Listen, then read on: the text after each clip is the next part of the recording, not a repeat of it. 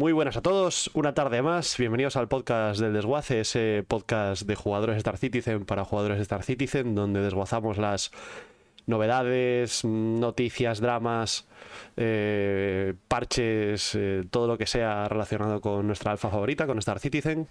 Eh, yo soy Coro, seré el moderador hoy, una vez más. Y estoy aquí con un plantel estrella, como siempre. Cada día nos mejoramos. Nos faltan un par de, de- de clásicos que son Kep y Chavo, que causan baja por diversos motivos. Pero tenemos eh, suplentes, empezando por Iván72. ¿Qué tal, Iván? A ver, Bienvenido. a ver, no son, perdón, Coro, no son suplentes. Bueno, son, in- invitados. Son invitados, no pero como nos faltan dos y traemos dos, pues joder. Bueno, vale, perdón, perdón. Es que no se Son puede decir nada. invitados. por las que salen. Supl- No sé- Suplentes, suplentes. Suplentes que- es, yo qué sé. Eso, no sé. eso A no ver, lo negociamos. a ver, yo- Eso Neufra- Neufra suplente. ¿no? Neufra suplente. Eh, tú, Iván, igual eres, no sé, fichaje de verano, cesión. Yo eh, suplente también. ¿Qué tal, señores? Encantado de estar por aquí, señores. bienvenido, Iván. Y también tenemos a Neufra, Buenas, ¿qué tal? que no hace falta presentarlo porque yo creo que ha estado ya en, en tres o cuatro podcasts, por lo menos. Más mítico que, Eh, por ahí. que las piedras. Y como siempre, a Ciros, Hola, buenas, aquí estamos de nuevo para meter caña, toda la que se pueda. con Hyper y con Hater, ¿no? Y, y me dejen. Y me dejen. Sí, sí, sí, ya los conocéis, ¿no? El rojo es el hater y el verde es el, el hyper. Eh, yo no veo ninguno verde, tío. Yo veo uno Y amarillo. el, el de la carita verde. De la cara Ah, verde. el daltónico ah, es la cara la cara Pero tienen los dos, realmente tienen los dos la cara verde. Sí, yo creo que sí. ah, ¿eh? bueno, bueno. Es que, bueno, el vestido es el hyper y el que va de rojo desnudo es el hater. Bueno, No, no, menos- no, no, nadie va desnudo. Bueno, yo no le veo ropa. Y el Y daltónico es el que está en el medio. Ese, el daltónico, el del medio. Y, y también tengo tenemos con nosotros a, a Billy Messer. ¿Qué tal, Billy? Aquí andamos, como siempre, tratando de alargar el podcast hasta las 2 de la mañana. Oh, no, jodas. ¿Es No tu objetivo jodas. vital? Es mi objetivo, sí. Toda la Eh, semana planificando cómo alargar el podcast siete horas. Dios mío. Bueno, hoy eh, tenemos un, un podcast eh, al uso, mm, un poco más entrando ya en, lo habitual, a pesar de que tenemos la entrevista eh, que haremos a, a Iván y a Neufra sobre ellos mismos y sobre punto de salto, que nos cuenten un poco. Eh, básicamente, presentación, hablaremos un poco del nuevo sorteo que haremos cara a la IAE, entrevista, el saqueo semanal con Billy Messer, tendremos las historias del Lore. El tema esta semana será malinterpretando el roadmap. Eh, yo creo que os va a gustar. Es un poco de esa, esa dosis de azúcar glass que, que a todos nos, nos gusta. Eh, Seguro que no falta odio también. Y tendremos el rincón del chisme. Si hubiese chisme. Porque ah, hay drama. En Star Citizen. Siempre hay drama en Siempre esta hay vida. drama. Siempre hay, ¿no? Al final es parte de parte del juego. A ver, si no hubiera drama, no habría desguace, pero tampoco habría Star Citizen.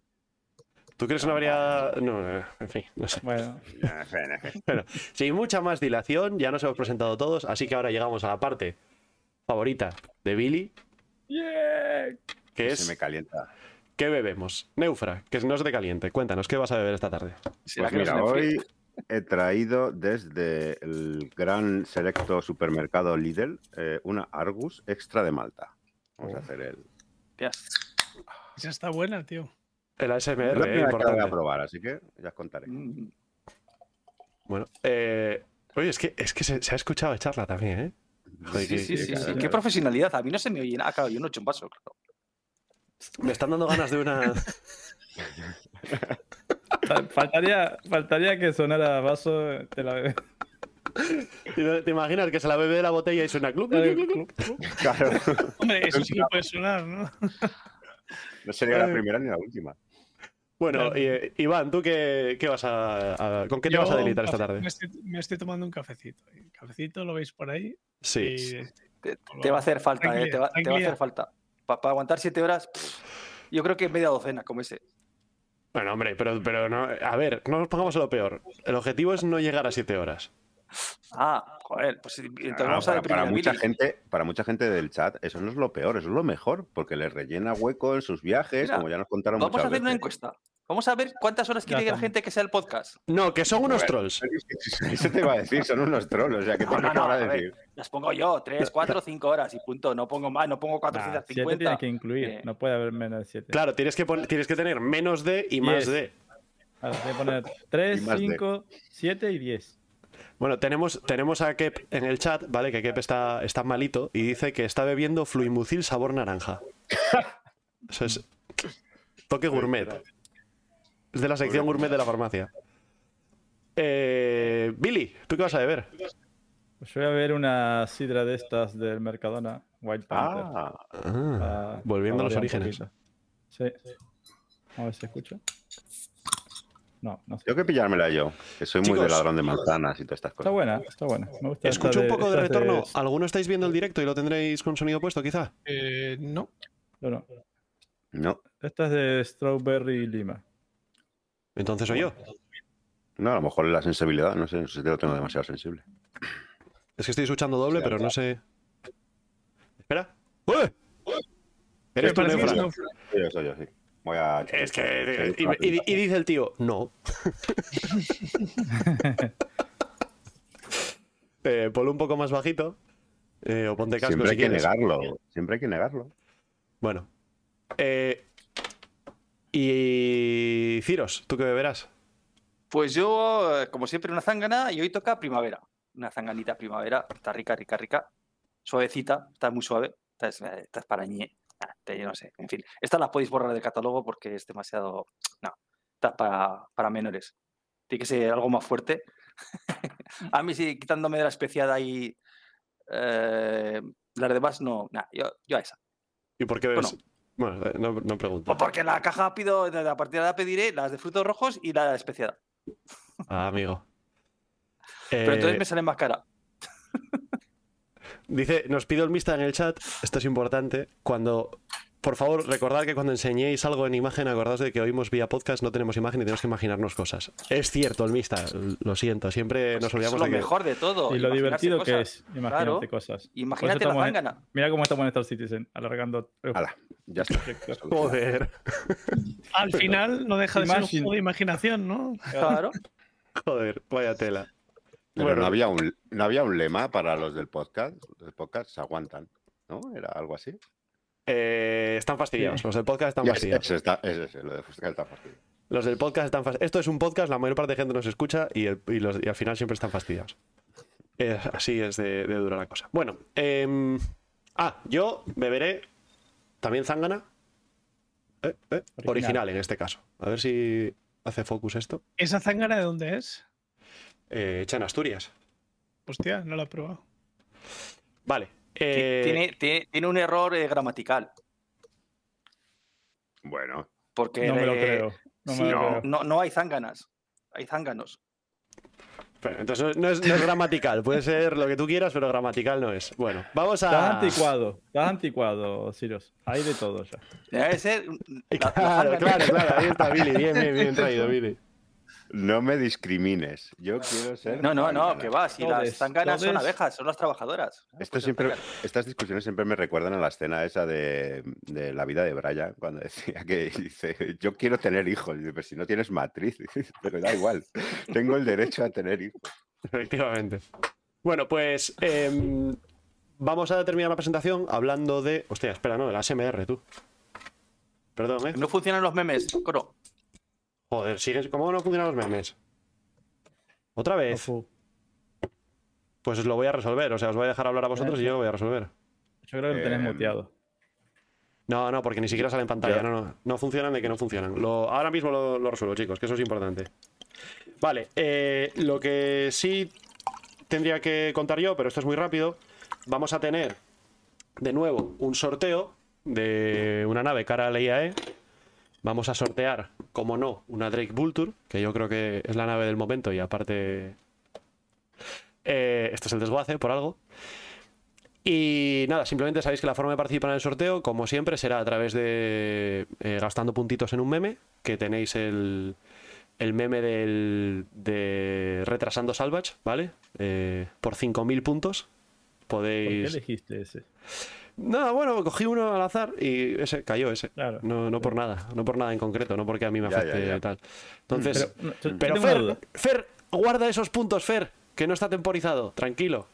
Pues, pues activarlo cuando Tengo quieras, una- pero tengo una duda. ahora no funcionan los memes, joder. Perdón. ¡5.000! ¡Qué carero, Dios mío! Esto no puede ser. ¿Pero se ha quedado sin puntos o qué pasa? Es que, bueno, no, bueno, Ferconis no, igual tiene muchos, ¿eh? No lo sé. Bueno, Eh, lo anotamos eso- como que sí. Lo Ah, no, anotamos no, no, o sí, sea, eh, contar, contar cuenta, ¿eh? Contar cuenta. Contar lo que joder, lo ya, gracioso es que salga el, lo gracioso es que salga el audio, hombre. Di, Billy, ¿cuál es tu duda? Em, el sorteo que es cuando salga la Vulture Live. Porque se puede. Porque puede pasar una semanita, sí. eh. Claro. El sorteo lo A ver, haremos en el, en el siguiente podcast después de la IAE, yo creo. Me estáis quitando el trabajo. Yo ya no sé qué decir. Si Vale. cuando Billy dice eso, ¿yo qué digo? La- después de la IAE hacemos el, hacemos el sorteo, haya o no live.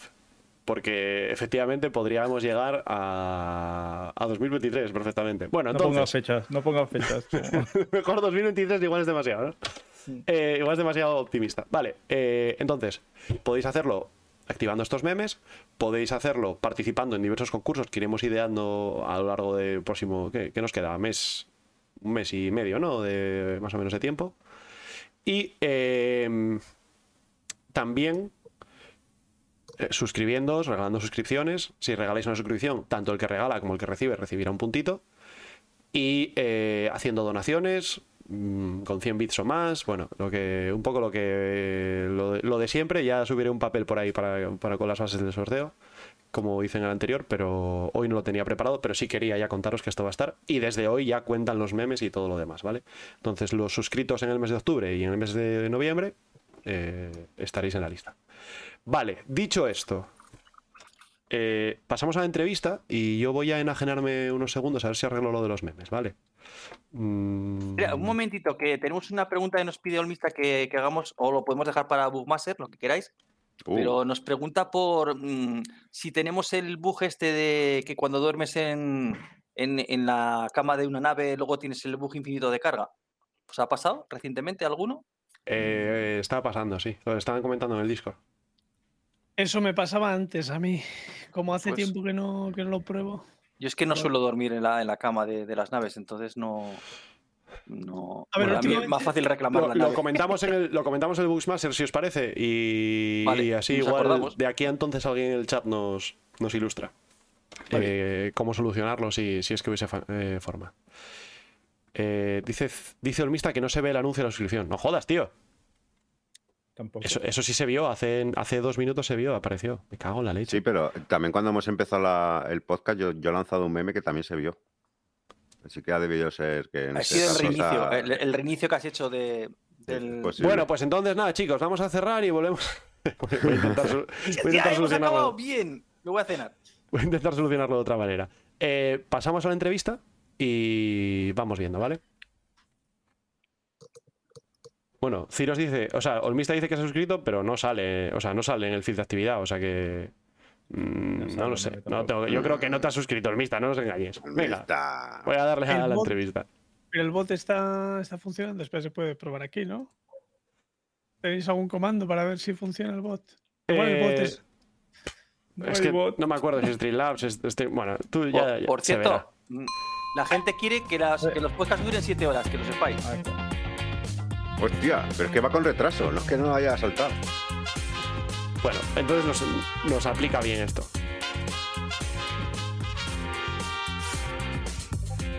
Bien, Olmista, pero esto no es culpa nuestra, ¿eh? Esto es culpa de Twitch. Que conste, porque no salto en, el- en la fuente de actividades de Twitch hasta ahora, o sea que no, no debía ser eso. Eh, Ciro, ¿se acabó ya la encuesta? Eh, no, ahí sigue estando activa, pero vamos, está ganando por goleada 7 horas. Pero porque no he puesto 15, que si pongo 15, pff, Yo voy a, voy Espera, a ¿qué votar yo, esperabas que iba a pasar? voy a votar yo de forma totalmente desinteresada, ¿eh? No voy a decir qué. eh, Bueno, eh, entonces ya sí eh, podemos han sido pasar. 3 horas. Vamos a pasar a la entrevista. Eh, si os parece, tenemos intro. Gracias a la semana pasada que la grabamos en directo.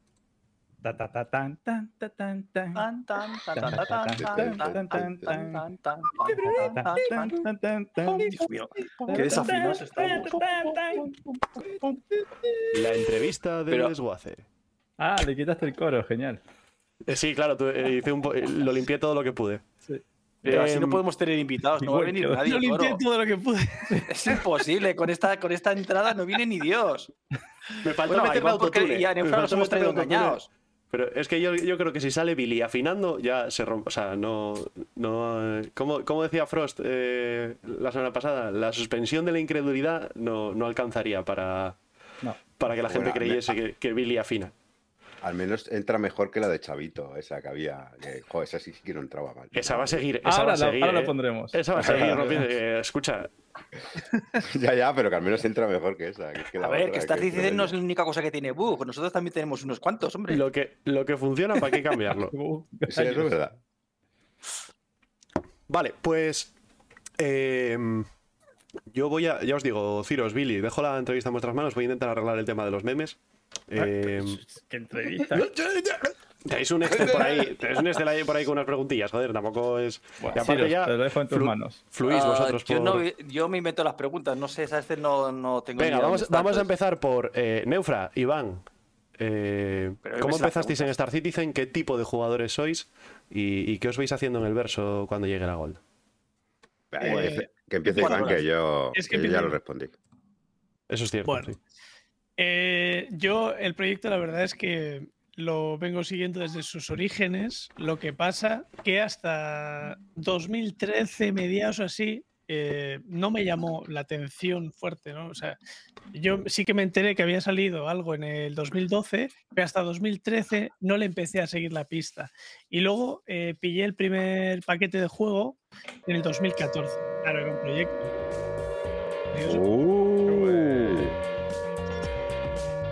Sucias, Mike. Bien, bien. Bien, bien. Esa right, bien. Tan de. Anda a jugar a No Más Sky. Hostia. No, una Oye, cosa del Discord. pero Una cosa del Discord, es mentira. Ya, ya, ya, ya, ya. Yo aquí, yo por aquí, entonces nos Bueno, voy a bajar las alertas para dejar a, Iván hablar, que le, le hemos cortado a mitad de. Ah, no, no, no pasa nada, hombre, hay tiempo. Dale, Iván. Pues eso, entonces yo el paquete de juego me lo pillé en el 2014. Que bueno, al final, eh, por aquel entonces, yo me pillé una Aurora, siempre me ha gustado la Hornet, pero me pillé una Aurora porque era lo más barato y porque era un proyecto que se estaba haciendo y, y uno al principio pues quizás no se fía, ¿no? Como es normal. Entonces, bueno, yo entré con mi Aurora, teníamos el módulo de hangar, por cierto, Aurora LN, una verde y, y amarilla, que Legionnaire. la tenemos. Eso es, muy, muy bonita. Y nada, yo entraba ahí y la verdad es que desde el principio pues sí que me ilusionó mucho el proyecto, imaginarme que pues eso, que el día de mañana se abriría ese hangar, que todavía no se abre, pero bueno, Bueno, es que ahora no tenemos hangar, ¿no? por eso, por eso, que se abriría ese hangar y bueno, saldríamos ahí a explorar el verso, tal y cual. Y así empecé yo con mi paquetito de Aurora, eh, entraba muy de vez en cuando al hangar, veía los progresos y, y eso, al final con ilusión, ¿no? Siempre he sido un jugador de shooters y, y de acción. También os voy a decir, yo no soy ni explorador ni nada, soy un jugador de, de- que le gusta la acción, le gusta la mandanga. Y eso, pues en- encantado de ir viendo también todo el proyecto, cuando entró en la Arena Commander, luego en la 2.0 que tuvimos el, el, el Portolizar, que tuvimos la primera zona, ¿no? Y, eso, he ido jugando un poco a todo lo que ha ido saliendo en Star Citizen a lo largo del tiempo. Y así es como empecé yo. Hace muchos años que, que vengo siguiendo el proyecto. Empecé eh, siendo un jugador solitario, eh, escuchando los podcasts de Ciudadano Estelar, Frosty Adamanter y Livka. Y bueno, ahí pues eh, me solía gustar mucho escuchar los podcasts y así solía aprender cositas ¿no? del, del juego, del desarrollo. Y, y luego, pues como todos, al final eh, te pones a buscar más información, buscas a Peña, buscas alguna org. He estado en distintas organizaciones y, hasta que, que recaí un poco en, en todo el proyecto de, de Punto de Salto, ¿no? Que al final no deja de ser una comunidad dentro de Star Citizen. Y eso un poco. Vamos a dejarle ahora hablar un poco a Neufra y luego os continúo un poco. Si no, os voy a acaparar yo todo el tiempo. Buah, no que sabes nos lo que has dicho. Neufra.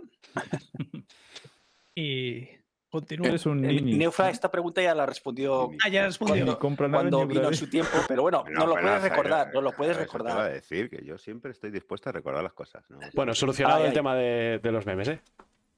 Yeah. Espera, vamos a tirar el meme de. Vamos a tirar el meme de. Kep, ¿estás por ahí? Lanza el meme de, de Fer. Anda a jugar a élite. Eres un nini, ¿no? Nini. ¿Qué? Ni compra nave ni Ubrade. Bueno, eh, Fer, no tires los Eso no era. puntitos. bueno, eh. Ahí Hoy cuál está. retrasamos. ¿Cuál cabrea más la comunidad? Venga, a Eh, ver. eh. ¿O qué opinas? Uh, la de Salvas es un cachondeo, ¿eh? Ah, no hay cojones de retrasar otra vez Salvas. ¿Cómo que no? Pues toma. Esa es la bomba. Estoy más viejo Ahora, ahí, ¿no? ahora no paran estos cabrones. Está más viejo. Ah, tú viajas en el tiempo. Eh, Como eh, esto, es- Button, ¿no? Claro. esto nos pasa recurrentemente en todos los podcasts. Hay durante 5 o 10 minutos que la gente se vuelve loca y pim, pam, pum, pam. 5 minutos que nos vamos a Ciros, cenar o a hacer... Ciros, no llames a la bestia que aparece. Espera que voy. ¡No! ¡No! ¡Para! Uh, ojo. Yo no he sido, yo no no, he sido, he he tocado sido yo que le he dado al botón que no era. ¿Qué dices? Que siete horas hoy, ¿no? O sea, vale, vale. Ay, qué... Ay, Dios mío. Todo Perdón. esto es idea de Billy, eh, que lo sepáis, para llegar a las 7 horas. Neufra, Ah, Neufra, pido perdón. A ver, nada, no, tranquilo. Pues nada, yo como Iván también eh, seguí el proyecto antes de meterme en él. De hecho, siempre lo he dicho, yo he seguido desde casi 2013, do- 2012, 2013, lo he seguido, pero nunca me dio, la- porque yo, aunque parezca mentira, no, no conocía a Chris Robert desde este momento. O sea, yo no fui de los del Wing Commander de la época del año Mari Castaña, ni tampoco. Y yo conocí a Chris Robert gracias a este, a este proyecto. Entonces, eh, a mí que un tío llamado Chris Robert, que vivía en donde viviese en aquella época, que había montado un proyecto en su garaje prácticamente, que fue lo que presentó en el 2012, y hiciera un proyecto, a mí me daba la misma credibilidad que que lo hiciera Billy Messer, ¿sabes? O sea, no, cero. Entonces, el tema fue que yo lo fui siguiendo y, y poco a poco pues me fui enganchando. Eh, veía los, los vídeos de las promesas que estaban haciendo y tal, y, y la verdad que me empezó a gustar. Pero no fue hasta casi el 2015 o 2014 que compré mi, mi primer paquete de, vamos, paquete de, de inicio. Que lo compré con una Mustang. Recuerdo perfectamente que aún estaba la vieja Mustang, que se entraba por debajo. Era súper horrible la forma de entrar de esa nave, pero en cambio la, la Carlinga era cojonuda. Era de las mejores que ha habido en el juego de visibilidad.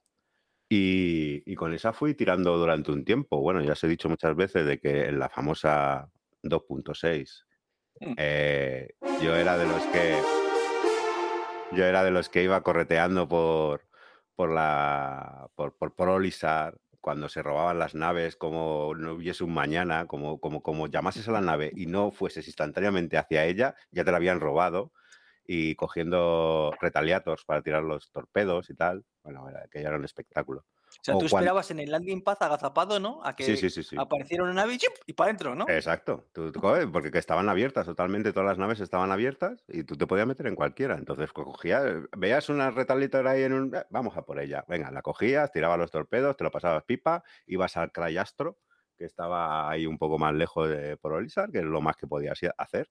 Repostabas, te costaba una pasta y volvías y volvías a tirar los torpedos. Nada, esa era la mecánica en la que había.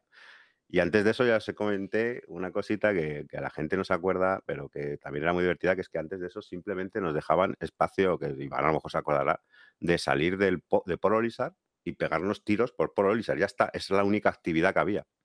Eso o irte al hangar a ver tus naves en el hangar es interminable, que, pusieron lo- los cochecitos estos de gol, los pusieron a posta, un desarrollador los puso a posta para que, que pudieras recorrer el hangar de una manera más fluida. Entonces, pues esos fueron mis primeros comienzos y realmente fueron, como, como decía Iván, muy solitarios, que en el momento hasta que no empiezas a investigar, empiezas a moverte por, por, los círculos, empiezas a hablar con la gente, hasta que no empiezas en ese momento, pues estábamos, la mayoría de todos estábamos muy despierdigados. Era lo típico, te conectabas, eh, ¿qué? Eh, a lo mejor cada, cada parche, como salían los parches cada siglo, pues te conectabas al principio del parche, veías las novedades que habían metido y una vez que terminaban las que terminabas de ver las novedades, que era probablemente en dos horas, eh, con bugs incluidos, eh, ya no te volvías a conectar hasta que no volviesen a echar otro parche hasta dentro de seis meses. Y así vamos la mayoría de nosotros. Entonces, eh, cuando ya la cosa cogió un poco más rodaje en la 3.0, que ya estaba la bajada de los planetas y tal, la gente eh, empezó a, ya hicieron las mejoras del netcode y todas estas cosas, ya la gente, la verdad que le cogió más el, tranquillo, ya es cuando empecé a ver tal. Y acabé, pues eso, acabé en punto de salto precisamente por eso. O sea, yo es una cosa que siempre intentamos repetir, tanto, bueno, todos los de punto de salto, pero que la gente todavía no lo tiene muy interiorizado. Y es que eh, Iván, por ejemplo, hasta hace no, no mucho era de, otro, de, otra, de otra organización que, que no era la mayoritaria de los de gente de punto de salto. Eh, yo soy de, Black Matter, ¿vale? Y punto de salto simplemente es un punto de encuentro en donde nos reunimos gente de todos los lados, todas las organizaciones y todo, simplemente para, pues eso, para hablar con gente que tiene la, misma afición que tú y discutir dudas, discutir lo que sea, cualquier cosa, eh, sin ningún compromiso ninguno. O sea, simplemente entras, hablas, eh, comentas, preguntas y si quieres te sales y no vuelves a entrar. Y es, lo bueno que tiene, ¿no? Eh, de, que, de crear una amalgama de, gente de diversas zonas, ¿no? De, comunidades y de, sitios distintos, de incluso del planeta. O sea, gente que, pues, yo me acuerdo cuando entré en Punto de Salto, había gente de Colombia, gente de Bolivia, de Uruguay, de un montón de sitios del planeta incluso de Alemania, de, Inglaterra, eh, y todos nos encontramos allí simplemente para pasar el rato y hablar de, pues de, la afición y del vicio que, que, es esto del Star Citizen. Así que esa es mi trayectoria. Luego las profesiones, no sé si lo habéis preguntado, Iván decía que... era, lo que os iba a decir, que si Iván ha dicho que está enfocado al combate, más bien, no sé si... No, Iván, Iván, Iván yo, ya le conozco hace tiempo, Iván tiene el, segundo rol, que es su segundo rol, que es de, el, minero de, jugadores. Él, minea jugadores. Entonces él sale y dice, vamos a ver cuántos jugadores puedo matar. Y ya está. cuidado con el tema que vamos a empezar a tocar. Eh, a ver, eh, antes de eso deciros... Eh, a terminar un poco de hablaros de Punto de Salto. Punto de Salto en su origen fue también un podcast que se llamaba, bueno, y se llama a día de hoy también, Citizen Radio.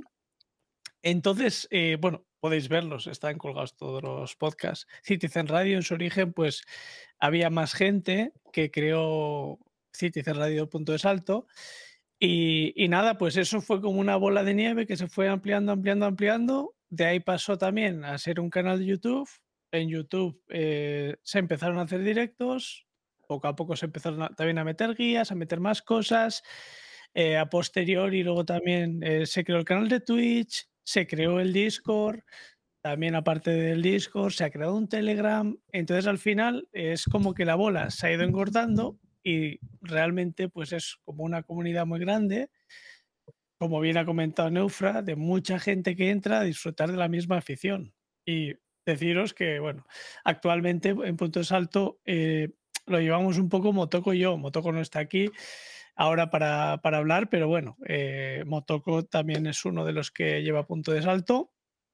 Y eso, pues lo que solemos hacer básicamente es hacer eh, ciertos directos a la semana cuando la vida nos deja porque ya sabéis que ya todos somos bastante ya mayores, entre comillas, tenemos nuestras obligaciones y cuando podemos, pues hacemos esos directos, algunos podcasts y sobre todo, pues lo que siempre aconsejamos a la gente nueva, que supongo que vosotros también lo hacéis y toda la comunidad, que cuando entran a Star Citizen muchas veces igual entran, os pueden escuchar vuestros podcasts o, Ciudadano Estelar o el podcast de Punto de Salto o otros podcasts por ahí o es interesante entrar en las distintas comunidades y, conocer a gente, porque al final cuando conoces a gente es cuando de verdad disfrutas el proyecto.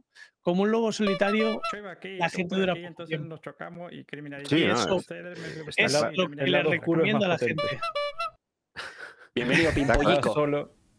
Está claro, o sea, eh, es, es lo que comentábamos antes de que eh, tanto Iván como yo, eh, nuestros comienzos fueron de lobos solitarios. Y, y no, sé, no sé Iván, pero yo, por ejemplo, el juego lo disfrutaba bastante poco. O sea, el- realmente el juego lo empecé a disfrutar cuando jugué con gente, porque es que si te paras a pensarlo detenidamente, todo lo que dicen los de ZIC es que es un juego orientado para ellos, un juego orientado que es para hacer comunidad. Es- es- simplemente es eso. Te dan todo, todo un abanico de opciones para que tú puedas hacer lo que te dé la gana, ¿vale? Pero realmente donde se va a disfrutar es en el, en el intercambio que tengas tú de, de las personas que te vas topando con el, en el juego. Es que no hay, no hay más. Y, Yo- y bueno, como- Siendo una entrevista, yo debería hacer preguntas, no, no contaros mi vida, pero yo, como tú, Neufra, no conocía de nada a Chris Roberts, ¿vale? Eh, no he jugado en mi vida a Freelancer, ni, ni a. O sea, a- Wing a- Commander. a- a- ni a Wing Commander, ni a el. Joder, el otro que no es Freelancer es. eh, como la nave, ¿no? Em, ayudadme, por favor. El que es. Privateer. Privateer, Es un efectivamente. Privateer. Mm. Nini. Así que. Ni compra naves ni ubrade.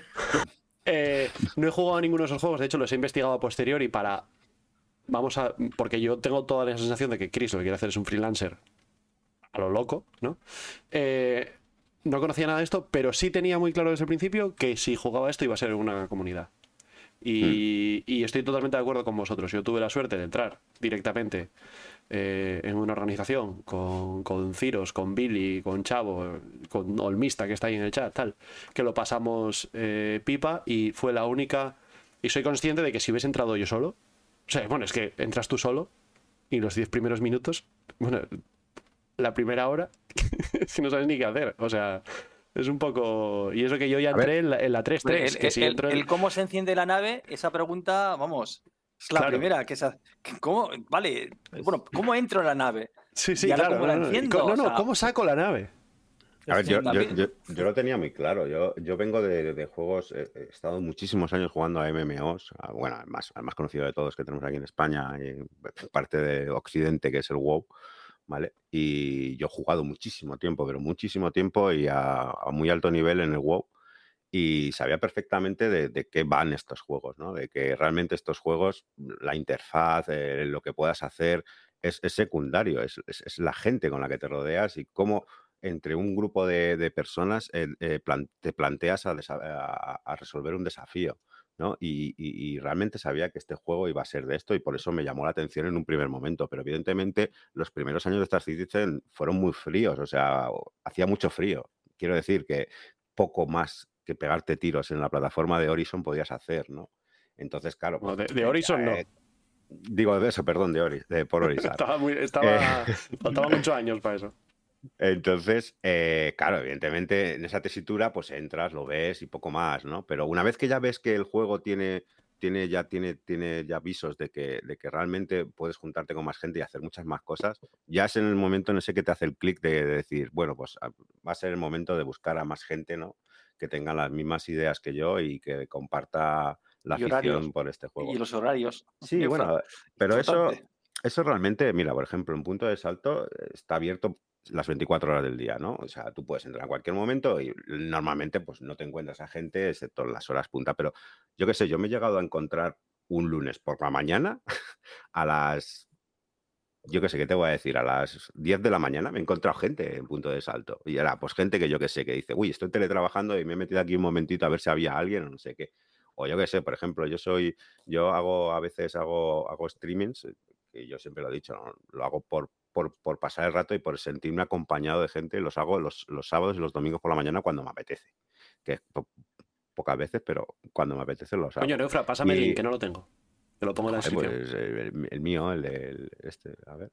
bueno, eh, nada, nada, de- tú ponlo por ahí por el chat, sí. no, te, no te preocupes. Bueno, vale. lo- eh, el, caso es que, el caso es que yo lo hago y, y normalmente en- entro solo y de repente empieza a venir gente, empieza a venir gente y como que, yo qué sé, te lo tomas con otro, o sea, es agradable, ¿no? Es una sensación que dices, wow, me siento acompañado. Luego lo que decía de Iván de, de Motoko, que, no está aquí, que es otro de los grandes motores de, punto de salto, y principalmente eh, yo, eh, los primeros nociones que tuve de punto de salto, es eh, la gran paciencia que tiene ese hombre, Motoko, explicándote, porque claro, a ver, Star Citizen es un juego enorme, ¿no? Entonces, yo me acuerdo que eh, hace unos años atrás, de las primeras inquietudes que tenía todo el mundo es cómo configuro yo mi joystick y mi Jotas. Hmm. Y veías a este hombre, a Motoko, que, que sin conocerle de nada, te cogía y te ponía dos horas a decirte, mira, pues tienes que poner esto aquí, tienes que poner esto aquí. Y yo creo que eso, eso, eso ayuda muchísimo, ¿no? De, que, de que no te sientas tan, tan solo y tan abrumado en un juego tan enorme, ¿no? De que, de que tengas a personas que de forma totalmente desinteresada y de forma totalmente altruista pierdan dos horas de su vida para, para, eh, para pues eso, para ilustrarte de, cómo puedes disfrutar más eh, jugosamente, por decirlo de una manera, eh, el juego que te acabas de adquirir o, que quieres jugar, ¿no? Entonces, eh, es, muy agradable entrar en un sitio y que, te reciban con los bra- brazos tan abiertos de, una forma tan desinteresada, porque es eso, es que no, es, una organización, hay que dejarlo claro que, que Punto de Salto no es una organización, es simplemente un sitio donde hay- va gente, pregunta lo que quiera y si no vuelve a entrar no pasa nada. Y si vuelve a entrar a los cabo de tres meses, pues se le recibe como si entró la primera vez. Y la verdad que eso siempre es de agradecer. Y en pocos juegos lo, lo he llegado a ver. Al menos que yo sepa. No sé si tienes algo que añadir, Iván. No, un poco es eso. Es así. Eh, animamos a la gente que, que entre y siempre buen rollo y bueno, en fin. Es como un nexo de la comunidad.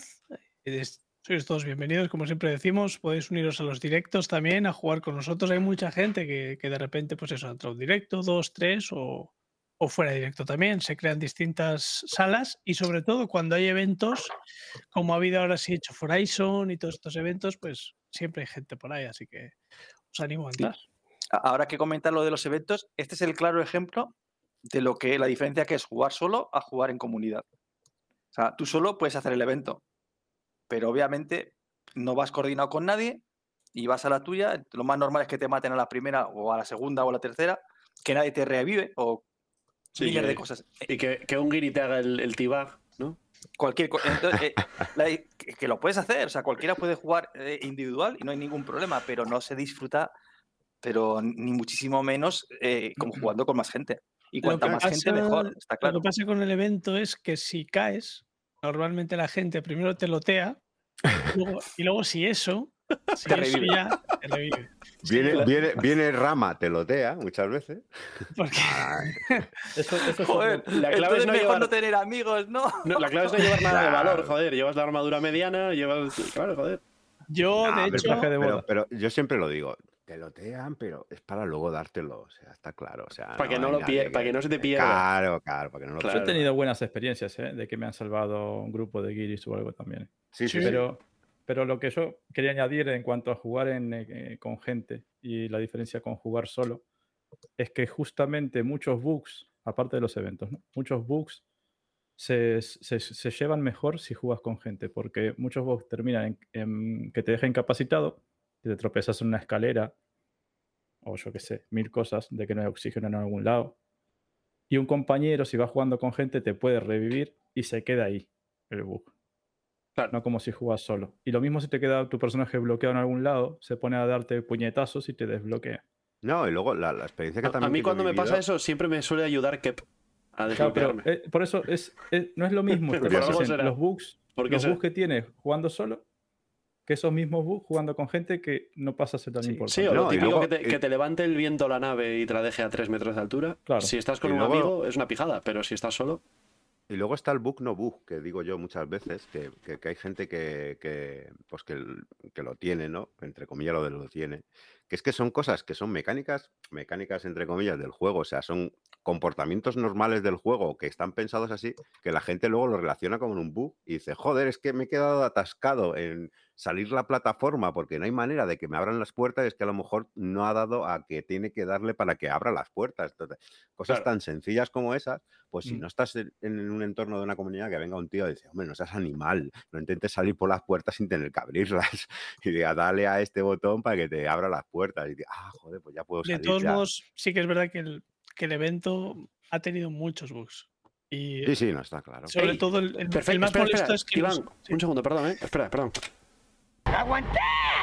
aguanta. Esto me, me introduce, me introduce perfectamente en la siguiente pregunta, que es eso, Vale. que si habéis estado jugando a la 317 2, eh, ¿qué tal los eventos en verano? ¿Cómo, ¿Qué os han parecido? Ahora que volvemos de verano. De ¿Qué hecho, tal? hice hasta un vídeo sobre el Siege of Horizon, una guía para la gente nueva. Pues hay mucha gente preguntando, mucha gente entrado y, oye, ¿pero qué cojones hay que hacer aquí? Bueno, hice a propósito una guía.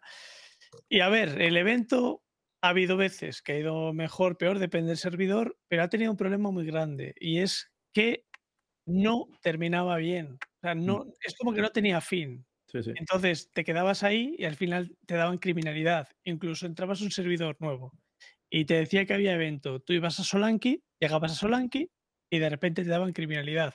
Es como que no cerraban bien el ciclo del evento. Otro problema que ha habido, que cuando salen los bosses, igual el, un boss de repente se queda enganchado en una planta, en, en el ascensor, en un sitio que no existe, que está por ahí perdido, Y ya no lo puedes matar. y, y ya no lo puedes matar. Sí, o Y- debajo del suelo. han habido, y luego, bueno, eh, cosas así que, que han impedido que el evento se haga bien. Luego podríamos hablar del tema de si el evento estaba bien planteado o no, o eso ya sería otra cosa, ¿no? De todas maneras, Iván, así hablando ya un poco. Yo no he jugado mucho ese evento porque ya sabéis que yo no soy, no sé si lo he dicho antes, pero yo, yo me gusta mucho más la faceta de, de recolección de este juego que, que- De hecho, yo me quedaba fascinado con los primeros vídeos que lo iba a comentar antes, pero se me ha olvidado.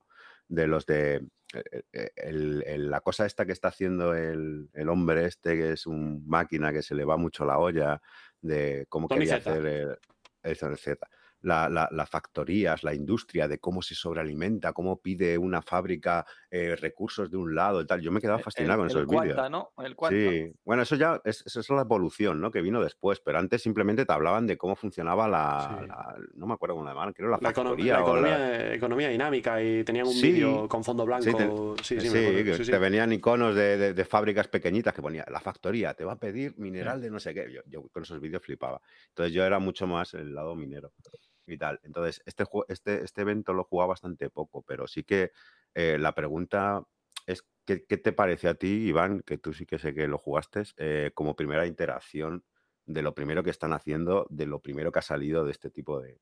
O sea, Yo lo que creo es que con unas simples soluciones el evento hubiera estado mucho mejor. El evento tiene un problema No, muy- ya, muy Pero me refiero, me refiero, me refiero, sí, sí, tiene problemas. Pero, eh, o sea, este evento, para mi opinión, marca un, un, un límite, un- una barra, ¿no? Es decir, eh, esto, aquí es donde empezamos, ¿no? Y de- de- desde aquí vamos a ir subiendo. Entonces, comparado con otros juegos, ¿qué te parece este inicio? Si, si promete o está muy abajo y aún queda muy por detrás, o es un, un- un- inicio muy, muy ambicioso que, que- que- que, pues, tiene sus fallos y sus cosas, pero que cuando vayan mejorando se va a convertir en un, en un- en un eventazo A de un ver. juego, de un videojuego. Yo lo que creo es que el evento está eh, mal planteado y lo voy a explicar Mm. por qué, ¿vale?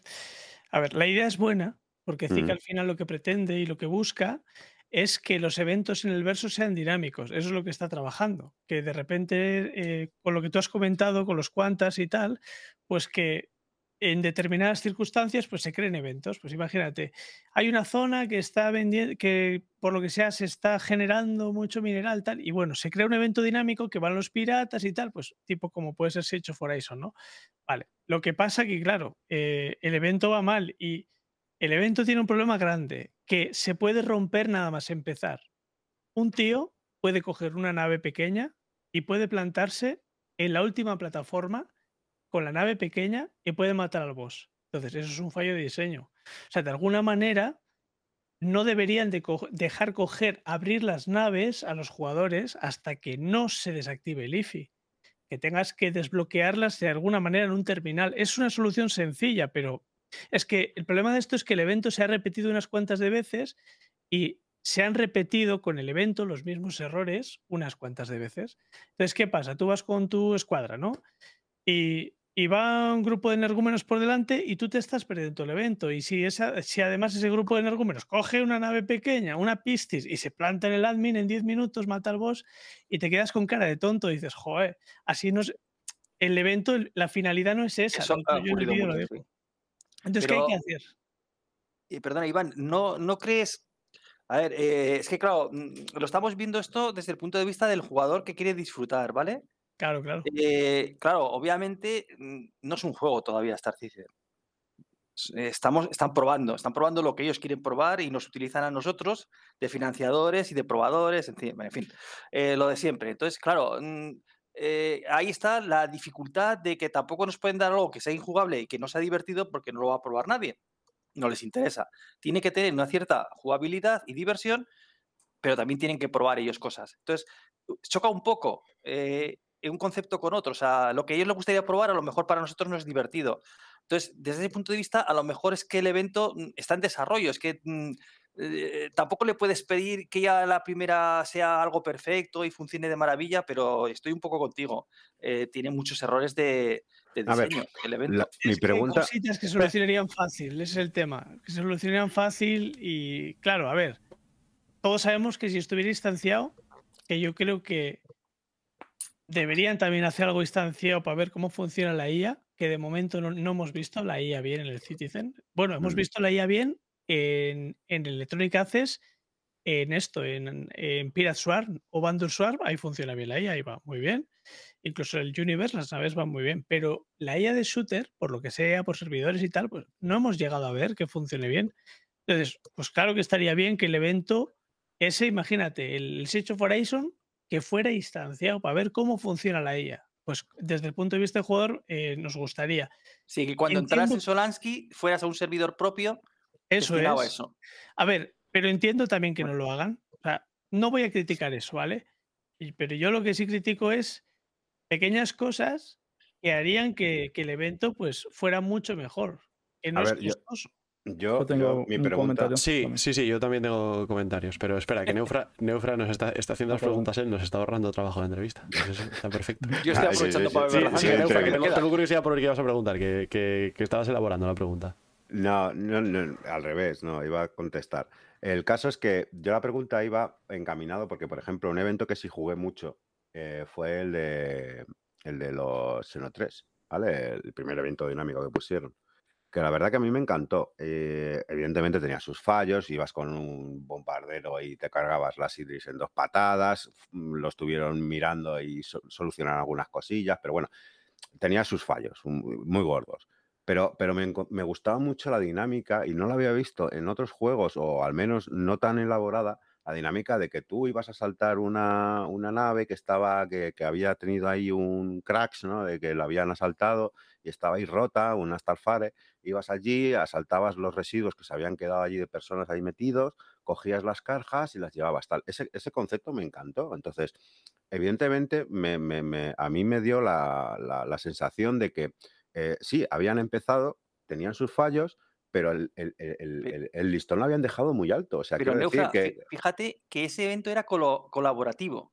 Sí, sí, no, ¿vale? a ver, evidentemente. En cambio, no, como ha dicho pero, Iván, pero, en, este, pero- en este, con que fueran unos a toda Ya, leche y se no. cargaran a los, a los Sí, eh, líderes, se el cargaban el, tema- evento. si al el tema, último, solo al último directamente. O sea, te deja ir Claro. directamente al final. el es tema, el tema, el tema no es ese. Es, El es un tema error de concepto, sí. Sí, sí, pero que el tema no es ese. Ellos están probando cosas, están probando. Pues el tema de, del- del evento colaborativo de, de- de- de los Xeno 3, el evento del PvP de los Night Isles, el evento de, de Horizon de tal, eh, para FPS.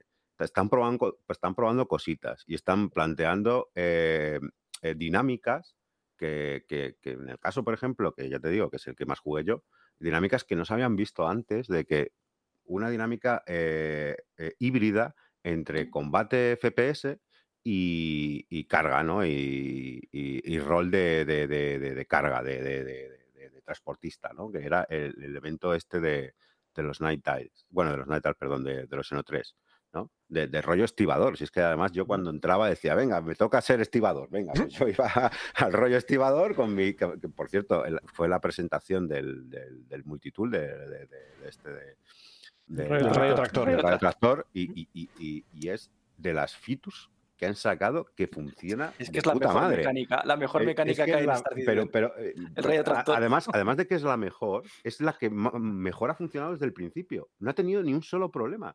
O sea, yo creo que esa mecánica no la han vuelto a tocar desde que la sacaron, porque ya salió tan bien que es que no necesitaba tocarse. Entonces, eh, fue la presentación, nos quedó tan impresionados a todos que yo creo que fue un exitazo en parte también por eso. Entonces, e- era una mecánica híbrida entre FPS, combate de nave espacial también había al final ¿no? del evento, y la mecánica este de, de- de estibador, que la verdad que, que a mí me, me ilusionó mucho de que dijeran, joder, si este va a ser el, el nivel con el que empiezan, ¿hasta dónde puede llegar esta gente? ¿no? Entonces, mi pregunta eh, cuando se la hacía a Iván era eso, eh, este otro evento, eh, m- a nivel de FPS, de, juegos FPS de toda la vida, de, me entro en un mapa y voy recorriendo el mapa y, alcanzando los siguientes niveles, ¿no? Preguntaba eso, que qué tal se lo habían planteado, si habían empezado muy alto y tal, o, o- o, bueno, han empezado en lo más típico, lo más, lo que ya hemos visto un millón de veces y tal, y luego pues se- complicarán más, pero que no Es que llegará era mucho mejor, más. aquel evento era mejor, ¿no, Fra? El que dices tú era un evento Ujú. que yo creo que estaba bien planteado y era un gran evento. Y yo creo que toda la comunidad lo disfrutamos un montón y cada vez que está nos encanta, porque va Ujú. súper bien y porque además los objetivos y todo, pues mola, ¿no? Pero este, en cambio, no sé, eh, hay cosas que, que hacen que no, que no llegues a disfrutar y además es que mucha gente dice lo mismo, que el problema es que como es un evento para todo el servidor, tú cuando llegas, o sea, tú ya no tienes evento. Solamente está viendo el evento la gente que va por delante, a la Claro, es que a, a- a colación de lo que decías tú de que, de que hubiera estado mejor, que a lo mejor hubieran puesto, quitado, yo qué sé, el Star Marine, que no funciona, venga, pues lo quitamos y ponemos una sección ahí donde estaba el Star Marine en Horizon. Y entonces coges y lo haces instanciado y te pones a pegar tiros ahí a ver cómo va la IA. Es que yo creo que todavía no están en ese punto, o sea, no, no les importa probar la IA FPS. Yo creo que va por, va por ahí. Billy, que tenías una, una opinión. Perdona, Sí. eh, Neufra, que... Sí, porque justamente lo, lo retomó él el tema, porque si nos estábamos alejando un poco, pero en estos últimos Inside Star Citizen, ellos mismos reconocen de que este evento lo crearon para testear, forzar claro. los Es que es servidores la y, sensación que da. Dijeron que había y- mil- y arreglar- 1400 NPCs. sí, y arreglar cosas. Y, y gracias a este evento y no estar instanciado, es que pudieron arreglar y ver, darse cuenta que tengamos 100 jugadores.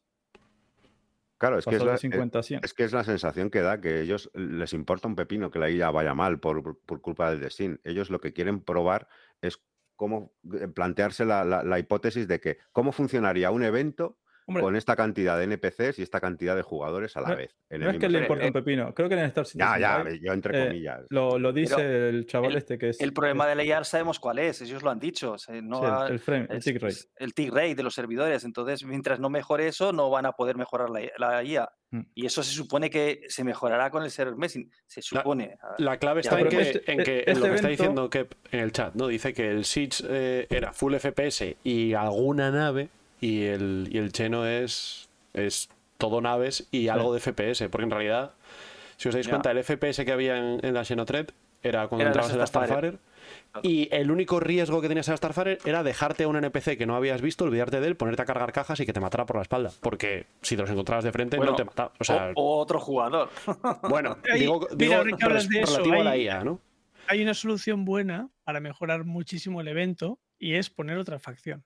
Si pones otra facción, obviamente ya tienes un evento más interesante. O sea, metes a los jugadores jugadores eh, Ninetales. Como Ninetale. toman interés y, y Claro. los jugadores Claro. spawnean o, o llegan O- en una Cutlass en las plataformas. Como, como intentaron hacer con los Night Tiles, ¿no? O Iván, había la, la- la opción de que tú fueras con, con- con- con criminalidad y coger las misiones de, de, Sí. de Night Tiles y ponerte en el bando de los Night O Tiles. sea, tranquilamente podían hacerla, pero lo que dijeron claramente es que no es la intención de ellos. Claro, no es lo que querían Era probar. Ya. que testemos y forzar Pero, al por servidor ejemplo, y la IA. Billy, Ah. lo que ha dicho Iván de que tú llegabas y ya otros ya habían hecho casi todo y tal y cual, Sí, sí, eso eso, se- sí. pero eso lo pueden evitar. O sea, ellos pueden fijar que nos eh, reunimos en Solansky, pero hasta dentro, ah, en la hora XXXX, se inicia la misión.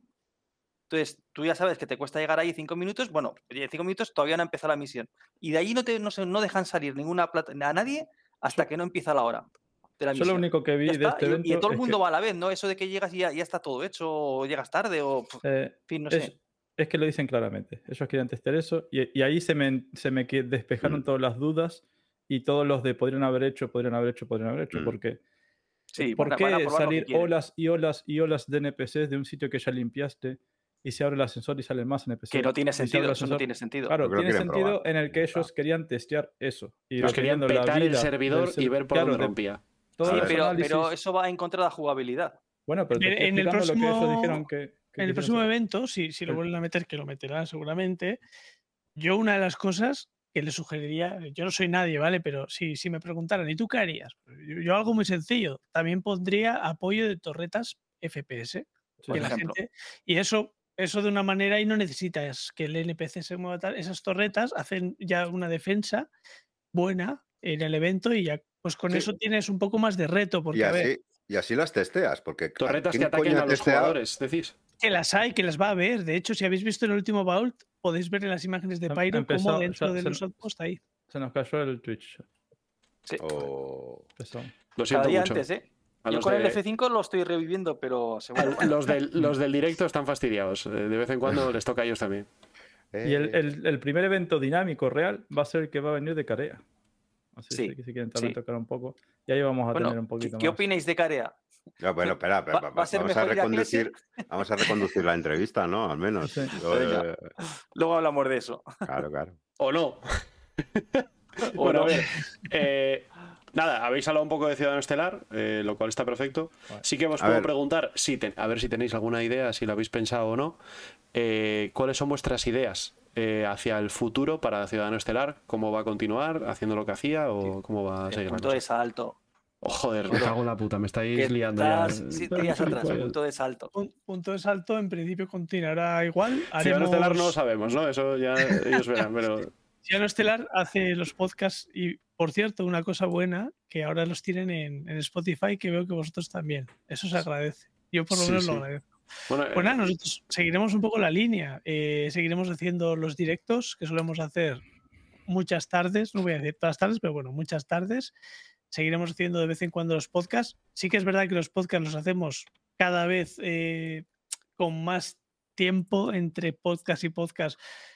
Porque, a ver, eh, Pero es normal. eh, Lleva mucho tiempo. el, problema que tenemos es que los directos también, como, como ya vamos analizando un poco todo, pues igual nos quedamos un poco descafeinados para hacer más podcasts. Vosotros, por ejemplo, hacéis cada domingo el podcast y está genial. Pero nosotros ya entre semana, como vamos haciendo más cosas, Motoco también hace el resumen del Insight Claro. Star lo Difícil no repetirse, ¿no? Claro, al final, si hiciéramos un podcast, eh, imaginaos cada semana o cada dos semanas nos estaríamos repitiendo. Un resumen, un resumen de lo que habéis hecho durante la semana en el podcast. Claro. Bueno, por cierto, ¿qué, qué tocáis en el podcast? ¿Cuál es vuestro. ¿Qué, qué- qué habláis en el podcast? ¿O, cómo? En el podcast vamos sin guion, realmente. o sea, como nosotros, ¿no? Solemos- Ah, bueno, tenemos guion, pero que esa cosa Bueno, que, intento, intento que dicen que existe, pero. no, no, a ver, Pero nosotros, pero nosotros fácil. decimos, ¿qué- ¿de qué hablaremos? Pues. Y luego ya intentamos, ¿no? Bueno, Sí. básica- básicamente nosotros solemos analizar un poco el, el proyecto. Si hay, por ejemplo, cuando esté la CitizenCon, pues obviamente será sobre la CitizenCon todo. Pero además eh, solemos analizar el estado actual, las novedades y bueno, eh, depende en qué momento estemos del proyecto. Pues igual, pues también tocan debates acalorados entre distintos pensamientos. Cabreáis a Frost y a Damanter. o viceversa, al O final un, viceversa. un poco eh, es eso, ¿no? Al final pensar que en Star Citizen lo que tenemos que entender es que hay gente que lleva muchos años también Mm. y la gente igual no está pasando por la misma fase. Hay jugadores nuevos, jugadores más veteranos, gente que por lo que sea lo deja durante un tiempo, luego vuelve. Es un proyecto muy largo y hay que entenderlo así, que es un proyecto de muchos años. de muchos vaivenes, No, ¿no? De y ahora que estoy le- arriba, ahora que estoy le falta abajo. ahora y que la gente, lo que hay que decir a la gente que está escuchando es que le faltan muchos años más. Entonces hay que Mm. tomárselo con tranquilidad. Y claro, no es lo mismo seguir el proyecto y jugar poco o jugar mucho. Si juegas mucho, a veces te quemas. Porque al No, a ver, es que además la dinámica de, de los jugadores, vamos, por, por lo que he estado viendo yo a lo largo de, de estos años, es esa, es la de ir, la de ir y volver, la de ir y volver. Se toman sus dos meses Sí. de, de- asueto y luego vuelven a ver qué novedades hay, tal, no sé qué. Si Sí. las novedades le gustan, pues se tira un mes más ahí jugando y una vez que ya termina, quema el mes, pues otra vez vuelve a No, irse. Neufra, no, no te olvides del jugador parche. Y que juega es, parche, es el, que, el que prueba cada parche que sale, entra, juega X tiempo Mm. y hasta el siguiente. Hostia, me gusta mucho. También, ¿eh? Me gusta mucho el concepto de jugador parche. Es buena Ah, definición esa, ¿eh? Sí, sí, sí. De, hecho, hay muchos. De hecho, hay No es que sea un parche el jugador. Bueno, eh, la prueba está. Cada vez que sacan un free fly, cada vez que sacan un parche nuevo, eh, todo se satura y todo va mucho más lento y todo va mucho peor y todos los servidores están jodidos. Y es por eso, es porque pues, viene una oleada de gente nueva que dice, oye, mira, bueno, no nueva, sino gente que, que sigue el que lo proyecto retoma a durante ver, muchos años. a ver qué hay Exacto, nuevo. exacto. Esa nueva mecánica maravillosa de Salvas que nos han puesto. Claro, imagínate ¿Dó- cuando, saque, cuando saquen las- el Salvas, todos los, los, los coros que habrá allí por ahí, Bueno. con su Vulture. Coro, coro, Eh, coro, coro, coro, Coro, coro, coro, coro. coro, coro. Ya, ya me imagino a Coro sacando el codo por la ventanilla de Vulture ahí conduciendo brrr, por el Voy, espacio. voy a, voy a empezar a fumar para poder fumar mientras hago chatarrería. ¿Nos, No, hypea yo- más, ¿Nos hypea más la Reclaimer que la Vulture? La Reclaimer para ir en Sí. compañía mola, ¿eh? Sí, sí, sí. A pero ¿has probado a despegar de, de cualquier planeta con la Reclaimer? Es como hacer una A- raid. a, a mí se me quita el hype, pero inmediatamente, te lo aseguro. ¡Qué dolor de cabeza! Por favor, Dios mío. Eh, antes de ayer estuvimos en una Reclaimer que fuimos a hacer misiones para hacer un poco el gamberro con el Motoco, No, sí, es con chula, el eh. Smoker. Y con tripulación, y la. Reclaimer es chulísima. Y fuimos a hacer el gamberro. ¿Qué pasó? Que, que, que Motoco aparcó su nave muy cerca de la Reclaimer. Cuando fue a dar la vuelta, el que iba conduciendo la Remake, que era Smoker, chocó con la nave de Motoco, estalló una de las patas y ya eso era ingobernable. O sea, y ya encima el único sitio que puedes aterrizar es o en Gringes o en cualquier sitio que tenga atmósfera, pues ya para qué quieres más. O sea, acabamos todos muertos. Era obvio. Es, Es una nave muy complicada, es muy complicada. A- a- actualmente. Pero No, yo- pero, pero es una nave que yo estoy totalmente 100% seguro, me juego el cuello, no lo pierdo, y, estáis aquí de testigos todos los del podcast, porque los del directo no. Eh, Sí, los del, directo sí, ahora en este instante sí están. Ah, bueno, pues los del directo también. lo- Que esa nave va a tener un rework, pero de arriba abajo. Hombre, O sea, vale, a lo mejor en aspecto no va a cambiar mucho, pero en lo que es en funcionamiento, en mecánicas y en cosas, va- va a ser como la vuelta a un calcetín. O sea, esa nave va a tener un rework que le va a hacer, vamos, que no, no la vas a reconocer. Eh, muy bien, Neufra. Acabas de- es como si predices que, que, a- que de aquí en adelante los días se van a ir acortando y luego volverán a alargarse. No, No, pero, joder, no, hay eh, naves, yo qué sé. Tú, tú me dices, tú me dices que las Constellation van a tener un rework. Y cuando Yo les pongan yo componentes, sí. probablemente sí. Cualquier ser, nave, yo, que estoy, tenga yo estoy bastante seguro, pero hay mucha gente que dicen que no, que la, que la- rework. Puede ser. que la Constellation como mucho va a tener un lavado de cara, pero ya te digo yo que la Constellation va a tener un rework y un rework Pero muy serio. tú, tú ahora mismo, por ejemplo, tú no le puedes quitar componentes a la, a la Constellation. ¿O sí? ¿Componentes? De- ¿Cómo desde dentro de la nave. Tú le puedes cambiar el sistema de radar o le puedes cambiar el sistema de navegación a la. En, en la- en la- en el último repaso que hicieron de las conis, eh, los componentes ya los tiene, ¿eh? ¿Ya los tiene? ¿No? Eh. Hostia, pues sí, sí. Ah, sí, cuando, sa- Sí. cuando sacaron la Taurus se puede abrir entonces, Cuando sacaron la Taurus, los Sí, componentes los una vuelta. Vale, yo- vale, yo vale. a ver, te la Reclaimer, lo- obviamente por transitabilidad, eh, es una nave que necesita mejorar. Entonces, alguna cosa le cambiarán. Pero es, es muy chula, tipo fábrica ahí, es el, el No, no, trabajo claro, es, guapísima. O sea, posiblemente sea la nave grande más chula que, que tiene el juego. o sea, Esa, pero esa- esa es la diferencia. Hasta que salga la Orión. Ah, gracias, eh, Pili. De quiero. momento, de momento. Eh, la, la Reclaimer, eh, la gente se cree que, que- que como está tan chula, le van a hacer pues eso, unos retoques, poner dónde están los componentes y tal. Pero es que la Reclaimer, yo desde mi punto de vista, y por eso digo que va a tener un rigor que va a ser como un calcetín. Hombre, la, que- tiene que funcionar, ¿no? También. No, hay muchas cosas que cuando salió, yo. cuando salió en concepto, esa nave totalmente se ha quedado totalmente obsoleta. O sea, ya no tiene nada que ver. O sea, Mm. ya ni los rayos tractores funcionan como pensaron que iban a funcionar, ni los drones funcionan como, bueno, de hecho que todavía no funcionan los drones y No, hemos visto ninguno, ¿eh? Claro, tractor en nave tampoco tiene- tenemos, tiene un montón de cosas esa nave que en su día pues eran muy chulas y tenían coherencia con lo que había en su momento, pero que ahora no tienen nada que ver con lo que es la mecánica del juego actual. O sea, Bueno. ni cómo funciona. O sea, ¿habéis visto cómo funciona, cómo funciona en, en los insights, cómo funciona lo de eh, comerse el metal, ¿no? Que va con la Vulture y va comiendo Sí. con unos láser y tal. O sea, eh, ¿dónde quedó eso de que no? eh, eh, porque supuestamente la Reclaimer en sus principios iba a ser todo muy artesanal. Tú ibas a cortar el metal y ese metal lo ibas a llevar y lo ibas a a ver, es que, eso es, es que es otra mecánica, Neufra. Este No, no, pero eso, eso, eso va a entrar luego a posteriori. Es el Primero es la munching. V1 y es, esa es la final. Crunching. Hay que esperar al final para eso. Todavía ¿Cuántos- Ya, ya. ¿Cuántas fases tiene el Salvas? Tres, ¿no? Tiene. En Tiene- principio tres. Tiene N, Tres. donde N es mayor que Bueno. 1. Y menor que el N. siphoning, No, ¿no? y menor yo- igual que N. Yo te digo que hay muchos Claro, tiene- conceptos. hay- cuando eh, salió esa nave. Chatarrería tiene, ya tiene no- diversas partes. Obviamente, eh, está el, el hull scraping, que es lo que, o hull scraping, que es lo que tenemos ahora, que es recoger el, el metal. Bueno, tendremos. Es que, es que lo, le va que a pasar. tendré- a- lo que tendremos en algún momento, ¿vale? Sí. A la Eh, Reclaimer le va a pasar lo mismo que a la Starfare. La Starfare, cuando salió, el, el- el- el combustible iba a ser gaseoso todo. Y luego, por una determinación, por, por un momento determinado, dijeron: Ah, pues, ¿y qué, qué tal si hacemos que el combustible sea sólido? Mm, Que, Quantum y que se mine. Pues mm, lo que va a pasar es que la Starfare no va a servir para eso. Y es Claro. lo que le ha pasado. Entonces, la Reclaimer va a tener una transición de a cómo se, cómo, cómo se, se pensó en su momento a cómo se está pensando ahora. Entonces, ya te digo, por eso te digo que, que va a sufrir un reward. Yo, que a lo mejor. yo creo, de- o sea, yo creo que no es, no es imprescindible como concepto, ¿vale? Por lo que te digo, está el hull scraping, está el, el recoger los componentes, ¿vale? Y para eso tendrá que meter los drones. Que. Eso no es parte de la nave, ¿no? Los drones son unos bichitos que vuelan por ahí y entrarán por la valla de carga y dejarán la- los componentes ahí.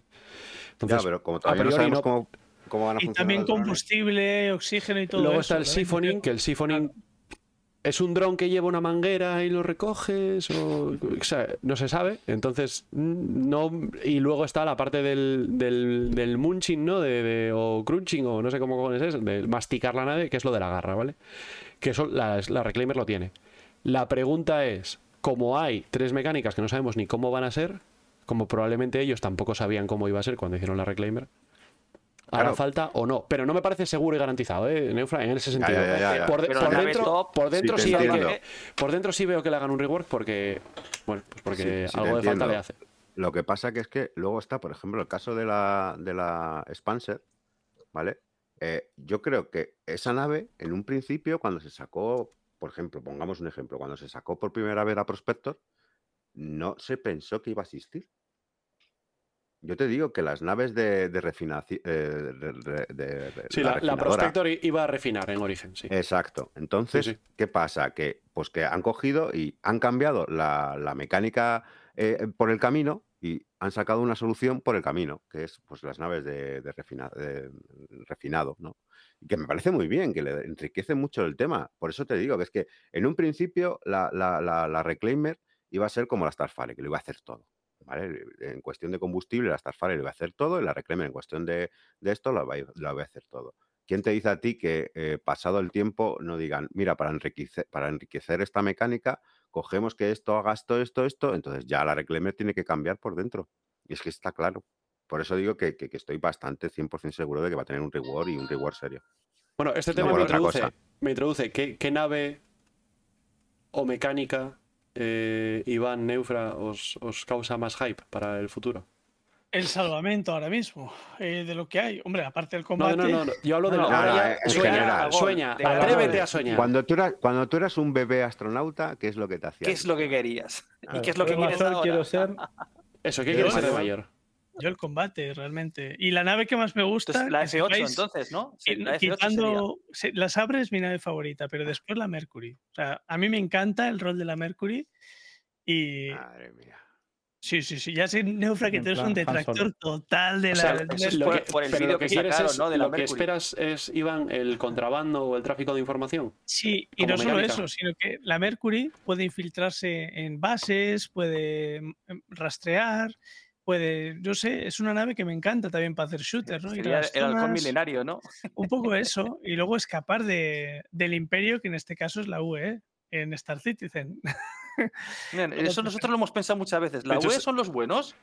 Eh, ojo, yo No lo está nada claro. ¿eh? Cuidado Pues, porque han piratas y la UE. Bueno, Depende. a lo mejor los piratas son la terraformado UE. planetas, han Cuidado. matado especies. Claro, Pregúntale, Levs- pregunta Levski, ¿no? A ver qué pasa con la UE, si, si son simpatizantes o no. Al poco Exactamente. O eso. sea, eso de que la UE son los buenos. mm, Pero hay mucha gente que ya de entrada piensa así. Y yo lo que creo es que al final van a haber muchas facciones y creo que lo más interesante va a ser andar por los grises. La gente creo que vamos a disfrutar más del juego por los grises e ir cogiendo reputaciones Perseguidos por y todos. A ver, No, pero un poco lo que nos interese, ¿no? En cada momento. Pues si estás minando y, tien- y te interesa ir a una zona a minar, tendrás que tener una, una reputación neutra un poco con todos para poder entrar, Y para unos mirar. permisos probablemente para poder Claro. mirar en ese planeta, en fin. Yo me Si no te ibas bien con la facción que domine ese sitio, pues cuidado.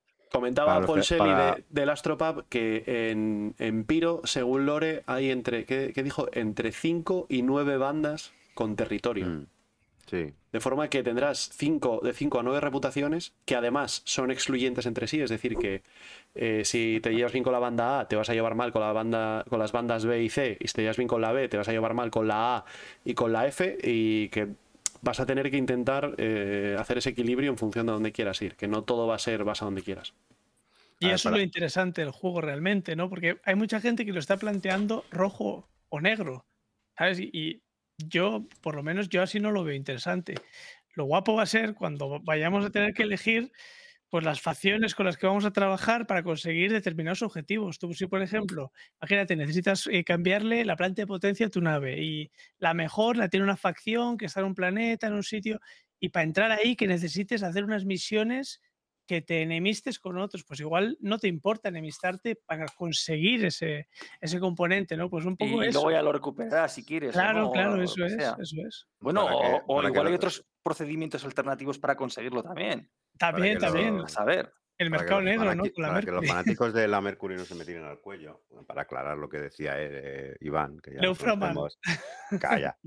Es que yo lo que tengo en contra de la Mercury no es la Mercury en sí, es la cagada que hicieron con el concepto tan chulo que tenían de nave y cómo acabó convirtiéndose en lo que, que es ahora. O sea, a mí ese, ese cambio me mató y, y hago, o sea, aunque no sea una mala, aunque no considere que sea una mala nave, le tengo tirria simplemente por lo que pudo haber sido y no fue. Y la verdad que para mí fue un... Pero pensar una cosa, la Mercury, ahora gracias a ese cambio le entra un Ursa. puede Ya, un pero es que a mí me da el Ur- a mí me da igual, a mí me daba igual el Ursa. Yo, yo quería que la Mercury sí- de antes. yo Ahora sí, Neufra, antes. pero piensa una cosa, ellos al final en el gameplay de la Mercury seguro que ya tendrán pensado qué quieren que haga la nave y seguramente los vehículos a futuro serán más importantes de Pues, lo que son quer- ahora. Querrán Habrá que zonas- pases por sus pasillos y que te metas en ratas ahí. Habrá zonas no volables seguro. ¿Os acordáis? Lo vimos Sí. en la, que la Andrómeda. Tiene que haberlo, el- si no, no tiene el sentido. gameplay de del gusano, en el gameplay del gusano, que, que no podía volar, aterrizaba, se iba en el Ursa, se lo reventaba en la moto. Al final, un poco eso es lo que yo estoy esperando Mm. también. eh, Pero el- si además, Iván, es que lo tienen muy fácil. Por ejemplo, en, Macro, en Microtest, que hay unas ventiscas de miedo, ¿no? ¿Vale? Y aterrizamos como si tal cosa. Pues a lo mejor con esas ventiscas no debería poder aterrizar una nave. Exacto, eso es. O sea, tú lo intentas, pero a lo mejor te estrellas. Tienes un 80% de posibilidades de que te la pegues porque el viento te ha empujado y te, la- y te has comido algo. Entonces, por la cuenta que te trae, no te vas a meter por ahí con una nave. Supongo Sí. que será así. De hecho, ya Lo, de- lo de- lo que ahora que dices gusano, eso, creo que a tormenta de arena, ¿no? Lo que, por lo que no podían aterrizar allí, creo, ¿no? ¿No? ¿O no? Sí, había como una tormenta. Ahora que dices eso, hemos probado distintos parches que las ventiscas esas han estado más fuertes. Pero claro, Sí, se, y se llevan la nave. La, dejas la nave en el suelo y se te y desaparece. Bueno, se va volando, ¿no? Una nave que pesa toneladas y toneladas y.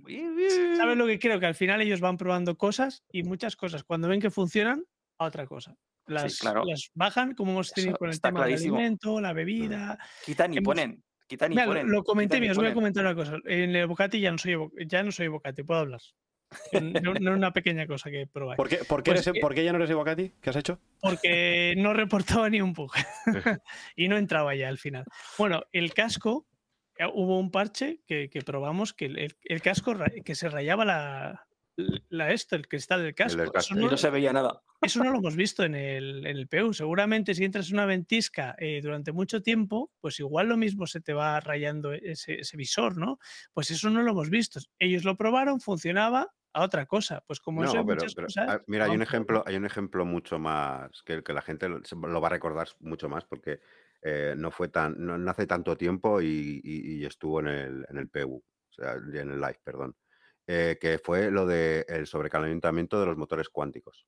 O sea, no sé si os acordáis que Sí. antiguamente cuando tú tenías, recorrías una distancia muy larga, que en aquella época pues podía ser desde Microtech hasta, hasta Pololisar o desde justo hasta Pololisar, eh, a mitad de camino se te sobrecalentaba el Quantum y se te apagaba. Y entonces Sí. tenías que esperar un tiempecito a que se te enfriase y luego volver a tirar el salto. Bueno, esa mecánica ahora mismo no está. Pero no significa que no esté. O sea, significa que la probaron, vio que funcionaba, que les iba bien, les gustó y ¿Y la, dijeron, y la al pondrán o no la cajoncito. pondrán? Eso ya No, no, no. ellos. no, no, sí, la van a poner. Eso lo pondrán garantizo, seguro. Te lo Mm. garantizo. Es como la- los 150, los 150 kilómetros de atmósfera. Igual, Pues es una cosa que es- en el planeta de Houston, en el planeta de Arcop y en el planeta de Microtech estuvo en su día y luego lo quitaron. No, Y es una cosa que va a volver, sí. en, eh, los hostia, 150 los ciento- en, los en Jus- 150 en Crusader kilómetros. está, ¿eh? Ya, ya, en Crusader sí. En Ah, Crusader vale, lo tenían desde el principio, pero lo de Crusader es, creo que fue por, por- por- porque no lo podían hacer de otra manera por las circunstancias de Crusader y tal, y cómo lo tienen diseñado. Pero en el, en el- yo me acuerdo la primera, de las primeras veces que salí en Microtech, que salí con un amigo que salió con una Reclaimer y nos tiramos, ya te digo, o sea, fácilmente pues, entre 30 y 40 minutos de reloj para salir de la atmósfera. Era una Sí, burrada. o Una, sea, una barbaridad, sí. era una burrada. ¿Qué, qué pasa? Que lo quitaron y lo pusieron a 6 kilómetros, creo que está ahora, Sí. y tal, y lo dejaron así. Pero, ¿qué, qué os creéis? ¿Que eso va a quedar para siempre? No. Los planetas van a tener sus 150, Sí. m- más o menos, porque según, según el, la- el tamaño del planeta, seguramente la atmósfera sea mayor o sea menor, pero tendrán más o menos sus 150 kilómetros de, de- de atmósfera seguro. vamos, sí, ellos pueden cambiar lo que quieran. Y, por ejemplo, lo que he dicho de, las, de la tormenta también te podría dañar los motores normales.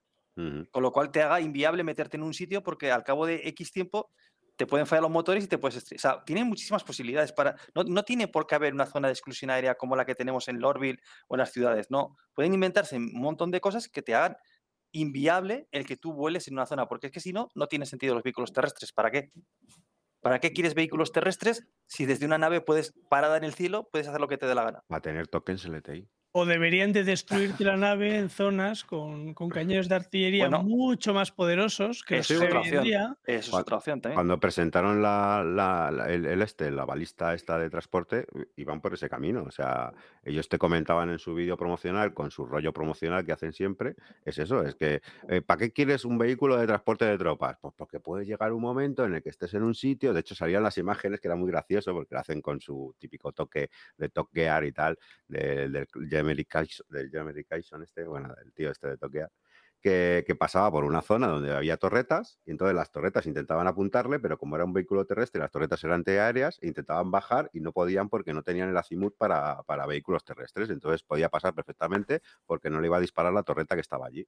Y entonces, pues, pues ellos dan a entender de que habrá esas situaciones, ¿no? De que necesitas un vehículo terrestre, ¿por qué? Porque habrá un- un- una exclusión aérea brutal de, pues, por, por torretas, por, por lo que sea, que no sea una exclusión aérea de lo hizo un mago porque de Eso repente es, tienes una eso es. barrera imaginaria que no te, impi- que te impide aterrizar ahí. No, no, tendrás una exclusión aérea real, como la hay en Mm. la vida real, que es con cohetes, con lanzamisiles, con Pero lo torretas. hemos visto Eufra cosas eso de- en el corte Claro, vertical. En el corte vertical lo vimos, que habían unas torretas muy fuertes y la Mm, Gladius tiene en que Odín, bajar, ¿no? tiene que volar Mm, bajo. sí. Y en y la, ahí veíamos. en la mítica CitizenCon, creo que la del gusano, ¿no? Es que va con la con y, y no puede ir a la zona porque hay una tormenta. Sí, de eso hablamos antes. hablado sí. Sí, pero del. Es que Billy no estaba. De eso hemos hablado. No, lo que, comenta, lo que comenta la Neufra es antiaéreos, me- medidas antiaéreas, Sí, como vemos en el corte vertical, que cuando llega Odín y baja, que de repente hay unos cañonazos ahí en las colinas que la Gladius o baja o muere. Esa es una solución muy buena. Deberían de haber zonas y, que. y- no, y- No, y y lo luego, acaban, lo acaban haciendo. lo acaban ¿no creéis que, por ejemplo, en Lorville y bueno, todos estos sitios que hay que no puedes bajar, lo deberían de quitar? A ver, los bunkers, los bunkers tienen esa zona de exclusión aérea. Sí, pero se, se eh, pueden, eh, se pueden destruir las torretas, pero. pero O sea, digo, esa que están diciendo ellos de realista, digamos, con, con, con antiaéreos, no una zona de exclusión artificial. Sí, pero yo, yo me refería a la de las ciudades, por ejemplo, que te dejen bajar, pero que luego te metan una multa que te cagas y te retiren la nave durante No, cierto pero- tiempo, Pero a por ver, ejemplo, eh, eh, para eh, que no lo hagas. Ya está. Eh, eh, la de Lorville es una sección porque fue la primera ciudad. Entonces, sabes que intentaron varias cosas y tal. eh, Estaba aquella época en la que te ponía el túnel ese virtual que tenías que salir y te decían, sal por aquí, no puedes salir sí, por pero otro eso sitio. no es muy real. Pero esos horrible. Claro, claro. pero- que te quiero decir que, que Lorville es un caso especial. Tú en Microtech puedes aterrizar donde te salga En todos los sitios, sí, sí, cierto, Entonces, cierto. y realmente es que a lo que van es a eso. Van a Cierto. eso. Bueno, Arcor es complicado aterrizar en todos los sitios. porque Arco, bueno. Eso pues es otra cosa Arco, diferente. Ahí es otra- muy Por, difícil. por un otra tema de nivel de detalle. es. Sí. Pero, por Sí. ejemplo, en Horizon, que es más nueva, también puedes aterrizar en donde quieras. Tú Sí, puedes cierto, aterrizar incluso en un montacargas de estos que van volando. Puedes Sí, aterrizar pero, encima. pero que lo tienen muy fácil para evitar que la gente aterrice donde le dé la gana.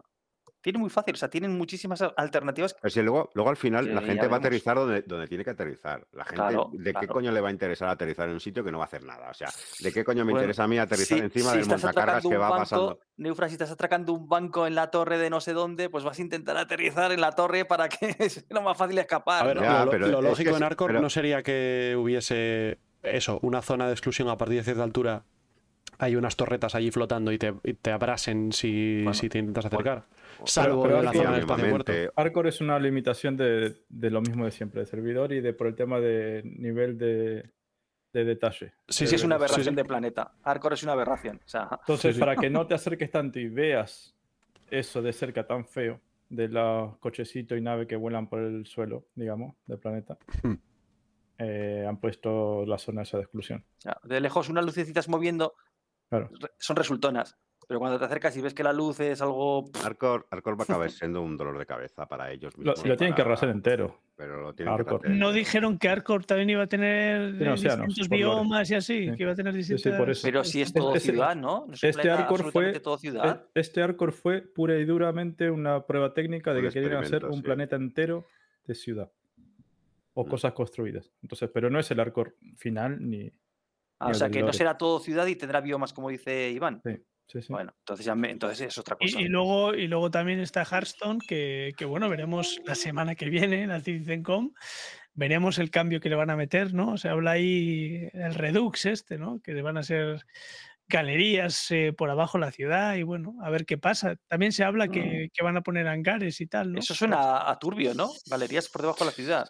A ver, a ver lo que hacen ahí. Met- eh, Redux, mm. una, una actualización del Orville, que la o sea, verdad que te, que te vamos a ver mucho por los subsuelos de. de- más, Orville, por, ¿eh, más por Pyro, más por Pyro, yo Ah, creo. Ese tan esperado gameplay de, de infiltrarte en Houston, ¿no? Por- Ya, Sí, lo que, llegó. lo que todos De queremos, hecho- ¿no? Meternos, De meternos hecho, una tenemos una zona, ¿no? Tenemos una zona para poder entrar a, a Hearthstone. Lo que pasa que, por lo que sea, hasta que no se activen también los controles de seguridad y todas esas cosas, pues. Ahí está. No, Esa bueno, alcantarilla que cortan con la multitud que corta.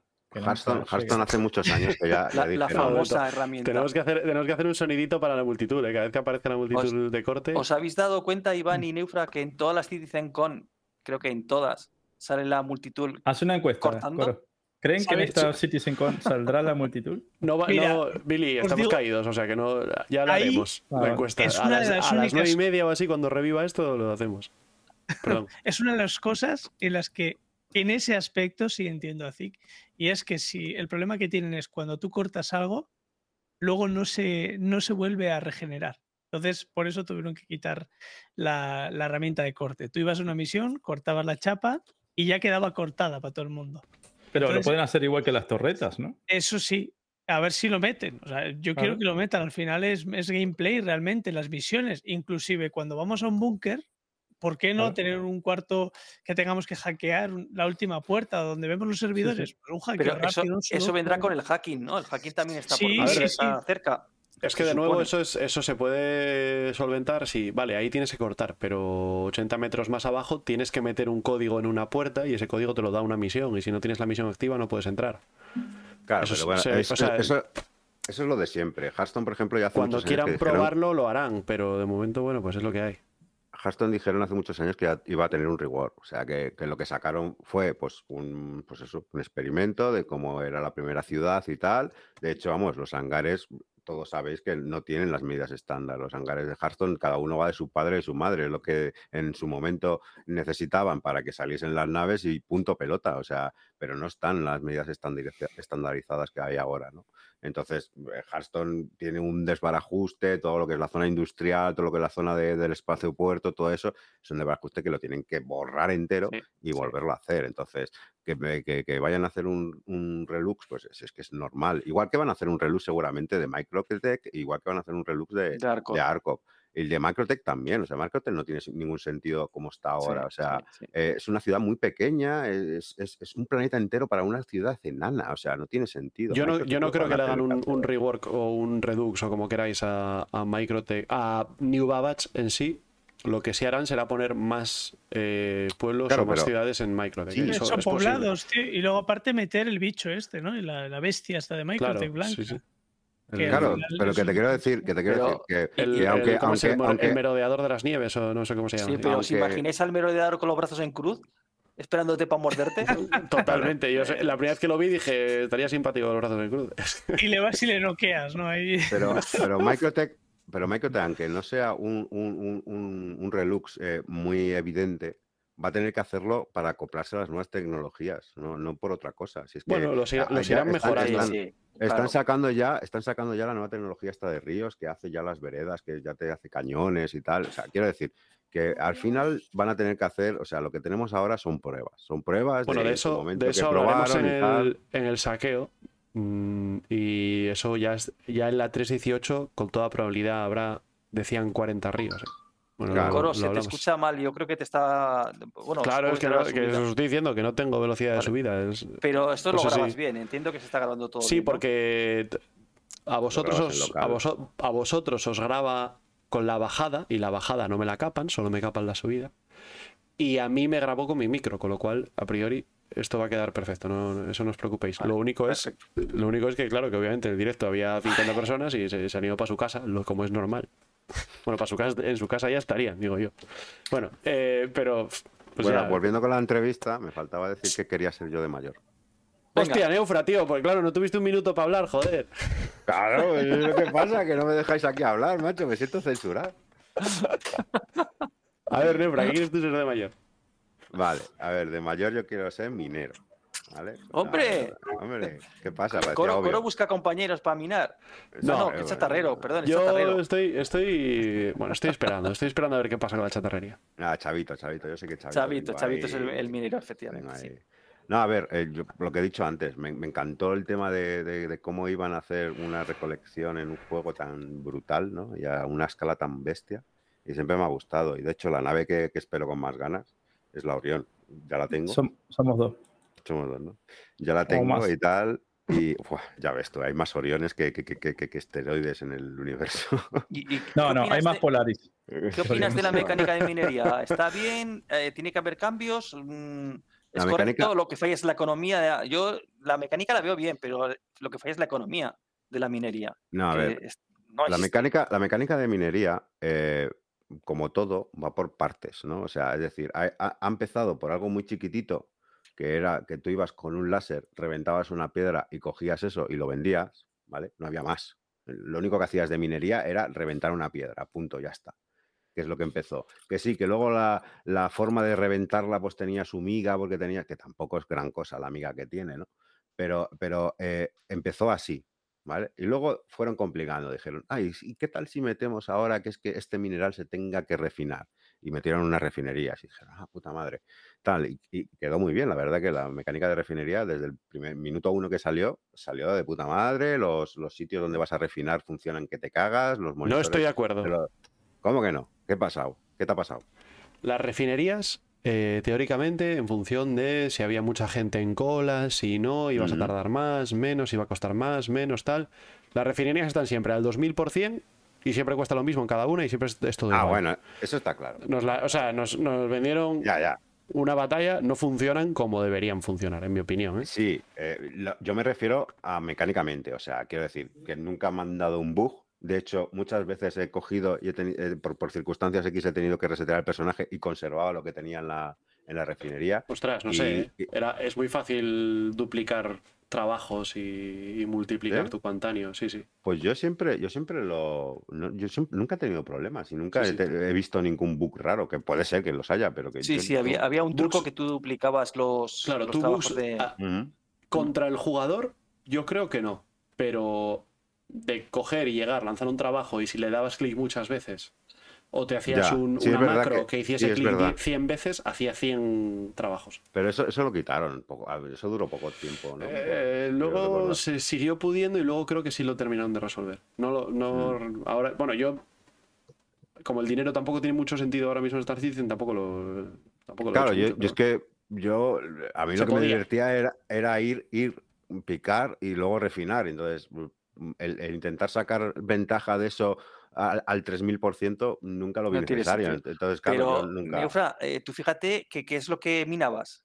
Quantanium, ¿no? Sí, sí, no. Evidente- el resto de, de- para sí, nada. ¿Por qué? es- Eso Pues está porque claro. no está la economía de la minería. No, no, no, eso está O claro. sea, no hay. Entonces, Pero bueno, mm, eso vamos- aburre. o sea, el- el- vamos- sí, siempre. Quantanium. vamos, vamos, vamos por yo partes. quiero estar al día de, de- de la bolsa de ahora ha subido el aluminio. Voy a minar no, aluminio. o pero- yo qué sé. Pero tampoco Pero además está bastante bien la minería, ¿no? Es- Sí, como mecánica tam- está bien, Tampoco, mecánica tampoco, está bien. tampoco llevemos a error. O sea, eh, Hoy eh, que minamos.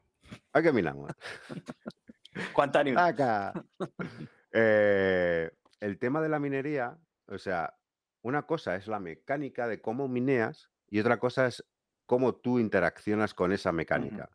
¿Vale? Entonces, yo hablo de la mecánica, de cómo mineas. Sí, sí, tú sí, empezabas mecánica, con un láser, explotabas una piedra, te llevabas lo de esa piedra y tal.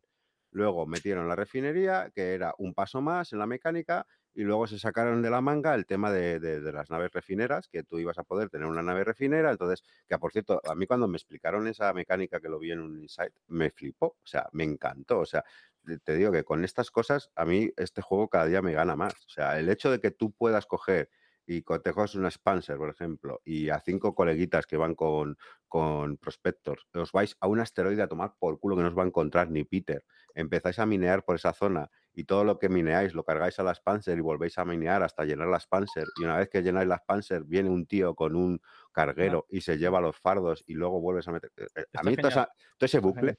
Me, me- me fascinó, o sea, me encantó. Y digo, ¿cuándo? ¿Para cuándo? De hecho, nada más Y de- y oírlo... después, me- me después viene un pirata, te revienta las naves y después viene la, el- la Reclaimer Ah, y te recicla. Y es el ciclo de la Está vida. claro, el ciclo de la Pero en vida. las tolvas está muy bien pensado el sistema, ¿eh? Al Claro. final mm, puedes ir minando y luego ya lo reciclarás, aunque no tengas una expanse cerca. Cargas todo ese mineral y luego lo reciclas, ¿no? Por ahí. todo ese loop, todo ese loop está cojonudo. Luego, evidentemente, está el cómo interacciona el, el el minero con el universo, que eso ya es otro tema aparte. Que eso ya es, si tú quieres eh, profundizar y decir, soy un minero, pero a la vez también soy un broker de la bolsa y estoy al día a día con, con el tema de cómo está la cotización de este mineral, dónde tengo que ir a buscar, tal, no sé qué. Porque es que luego, claro, luego a eso se le Ay, incluye no, de no- que no es ser un broker de la bolsa, Neufra, tío. Si al final. No, no, no, quiero decir que puedes tener esa opción o puedes tener la, la opción de decir, lo vendo y ya está, se lo vendo Pero eso no que pase, es- a mi amigo de confianza, a mi, mer- a, a- a mi transportista de, de confianza, se lo vendo a un precio y el que le saque la rentabilidad que le dé la gana. Claro, pero tu lo- transportista, lo a confianza, con- tu, tu transportista te va a decir, no quiero aluminio, quiero no sé qué. Y ya está, o sea, Eso lo van a arreglar cuando metan, que dijeron que no las metieron porque ya saben que funciona. Con las misiones de delivery. Con las misiones de metan- claro. Pero eso es de lobo solitario. Eso es de lobo solitario lo que dices tú, Neufra, porque seguramente en las ORS habrá gente que se dedique a ver precios, No, a ver las rutas más no, interesantes y habrá gente no que es esté necesaria- minando. no necesariamente. Claro, o sea, sí. quiero decir, yo, por ejemplo, Es yo soy, rentable hacer Yo eso. soy, yo soy, yo soy el minero y tengo mi cuadrilla de mineros, ¿vale?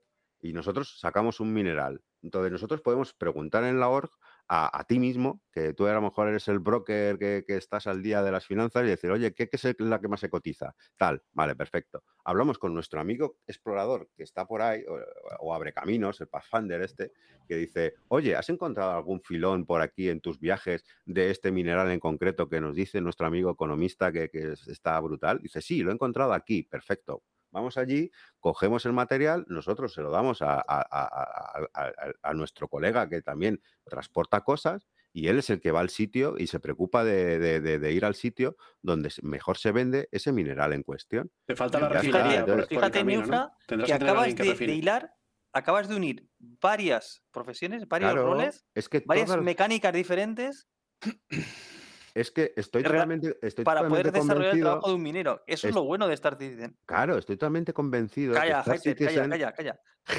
Estoy totalmente convencido que Está todas, comiendo la cabeza. que absolutamente todas las profesiones de Star Citizen, todas, hasta las más peregrinas que te digas, "Pues, Esto- pero, pero no ¿por qué va a tener Iván. va- va- un espía, por qué va a tener, o un espía o un traficante de datos, por qué va a tener que tener relación con tal o con cual? Pues sí, seguramente al final todas las profesiones de Star Citizen tienen que estar eh, de una u otra manera vinculadas con otras terceras profesiones, ya sea porque él tenga multiprofesión, o sea, haga esto más lo otro, o sea, yo sea minero y sea además tra- transportista, o porque simplemente él coja y diga, yo soy eh, eh, eh, traficante de datos, ¿vale? Pero además tengo a mi amigo periodista, que es el que me ayuda a difundir esos datos o llevarlo al sitio adecuado, o tengo a mi amigo tal, que es el que me ayuda a tal, o tengo a mi amigo cazarrecompensas, o a mi amigo tal, que está en este sitio y sabe dónde puedo meterme para colarme para tal, no sé qué. O sea, quiero decir, todas las profesiones van a estar en una, de cierta medida, Eso- vinculadas con otras terceras. Seguro. Eso seguro, es reconduce que a 100% jugar seguro.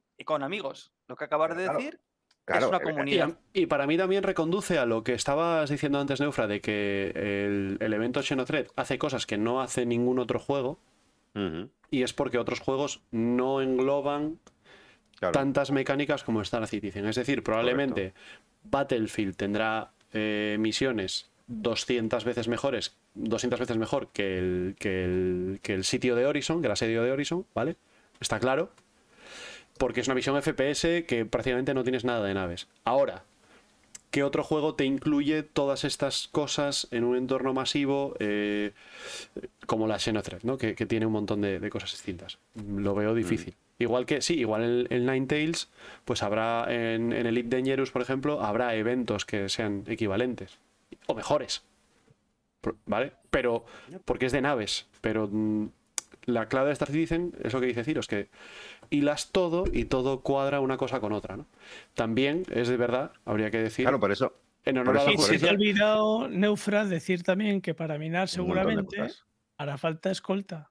Que ahí Ajá. también. Sí, sí. Depende- Y, al, sí, y al transportista y al pero- espía y a todos hará Claro, falta. pero eso, eso es- bueno, lo de la escolta es también Músculo. relativo, porque eso, eso, hay mucha gente que tiene mucho miedo, ¿vale? Eh, yo, yo lo noto cuando hablo con ellos. Digo, "Jo, es que el día de mañana me da mucho miedo, me da ocho palos salir con esta nave, con, yo qué sé, con una mole, ¿vale? Irme allí y que me cacen, ¿no? Y yo, a ver, eh, en serio, o sea, me Siempre estás existirá diciendo, el riesgo, pero ¿Me estás diciendo en serio que tienes miedo de un, de un, de un- en, en un mapa que son varios sistemas? mm, En momento de salida, ¿qué serán? ¿10 sistemas como mucho? Pues 10 o, me- o menos. o Mm, menos. espero que sean menos porque si no tenemos para 10 años. Bueno, venga, Mm. 5 sistemas, venga, te lo compro, me da igual. Pero es que son sistemas que Stanton es pequeño. Ya han Sí, dicho que Stanton sí. es un sistema pequeño. Bueno, Entonces, pequeño eh, Piro- sería mediano. Piro tiene tres bueno, veces más Los hay superficie que mucho más Stanton. grandes que Stanton. Exacto, pero si es que da igual. Bueno, da Pyro, igual. Pyro, hay, por hay- ejemplo, hay- hay ¿no? sistemas como Piro que tienen, pues eso, te- ¿cuánto has dicho? Tres veces. ¿no? Tres veces más, sí, sí. Pues eh, en- o vosotros, en os habéis, vosotros os habéis recorrido la distancia a hidrógeno desde un, desde un, que están cercas, desde un- una estación orbital, ¿no? De estas, un Crew L1, un Jur L1, hasta otro que esté al lado. ¿Os habéis recorrido esa distancia a hidrógeno? Es bestial la distancia que hay, es inmensa. O sea, ¿tú te crees que te van a encontrar si tú te vas a minear a un sitio por ahí perdido? Es imposible. Yo estoy, Depende, yo estoy Neufra, convencido de que sí, porque esa, esa información que tú le has pedido a tu amigo explorador de, oye, ¿dónde hay un filón de tal mineral? El pirata que quiere cazar mineros la comprará también. Claro. Oye, Claro, oye, aparte- sé que el mineral que se lleva ahora es este. No, pero e- ¿Dónde hay un evidentemente. filón de si este mineral? ejemplo, Ahí ya me quiero, voy. quiero- quiero decir, quiero Yo decir, creo, yo eh, creo, Neufra, que si va, más bien, más que por lo difícil o fácil que sea encontrarte, va a ir por las zonas de alta seguridad y baja seguridad, ¿no? No, pero mira, e- es Donde muy fácil. será más Tú fácil sí- o más difícil sí, que haya Y luego que en la nave seguramente, si te van al ordenador, podrán ver sí- todas tus sí- transacciones y el resto igual te Pero- pueden, pueden ver Y- qué naves han trabajado contigo y dónde Pero han esto, esto, No volvemos, esto volvemos a lo de siempre. ¿Os acordáis de la reputación de, de- de jugador? Que existe. que Es una reputación que te dan tal. Entonces, tú cuando le compras la información al tío, que, que- que el tío es de- si, si es, es el tío es de confianza, si, joder, si se la compro a Iván, yo sé que Iván no va a ser tan cabrón de vendérsela a un pirata. No, bueno, pero se la puede sí. vender otro. Pero igual sí. Bueno, o igual sí, Se- pero bueno, si se, la la puede compro- se la puede vender otro, Neufra. O es posible que Claro, la pero- información pero, de Iván joder, sea pero- exclusiva pero si- si durante un digo- corto periodo de tiempo y después ya si Iván- sea. Si, si Iván está en mi org y, y- y- y- y queremos, ah, eh, ah, eh, queremos que, que nuestra org crezca, bueno, crezca entre comillas, o sea, que se mantenga o que vaya bien, que tenga una salud, que tenga que, que, sea que saludable. prospere. ¿Vale? Que prospere, exacto. Eh, Iván no va a ser tan cabrón de vendérsela a uno que pasa por ahí. No, pero O sea, igual que Iván yo. encontró, Porque- igual que Iván yo- encontró yo- ese filón, yo voy- lo pudo encontrar yo- otro que iba por ahí. Yo voy, y yo Neufra. voy a trabajar, yo voy Todo a es trabajar cuestión para de mí, dinero. para mi or. Claro. Yo voy ¿De a Bueno, trabajar Iván, mí. Yo eso, yo eso me lo apunto, ¿vale? Ya voy a dejarlo aquí apuntado. Pero que quiero Iván, decir, Iván se vende, por si acaso en algún momento Te- tengo tener dinero. en cuenta que no sabemos dejarme- nada de los sistemas de- terminar- de, radar de localización. Dejarme terminar, dejarme terminar el punto, ¿vale? O sea, evidentemente, si tú coges y le compras una- la información a, a un cualquiera o a Iván, que es un cabrón, ¿vale? Evidentemente dirás, vale, yo voy a minear, voy con escolta. ¿vale? Da igual. Porque sé que porque cualquier otra persona sabe el sitio donde, donde voy a ir a minear. Pero si no, yo, por ejemplo, si yo, por ejemplo, o yo mismo tengo mi nave de Pathfinder y soy yo el que explora la zona y soy yo el que la localizo, ¿vale? Porque voy a tener que ir con alguien de escolta si sé que es un sitio donde no va a ir nadie. Porque no lo sabes. Neufra. Un millón de jugadores únicos y nadie más dio con ese filón. Solo tú No, lo encontraste. Y luego puede la- IA, la IA. Depende, depende de lo ambicioso que sea. O sea, si Neufra, va a evidentemente. estar la IA. La IA, cuando tú estés ahí Ah, en eso sí, zonas eso sí. tranquilas, la IA te va a venir. Entonces, por eso, Claro. la gente. Bueno, claro la IA va a venir, depende, depende, la, depende de- del, del, del riesgo Igual que de la lo- zona. ¿no? igual que los Si vives En una jugadores. zona segura no te va a venir. Tú- tú- Pero lo mismo que los lo mismo que los jugadores. esa IA, esa IA, al localizarte allí, eh, genera una misión de mm, ha venido alguien que está tocándome los bili, y me quiere, se quiere llevar eh, ese filón que he encontrado. Eh, necesito a alguien para que se lo cargue. A ver, va, una a haber, va a va a que haber, va a haber que haber, un- eh, o sea, yo estoy 100% seguro que va a haber que tener un equilibrio entre Sí, sea muy difícil encontrarte y sea muy fácil encontrarte. eso. Porque eso si no, nadie va a minar. O sea, la gente se va a frustrar. Sí, puede- va a sí puedes hacerlo. cada Tú, vez- tú imagínate. Solo- cada vez, cada vez solo que salgo, cada vez que salgo, aunque vaya a un sitio, aunque vaya a un sitio, sin ser muy greedy, ¿vale? Greedy es ser muy ambicioso. Sin ser muy greedy, voy a un sitio donde mi ambición es limitada, simplemente quiero dinero para mantener mis naves y ganar un poco de dinero. ¿Vale? No quiero ir al filón madre de la beta madre de- de- de- del universo de Stanton. No, quiero, quiero solo lo mínimo y tal. Y, y si, y si no permites que la gente pueda disfrutar de eso tranquilamente, la gente lo va a dejar de hacer. Pero O sea, evidentemente, si tú quieres, si tú quieres la ser muy gente le greedy, tienes que decir la verdad. O sea, es un mundo Sí, hostil donde te pueden matar en cualquier sitio. sí, Claro, tú es un tienes que. mundo- A ver, Está es un mundo hostil, entre comillas. Un decir. segundo, un segundo, En- Neufra, entre a ver. comillas. vamos a, vamos a hablar nosotros un poco también. Eh, yo, yo lo que veo es que eh, estás muy centrado en que es difícil de encontrarte, pero a mí me parece secundario eso No porque habrá, habrá formas, ¿no? Habrá formas de escanear, habrá formas de, de lo No, que quieras, no, o incluso no de saber. centrado. Ahora mismo es así, todo el mundo sabe que si vas a Liria vas a encontrar mineros. O te va eh, la IA, es que no- estoy- O, no o, efectivamente, o aparecen los Estoy- NPCs y porque tienes volúmenes de probabilidad, etcétera. Estoy- Entonces, Estoy centrado en que, que igual que las misiones de Bounty, hay niveles. Y los Claro, niveles van a ser claro. eso. O sea, si tú Vale, eres, déjame- eres una pero- persona muy ambiciosa y quieres ir a pillar, o sea, por ejemplo, eh, vas al cinturón de asteroides y te encuentras aluminio a patadas, ¿vale? Como ha dicho Billy, o sea, seguramente haya misiones, le dice, tráeme 30 toneladas de aluminio. Y vale. ¿Y quién te va a ir a buscar para coger aluminio? Pues a lo mejor a ti te viene bien porque tienes esa misión, pero a los demás les va a dar igual atracar a un tío que No, está cargando aluminio. No olvides el Quanta, no olvides la IA, que se va a generar. Eso, eso eh, que con un decía, porcentaje. Efectivamente, voy, a, voy, a, voy a intentar acabar el argumento. Entonces, si, si tú tienes esos niveles, lo que vas a tener son zonas de alta seguridad y de baja seguridad. Vas a tener los es. volúmenes de probabilidad que van a determinar cómo de fácil es que aparezca un pirata que te venga a, a fulminar. Eh, Re- recordar que Stanton Y lo- no es un y- sistema seguro. ¿eh? Claro, exacto, es- seguro. es de seguridad es media. Inseguro totalmente, pero Stanton es de seguridad media. exacto. ¿vale? Luego Entonces, tendrás Terra o Sol o lo que sea, que sean de seguridad máxima. En Terra, seguro que vas a minar y no te molesta nadie. claro, si estás en Terra minando, y lo primero, no va a haber volúmenes de probabilidad o van a ser muy bajas las probabilidades de que aparezca un NPC Y ya no te irá, y te, y ya y te funda. no tendrás. va a ser muy baja la probabilidad. Y si un grupo de jugadores decidiesen ir a Terra, lo primero, no tienen dónde repostar. Lo segundo, va a haber oleadas y oleadas de IA que van a estar encima de ellos. Entonces, la cantidad de jugadores a los que van a poder molestar antes de que, lo- de que se los carguen o se tengan baja, que ir, va a ser muy baja. Con lo cual, el efecto es el mismo que dices tú, Neufra, que es que tú vas a estar allí mirando Pero tranquilamente Terra y no, no te va a ir nadie a molestar. Pero no porque no te puedan encontrar, sino porque no. Porque El beneficio no va a merecer la pena. Claro, estar claro, en exacto. Terra, merecerá igual estar en Pyro, que te puedes llevar un pastón, pero por eso El decía riesgo será muy que alto. vas a tener que pensar en escolta, en más cosas, en organizar una expedición. Pero yo, yo creo que No, lo que, que Neufra igual- ha dicho, y, y es verdad, es que el juego no es un juego PvP, Star Citizen. No es un juego 100% PvP.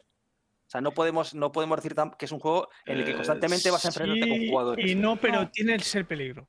Eh, Claro, tienes el riesgo. que no, que no sea puramente PvP no quiere decir que no vaya a haber combate. ¿eh? Eso no, es que. Exactamente. En cualquier esquina te pueden matar. Sí, eh, el riesgo lo vas a tener siempre y eso es lo que te va a llevar el culillo preto de dónde me, dónde me meto a ver qué pasa. Pero no tienes por qué estar todo el día peleándote con jugadores. No, eso eso sí, no. con la IA seguro que sí. Ya se generará por el cuanta o por lo que sea, se te generarán, te aparecerán. Esperemos que no te respanen en el, en el morro de la nave, como los meteoritos, que- pero te respanearán IAs que te tocarán las narices, eso seguro, vamos. Porque si no, el juego sería también peligroso, ¿no? Claro, luego, luego dependerá un poco del, del- del minero, ¿no? Si, si hablamos de la minería en concreto, que, que igual dice, oye, a un- mí, a Orión". mí me vale más la pena minar en Terra, que aunque no haya minerales de mucho valor, sé que siempre que salgo voy a volver y voy a volver con algo en la, en, Sí, en la eso es lo que y voy, a, voy ambición. Y de a pocos voy a ir ganando dinero. O lo que dice Iván, voy a contratar una escolta, voy a llevar una Starfarer, voy a irme a Piro, voy a estar una semana, igual ni vuelvo. Entonces, voy a Literal. voy a invertir la de, la de Dios y igual gano nada o igual gano muchísimo. Entonces, bueno, es también lo que dice Neufra, de cómo de ambicioso seas que... Pero hay que Pe- tener una, una cosa clara. A ver, eh, Star Citizen, según parece, según parece, vamos a tener Stanton, Pyro y Nix. Para ir a Stanton hay que pasar por Pyro. Sí, y, lo- y Sí, luego Odín. Entonces ahí está la salsa. Y, y luego Odín también. Claro, es- pero el tema es que el- los mineros que van a ir a la, seguramente la mejor zona sea Nix, pero Para volver a minar, sí. Stanton a vender, que será la mejor zona para vender, tienen que pasar por, por Y, Pyro. y el problema de ir de Stanton a Nix es ¿dónde leches repostas? Claro, Claro. por eso, probablemente por eso Cuidado. que ser naves grandes. O que sea, no es cuestión, voy saltando de salto en salto y al final llego a la otra puerta y ya me voy a Nix. No, de las que re- repostar seguramente. Salvo con naves muy grandes que tengan bla, bla, bla. Pero... Claro, y la clave está en que lo hagan naves grandes, pero naves grandes llevarán mucha carga, serán muy jugosas para los piratas, entonces necesitarán escolta. Las escoltas Da- no, da ti- mucho no tienen el, gameplay. no tienen el mismo alcance, entonces necesitarás que vayan en una Liberator o Sí. de alguna forma. O o sea, tienes ti- tus naves de, de minar en Nix y lo único que lanzas pues son, son Transportes, freelancers o transportes. transportes que van con escoltas, que al final eso enriquece Claro, el juego realmente. Claro, claro. Sí, es es el- gameplay, gameplay y maneras de darle vueltas a la cabeza. O lo para- contratas. Oye, Pero tiene que salir IA que, que le dé diversión a los escoltas también. Eso ahora es, eso es. Eso es. Claro, Sí. sí, porque, sí, porque los jugadores igual no quieren atacar un, un convoy con escolta. ¿no? Pero, yo creo, ahora, yo, yo estoy un poco ahí con. Neufra que ah, probablemente la mayor parte de los combates que tengamos el- en porcentaje sean más con IAs que con jugadores. Bueno, la proporción esa 1-10 90, será para todo, ¿no? 10. ¿sabes? Lo dijeron 9-10. Lo dijeron, sí. Nueve- sí. Entonces, ¿Que vamos a tener combates entre jugadores? Pues probablemente que sí, sí, eso seguro. Alguno habrá. sí, Eso no vas a estar jugando un montón de tiempo y no haber enfrentado, no te hayas enfrentado con un jugador nunca. No, no. Sobre todo, caso puede- sobre alguno todo puede porque haber, habrá, pero- habrá jugadores que te busquen ya. Hombre, si eres un ermitaño que te vas a una cueva de yo que sé en qué planeta y no sales de allí para nada, pues a lo mejor no ves un jugador nunca, yo qué sé, pero te quedas un poco aburrido, ¿no? La clave está en que no solamente son los jugadores los que te van a atacar, te va a atacar la IA No, también. no, yo he dicho, claro, claro, sí, sí, hombre. Eso es, eso es lo que digo, que va a ser la mayor de- parte de veces que alguien te pero- ataque sea una IA. Pero es la diferencia que la, la gente como piensa ahora, que vos te vas a minar ahí a cualquier lado y si no te encuentra un jugador no te encuentra nadie, porque no hay IA cazando mineros No, ahora. eso, eso lo han explicado con el Quanta. Claro, pero en el futuro no va a ser los jugadores PvP solamente tu único problema. No, Vas a tener que no. también, porque ya te veo yo defenderte con una Prospector contra dos o tres casas piratas de la IA. Bucanir, dos Bucanir. Claro, no vas a Te poder tendrás que rendir y les tendrás que dar parte del botín, seguramente. Por eso, entonces, no es solo el PvP. Y es que va a que- haber niveles de IAs, o sea, que no todas las IAs se van a comportar igual, ¿no? Que van a tener cara- eh, Claro, características, sí. ¿no? Más Y que- agresivas, menos Y que hay mucha gente que, que dice, yo me inmolo. He escuchado mucha gente, yo pues, si me Uh, pillan, no, no, no, va a ser más ya- rentable no. darles parte de la carga o tal. Y, sí. y tampoco va a ser Sí. rentable matar a un tío. Tú imagínate, e- eres pirata, ves a un minero, no te renta matarle. Seguro Claro. que no, te No. renta. No. Así que al final un poco es el balanceo ese, ¿no? Que vayan a hacer. Hombre, a ver, es que el pirata que gana matando a un jugador. O sea, Nada. ¿qué ma- no le gana nada. Y reventando la nave no gana nada. O sea, incluso has perdido munición que la tienes que pagar o lo que le hayas. eh, Bueno, de cuando- munición, ¿no? Cuando sale este tema, siempre me acuerdo de la anécdota que contó Chris Roberts de cómo él veía el juego ¿no? en, en- en- en el apartado este de la piratería y él comentaba siempre la anécdota de que está en el lore, además, eh, no sé si seguirá escrita en el lore, imagino que sí, eh, de cómo uno de los piratas más famosos de- de- de- del universo, ¿no?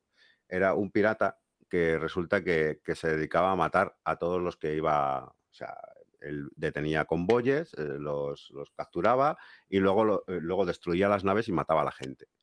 ¿Qué pasó? Que la, la UE puso una alerta para, para este pirata muy alta. Entonces, eh, no Claro. solo incordiaba a este pirata, la no solo acosaba la UE a este pirata, sino que acosaba a los piratas de la zona. Entonces, los piratas de la zona se pusieron en contra de él, lo capturaron y lo entregaron a la UE. Porque era, un, era, era malo para los negocios. Porque ¿no? Es estaba decir, haciendo que todo el mundo quisiese cazar piratas. eh, claro. no, final- que, que- que, este pirata operaba en. eh, La historia contaba de que este pirata eh, operaba en una zona, ¿no? Imagínate Pyro, ¿vale? Imagínate que Pues operaba se llenaría de, de cazar Claro, y de la web. ¿qué pasa? ¿Qué pasa? ¿Qué pasa? Eso incordia el negocio. Eso jode el negocio, ¿no? El hecho de que la UE esté acosando constantemente esa zona porque este pirata resulta que está matando a gente y eso llama mucho la atención. Entonces los propios piratas le, le dieron caza y lo entregaron a la UE con un lacito diciendo, mira, aquí tenéis al cabrón que es el responsable de todo, dejarnos en paz durante un tiempo mientras os, os laméis con este tío, ¿no? Entonces la UE lo cogió, lo encarceló y dejó la zona un poco tranquila durante un tiempo.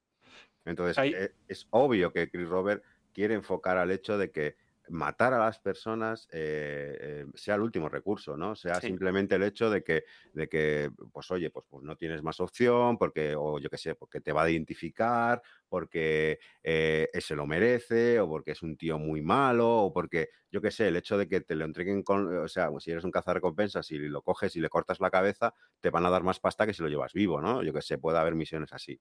Pero que Eso- quiero decir que serán cosas muy, muy, muy aisladas y muy Pero lo extraordinarias. vemos con el las hecho de que- cápsulas, con las cápsulas Claro. de, las naves, realmente. Claro, sí, el Seguramente matar- el peor el- delito será reventar una cápsula.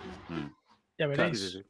Eso va en consonancia con lo de que tampoco quieren que se destruyan las naves, por lo menos las naves multitripuladas, sino que se averíen, se aborden, etcétera, etcétera. Un poco Hay que una. da más gameplay también, ¿no? Entonces, que dicen lo mismo, una nave destruida es pérdidas, no ganas nada con una nave Y a destruida. lo que decía Billy del tema de la IA, yo creo que ha- habrá un equilibrio. O sea, eh, Sí. ya, ya comentaron de que iba a haber, eh, la IA iba a tener personalidad. Entonces iba a haber IAs agresivas, IAs que no eran agresivas, IAs tranquilas.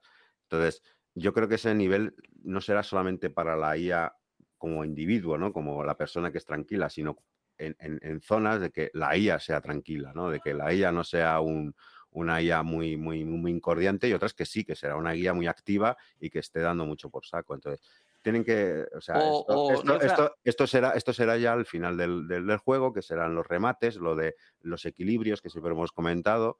Y entonces, esto será siempre el tema de, de equilibrar el que haya zonas agradables donde tú puedas minear tranquilamente, aunque, bueno, pues eso, no, no tengas, no, no vayas a conseguir una riqueza, no te vas a forrar, no vayas a dar el pelotazo, pero te sirva para, para, para el día a día. Y otras zonas en donde sí vas a dar el pelotazo, pero ojo, que vas a tener a la IA y a jugadores que sepan que, que- que esa zona también es, es, es- es- alegre, ¿no? Que, que, es- que- que hay actividad. Entonces ahí es donde tendrás que ir de tirar de escolta, donde tendrás que tirar de, de, yo qué sé, de llevar incluso una Idris para que te proteja y cosas de ese estilo, o sea, evidentemente. Es que, eh, Neufra, incluso según tu nivel de reputación, con los mm, fuera de la ley o lo que sea que estén en esa zona, cuando el cuanta decida que te van a aparecer, a lo mejor resulta que te mandan a los más inútiles de porque tú tienes un- buena relación o una rela- o no eres muy enemigo de ellos, ¿no? Y te mandan a los más tontos, ¿no? Que son fáciles de y en cambio si yo qué sé, les has hecho miles de putadas y te tienen tirria, te mandan a que no lo sé, esto son elucubraciones mías, esto no lo he leído en ningún sitio. Que tienen muchas maneras de jugar con todo esto. Claro, Yo, yo sí que creo que en algún sitio vas a poder mirar tranquilo, pero creo que tiene que, que ir en relación con los beneficios que vayas a sacar. Si, si, si no sacas beneficios, no te van a incordiar.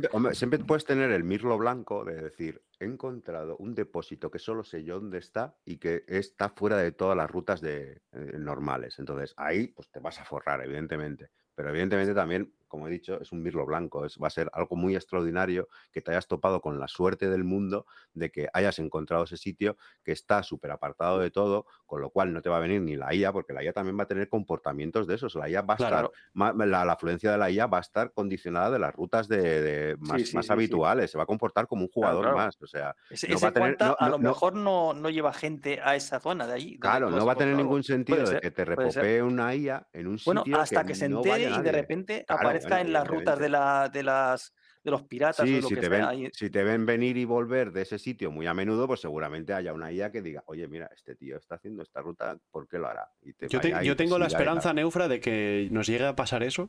Yo tengo un- una especie Ojalá. de sueño que me, que me pase eso, decir, hostia, acabo de encontrar el dorado, pero sé que es cuestión de tiempo de que empiece a aparecer ya por ahí, que otro lo encuentre o tal, y que, y que eso, de lo- que te quedes hasta las 5 de la mañana sacando todo lo que puedas porque... Mm. Porque, bueno, un viaje más, un viaje más, ¿no? Porque, es el, porque sabes que es limitado, ¿no? Yo Es tengo eh, esperanzas de- tener ese tipo de, de experiencias. ¿eh? Hablamos mucho de los pilares del juego, ¿no? El OCS, el PES, el server meshing, etcétera. Pero in-game, el Quanta, La es lo que le va a dar sí. vida al juego. Sí, sí, sí. Es lo que va a manejar la economía y es lo que, lo que nos va a mover. O sea, no, nos vamos a mover por la economía del juego. Vamos a hacer lo que Zig quiera que hagamos. Es más, juego. estoy bastante seguro que al principio a lo mejor puede haber unos desequilibrios muy grandes porque no lo tengan muy pulido, pero igual que, que digo que va a haber sitios de, de- de- de- de minear tranquilos, también va a haber sitios de minear, o sea, va a acabar vi- viendo, porque es que si no, la mecánica de la Orión se va a quedar totalmente, o sea, va a ser imposible sacar un Orión si lo hacen con un acoso muy, un acoso de derribo muy importante. Entonces, ¿Crees que van, a Orión- tener, van, a, van a tener que hacer al menos una zona en donde pueda estar la Orión, ¿no? La Aunque Orión sea, es una- a- es aunque sea una- simplemente por el hecho de que te den una misión, que tengas que coger millones de toneladas de, de- de- aluminio, algo que no quiere nadie, pero lo quieran Pero va a mirar en tierra la Orión. No, es una no, raid. no, la Orión no, es una raid. La Orión tienes que contemplar escoltas y muchas cosas, realmente. Es una raid al final. Una Orión, lo que pasa es que los jugadores Yo- de yo Star creo que- Citizen yo creo que-. Yo creo, no, yo creo que al principio, evidentemente, va a ser una raid, pero poco a poco yo creo que se van a ir equilibrando las cosas y no va a ser, o sea, eh, eh, el bombazo del siglo, el tener que sacar un avión, pero podrás hacerlo. O sea, va, No a, haber, va- va a haber ponía- que haber un, un- Pues yo, un yo lo veo al, No, yo lo veo al revés, ¿eh, Neufra. Yo creo que al principio la sacarán y sin más. Y cua- a medida que le vayan añadiendo Depende. saborcito al juego, cada Mm. vez sea más. eh, vale, la única forma de sacar un Orión es esta, porque acuérdate que hace un mes la sacamos y nos la liaron y no sé qué. O sea, va, va a ir creándose esa cultura. Lo que pasa que en- entre los gastos de funcionamiento de un Orión tienes que contemplar también escolta, tienes que contemplar también transporte, ¿no? tienes que contemplar muchas cosas. No solamente es el hecho de ir a minar solo tú con la Orión y unos colegas o con la IA, sino Es que, que es ya una la- operación más grande. La Orión sería como una factoría móvil, ¿no? Eso de una Muy, muy factoría importante que en, en el momento en que tú llevas un par de Gladius escoltándote, te limita un montón el alcance. Vas a tener que llevar eh, una Starfarer o vas a tener que llevar eh, un portaaeronaves o, o sea, ya... eh, Y yo creo que al principio crecen. va a ser así, va, va a ser así, o sea, hasta que den con el punto dulce de que digan, vale, eh, o sea, sacar un avión, pues vas a poder hacerlo, pero pues valorando lo que, o sea, la ganancia que vas a querer ganar, ¿vale? Eh, si, si llevas la Orión a Piro, pues evidentemente la Orión esa va a reventar, pero, pero al instante de que cruce el punto de salto, ¿vale? Pues ya está. Perfecto, pues ya sabes con las cartas que te juegan, ¿no? Entonces al principio vas a ir tanteando, vas a ir diciendo, bueno, pues es que no sé dónde puedo ir tranquilamente, donde los desarrolladores habrán dejado que la IA esté un poco más tranquila, que evidentemente al principio va a ser todo muy a ciegas. Entonces por eso digo que al principio sacar un avión va a ser una puta locura, pero en cualquier parte, incluso en Terra seguramente. Luego ya, es, eh, ya nuestro conocimiento del entorno y el hecho de que seguramente los desarrolladores metan mano y digan, bueno, pues hay zonas más tranquilas, zonas más relajadas y zonas menos tranquilas, pues en ese momento es cuando ya habrá posibilidades de, pero evidentemente siempre va a ser un riesgo, es que eso es obvio. El que no va a ser un riesgo es una, una, una Prospector, porque lo que te llevas con la Prospector tampoco es tanto. O sea, no vas a perder tanto si pierdes la Prospector, ni vas a ganar tanto si consigues llegar con la Prospector. Simplemente va a ser pues el día a día, la abejita obrera que va ahí eh, haciendo su trabajito, ya está. Y si pues, pues de tres viajes le joderán uno, pues bueno. Hace falta un portanaves para la Prospector, para llevar 20 Prospector, ¿no?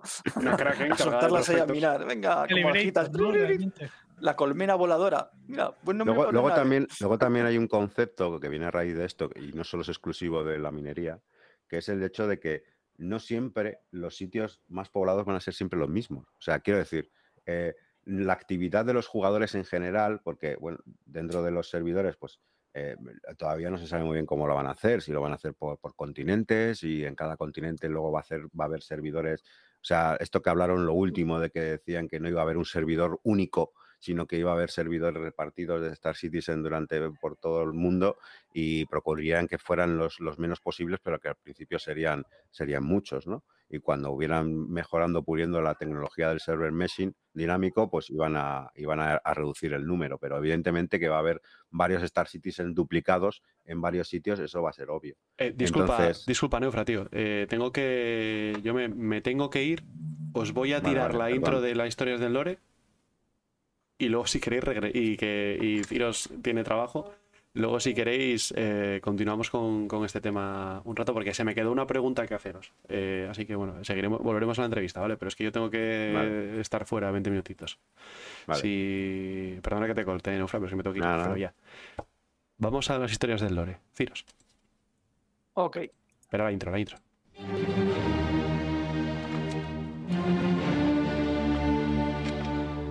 Historias del Lore con Ciros el Tiros.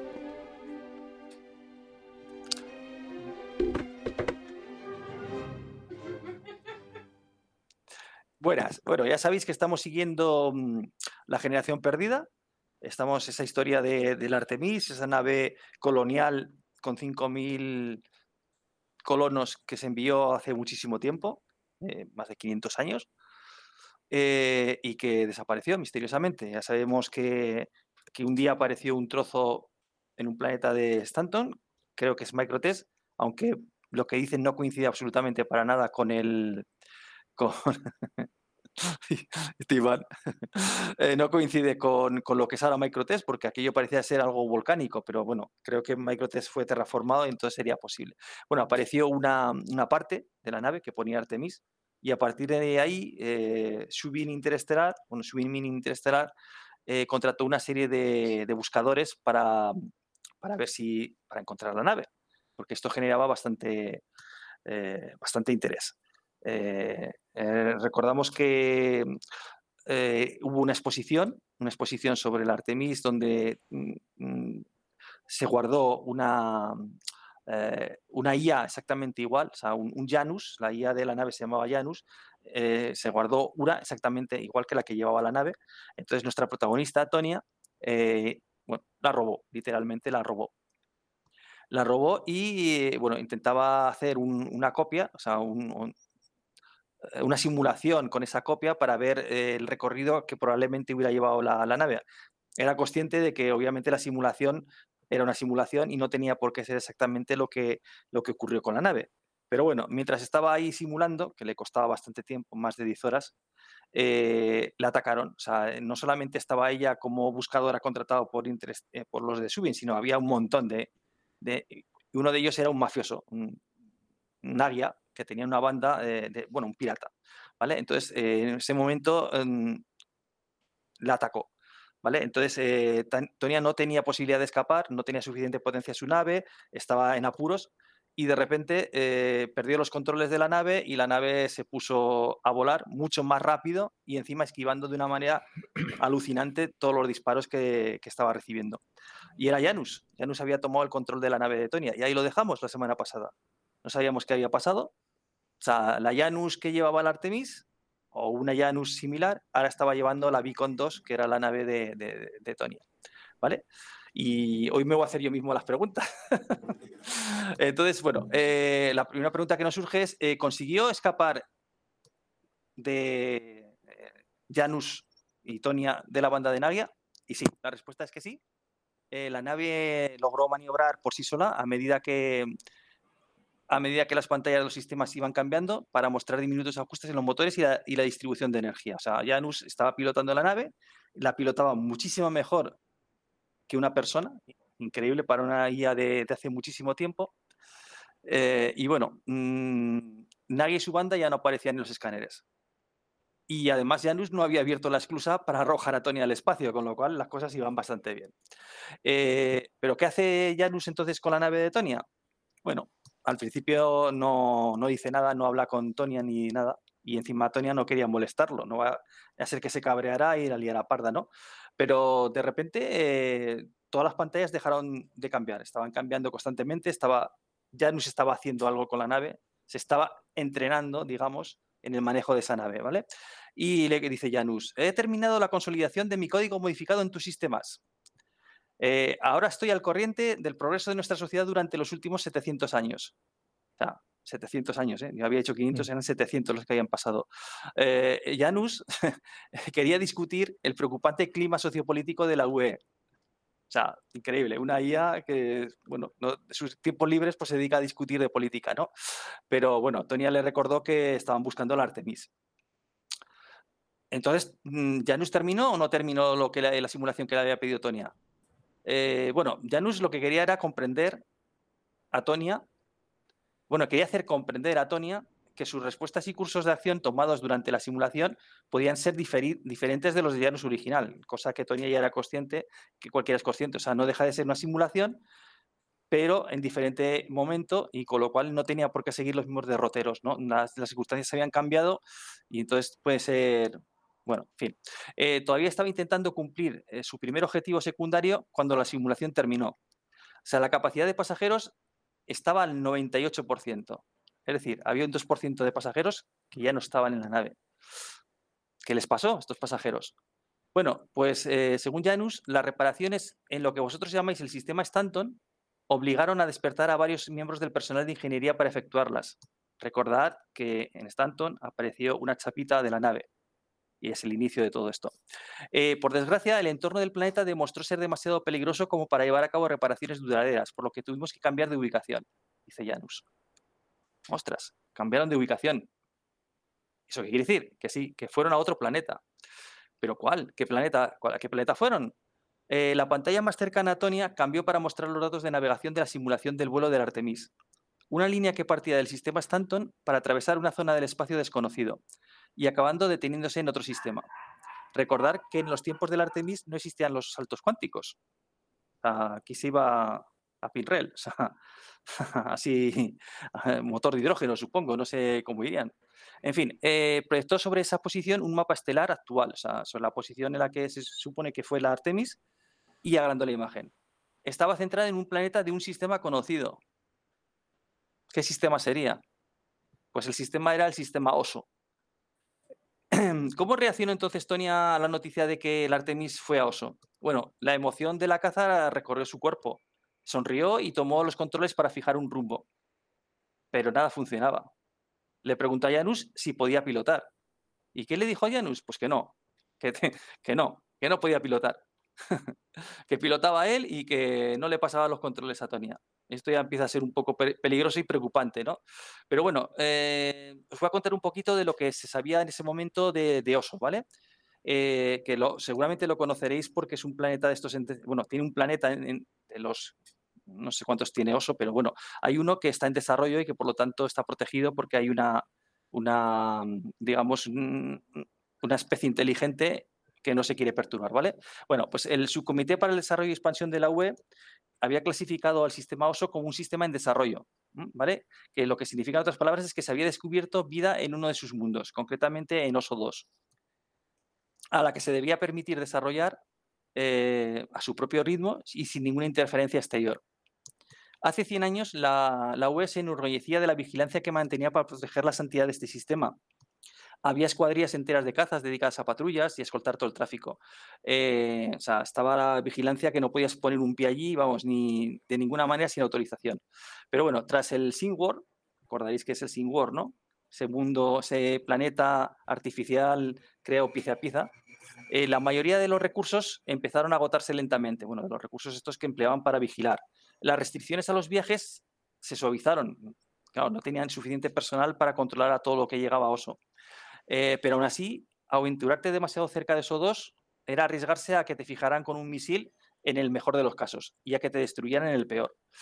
Eh, hoy en día, la vigilancia en este sistema mm, eh, se mantiene por un equipo mínimo, compuesto principalmente por un variopinto grupo de personal militar caído en desgracia. Es decir, que cuando te medio expulsan del ejército te mandan allí, en definitiva. O sea, la creme de la creme del ejército, pero al, revés, ¿no?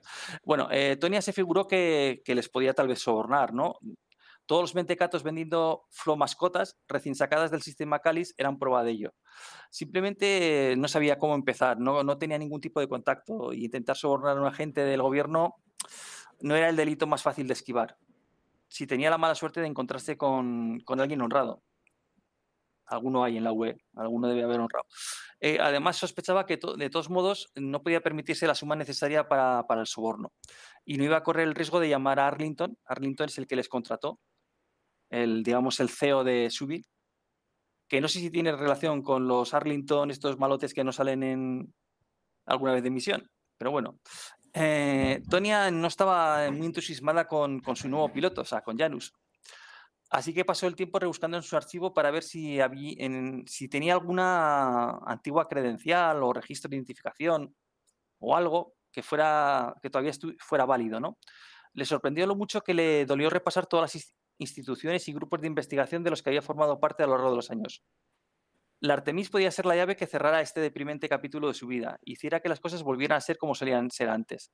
Vivir a la deriva no era tan malo, incluso tenía sus ventajas, pero poder hacer borrón y cuenta nueva, quizás un puesto en un instituto de investigación donde la pudieran dejar en paz, eso era mejor todavía. Estos digamos que es los motivos por los que Tonia eh, persigue encontrar a la Artemis.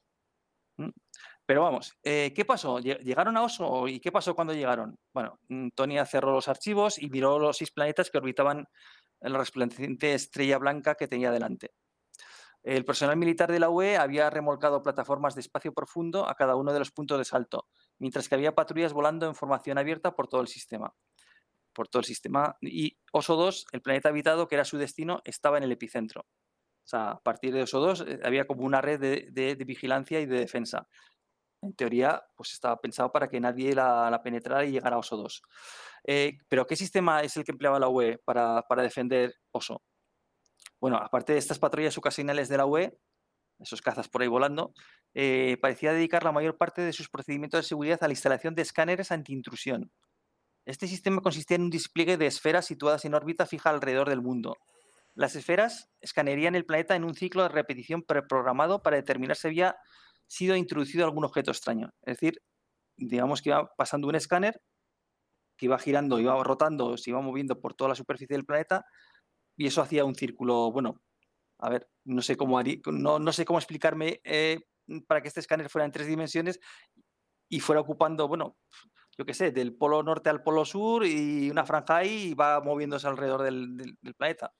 Yo me lo imagino así. Vosotros imaginaroslo como queráis. Bueno, el caso es que eh, este escáner no escaneaba ah, en tiempo real todo el planeta a la vez, sino que iba cada cierto tiempo. Eh, entonces, esto les daba una oportunidad ¿no? para, mm, penetrar esta red de este sistema anti-intrusión. Efectivamente, eh, Tonia le pidió a Janus si podía identificar el ciclo de escaneo de esa red. ¿Pero Janus podía hacer esto? Sí, por supuesto, Janus era muy listo. ¿Cómo no va a poder hacer esto? Eh, Janus le mostró una representación del patrón de escaneo alrededor de SO2. Era como una onda que rodeaba continuamente el planeta. El promedio de tiempo entre cada escaneo era de unos 34 minutos.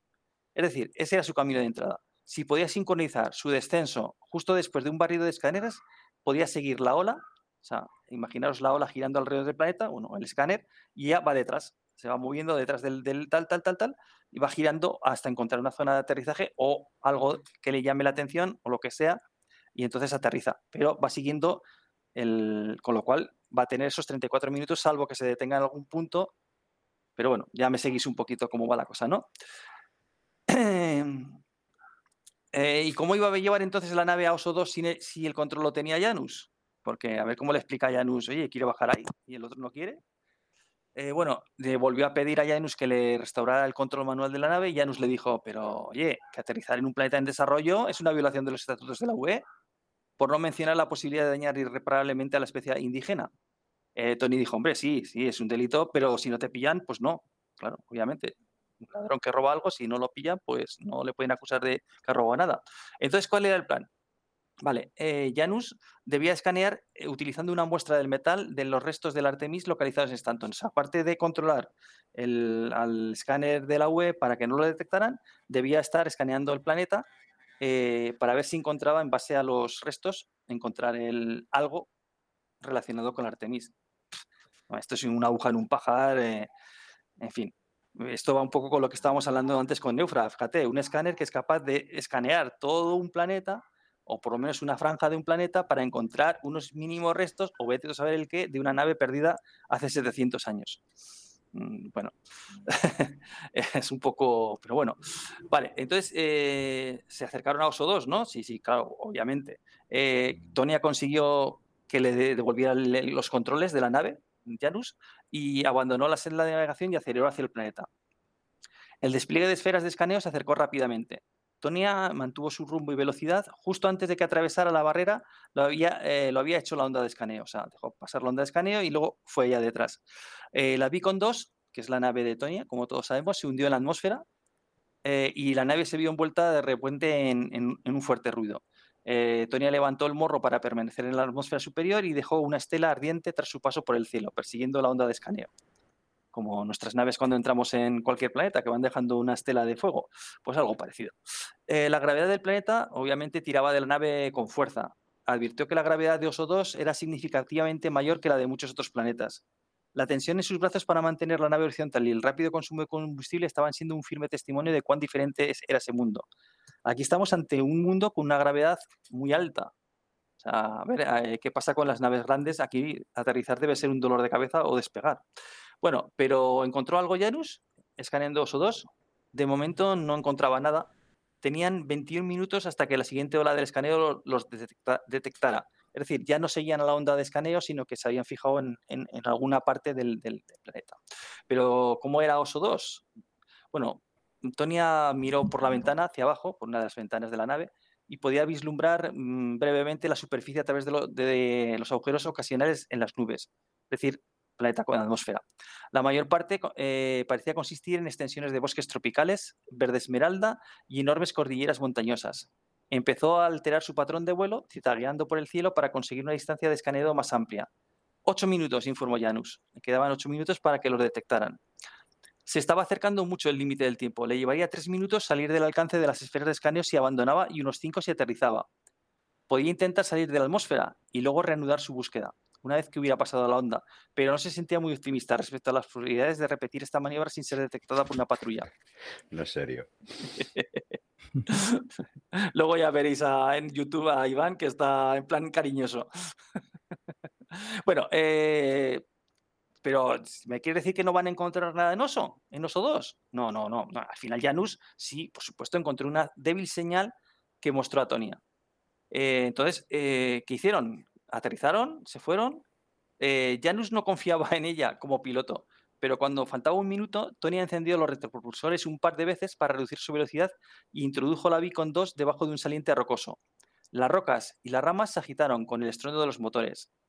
Eh, posó la nave en el suelo, probablemente un poco más rápido de lo que era seguro, y apagó los motores nanosegundos antes de que pasara la onda. la única manera de evitar que la detectaran era no estar en vuelo, o sea, estar aterrizado hizo un aterrizaje bastante brusco. En el suelo, el bosque era espeso. Altos troncos sinuosos subían hacia el cielo, donde se enlazaban hasta ocultar el sol. Todo el lugar siseaba por el vapor elevándose de la lluvia que se iba filtrando a través de las ramas. De lo alto de las hojas brotaban extraños ruidos de piar.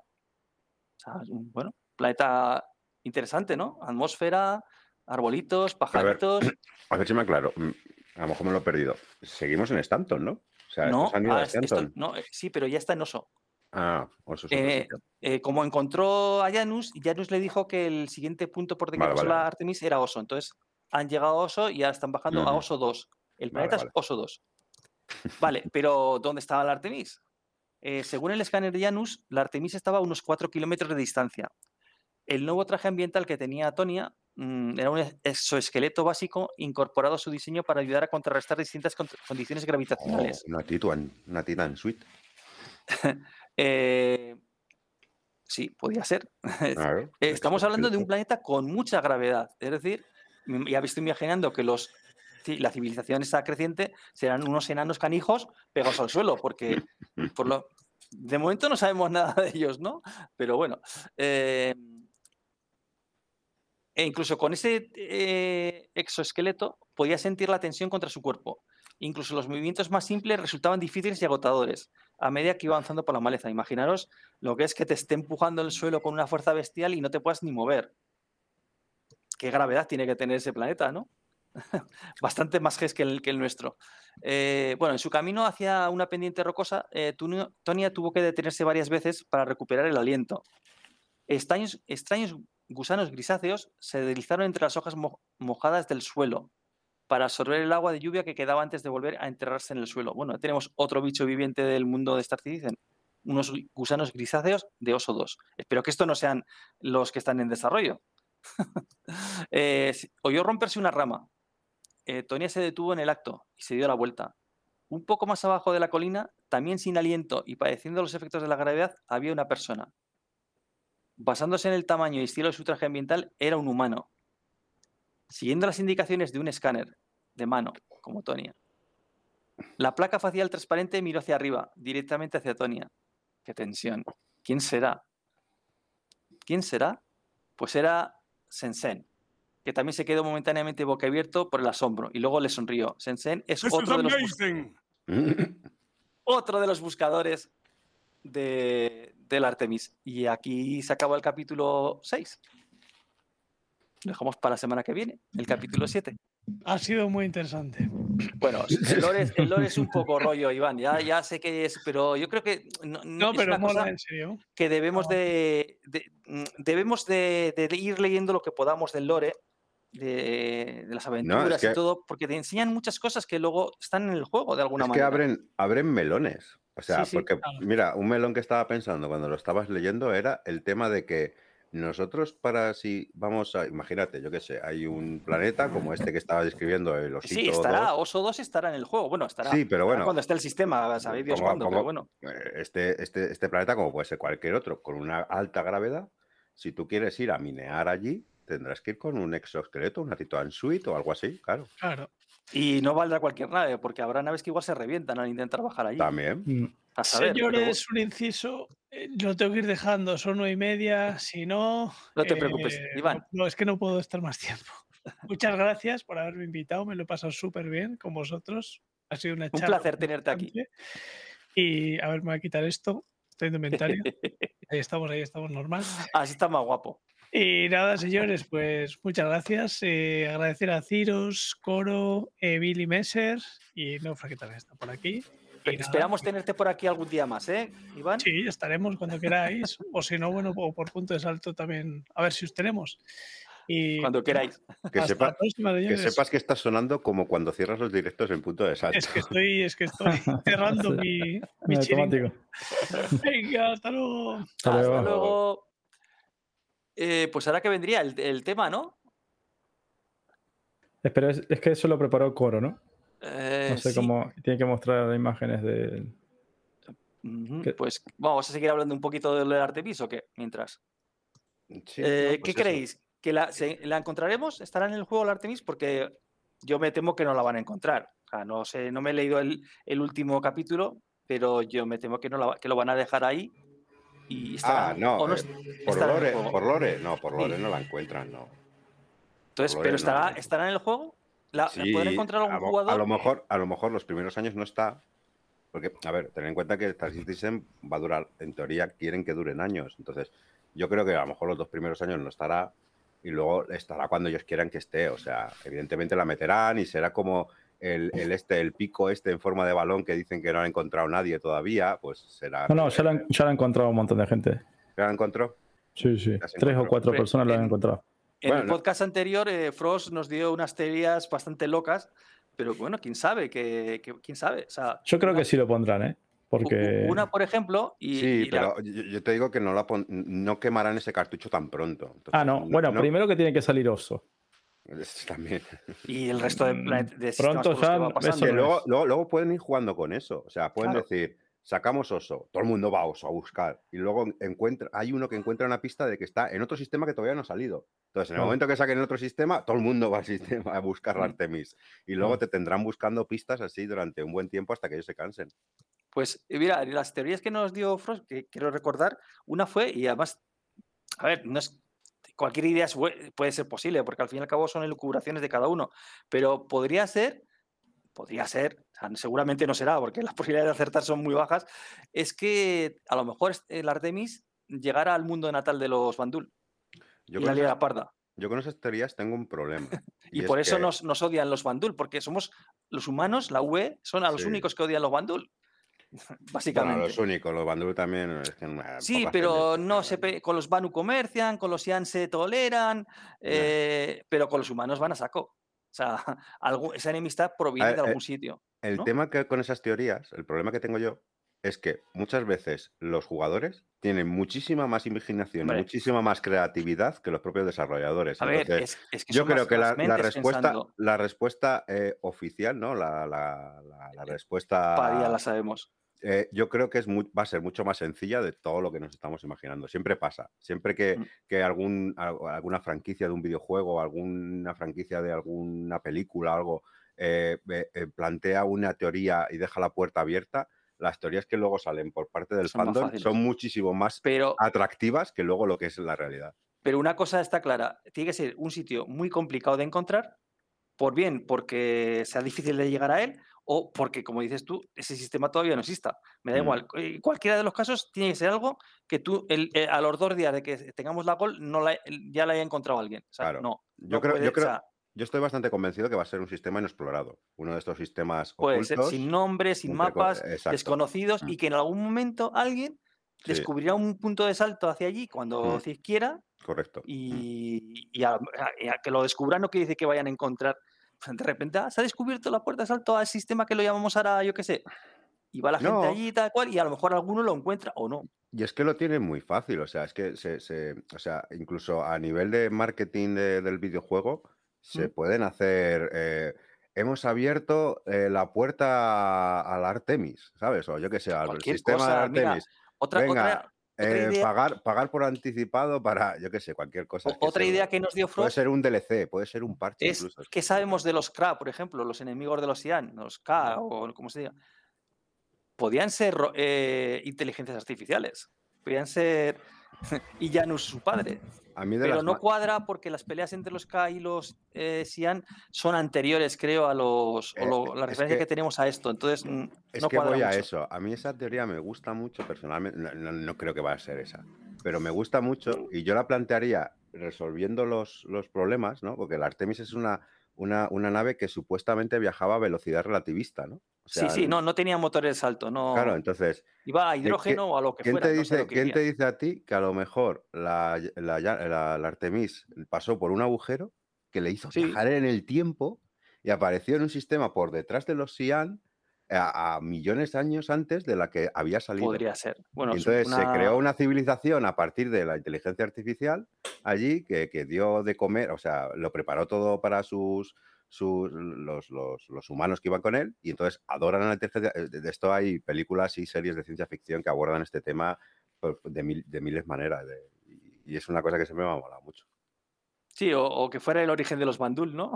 Los- Imagínate, Los eso mola- 5.000 esos pues, que fueran. molaría nos un montón. abandonasteis, nos dejasteis por aquí y os odiamos Molaría ahora. un montón, sí. Que, que los Bandul pero, fuera la, evolución forzada de unas inteligencias artificiales perversas, ¿no? De, de- de unos humanos que había por ahí. Es que hay- tienes miles de. miles de. Todo, todo lo que se te ocurra eh, puede valer o, o no. O sea, es Claro, e- un es lo- poquito. Es lo bueno de, de, de- de Ay, los Space Billy, po- Opera. Que que no Podemos ir con el saqueo fronteras. semanal. Eso te No, porque no tú. puedo pasar tampoco las fotos. Ah, que las pasa Coro, claro, claro. Pues ahí tenemos un problema de espera hasta que venga este hombre. Porque, claro, todo depende de, de, que pasen las fotos. Porque los otros temas que tenemos también requieren de, de- de él. A ver, espérate, si encuentro. Sí, a ver, bueno, el chisme. Y si hablamos del rincón del chisme, Hmm. con el tema de Hugo Tester, por ejemplo, ¡Ah! Vas a romper la, la- la esta, la estructura. bueno, es que es lo normal en este podcast, romper la estructura. No sé, bueno, por- ¿qué opinan? Ponerme en contexto porque no me he enterado de nada. Vivo en una burbuja. cuéntanos, Billy, ¿qué ha pasado con el Hugo Yo, Tester? yo- yo- yo no lo vi del todo. eh, porque ya leí los comentarios del Discord y la verdad que Yo en su día vi el vídeo que sacó hace mucho tiempo, pero.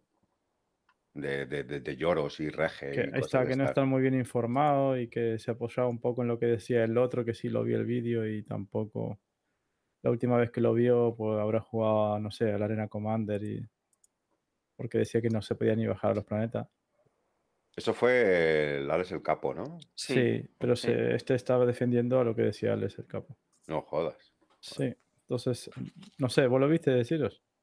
Eh, vi el de el, el de no lo vi, pero vi el, vi el otro, el, pues el de igual. Escapo, y vi los primeros 10 minutos.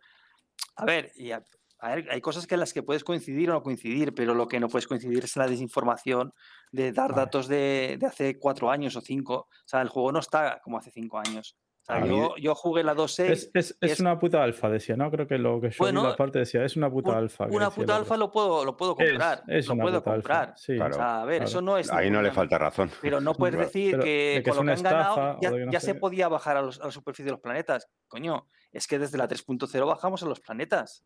A Eso ver, sería en el 2017. O sea, llevamos cinco años bajando Yo los no- planetas. yo no he visto lo de Entonces- Tester, pero mm, dudo mucho que Hugo Tester eh, esté tan, tan, tan, tan, tan desinformado. Porque y además es una persona que, he coincidido con él y he hablado de Star Citizen con él. Yo el de Hugo Y Tester, la verdad el- que no lo he visto. Supongo que Coro lo habrá Y, visto. y en su tiempo, antes de que hiciera el vídeo este, que, que- que fue por puro desengaño, o sea, ese vídeo fue de, de despechada, de mujer despechada totalmente, el que hizo hace años.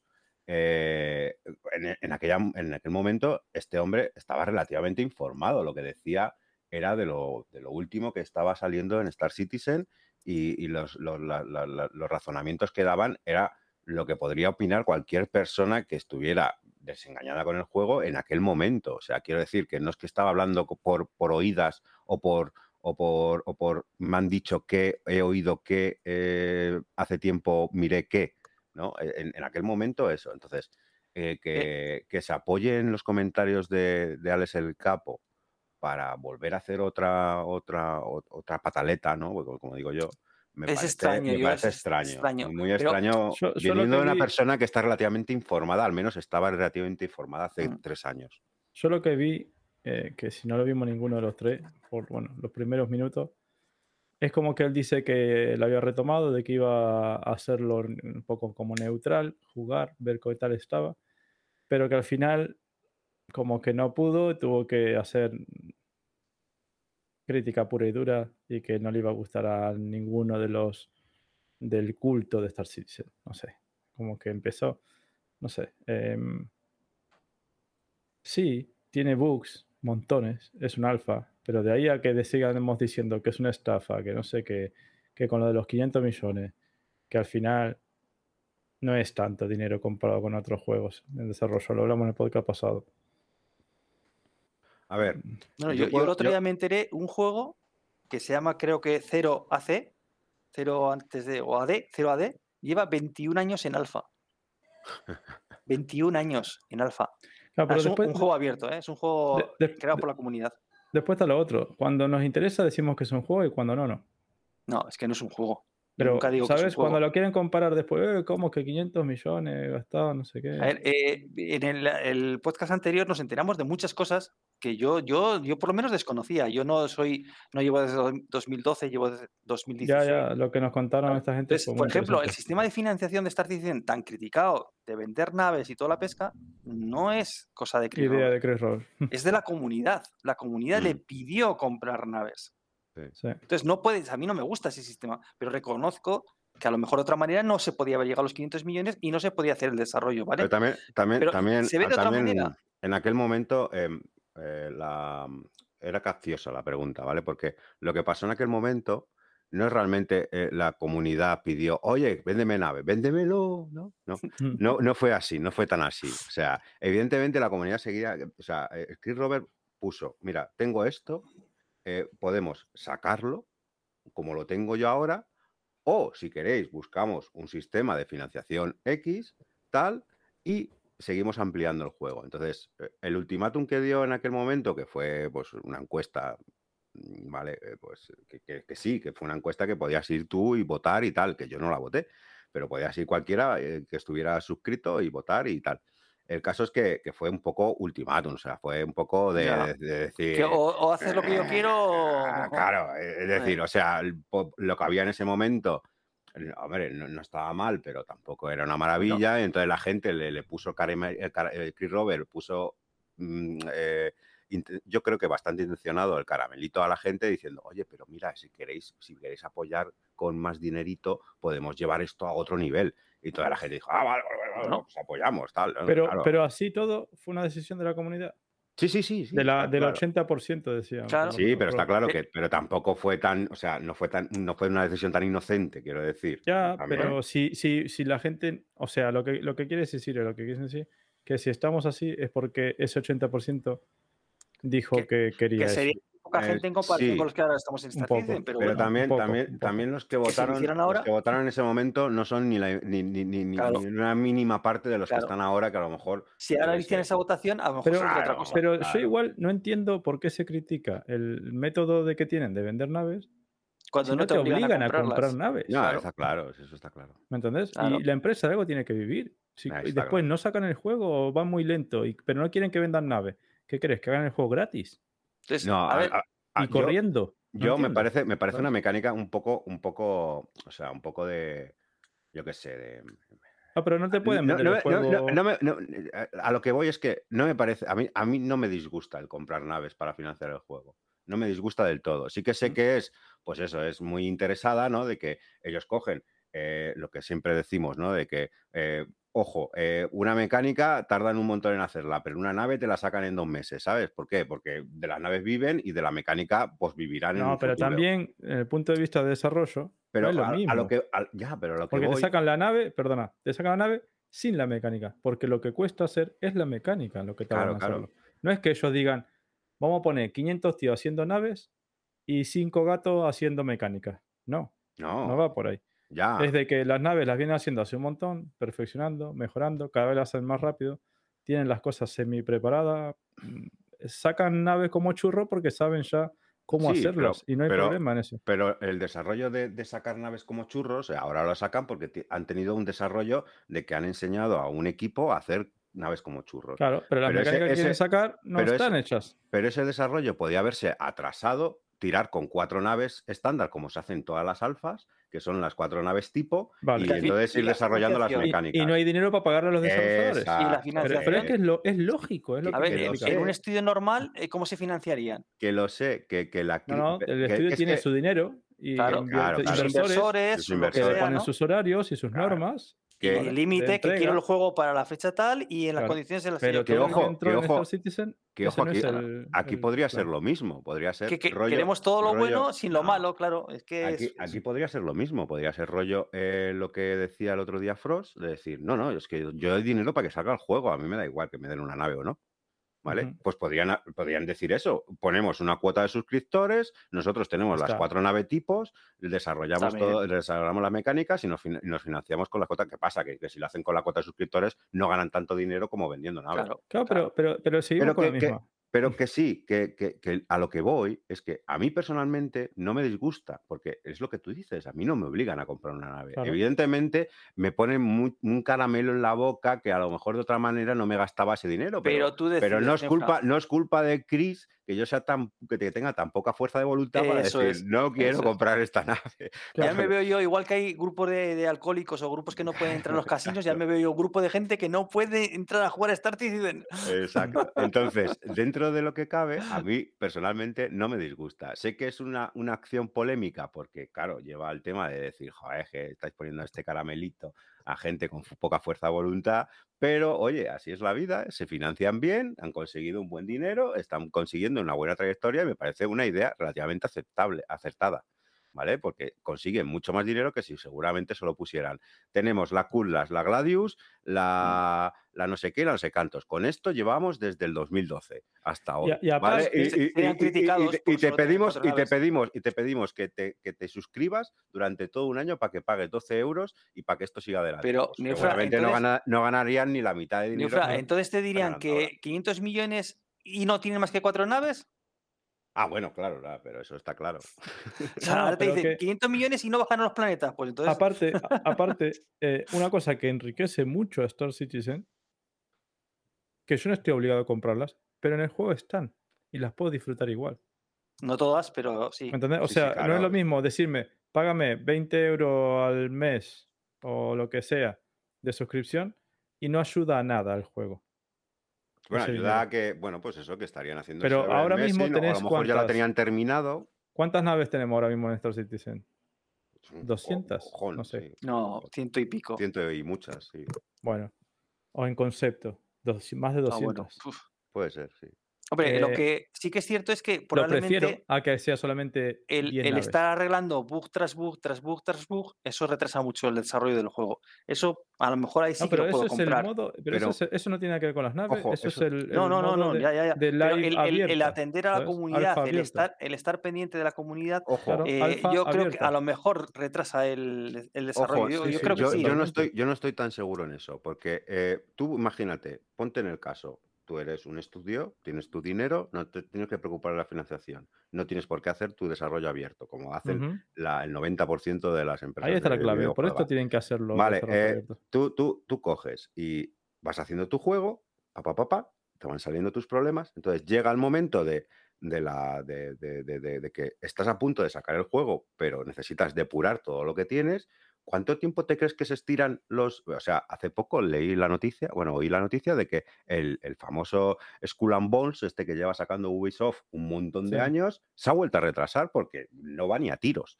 Entonces, ¿cuánto tiempo te crees que de media utilizan las compañías grandes para depurar su juego? Pues eh, fácil, fácil, estarán dos años con beta tester a saco mirando los bugs.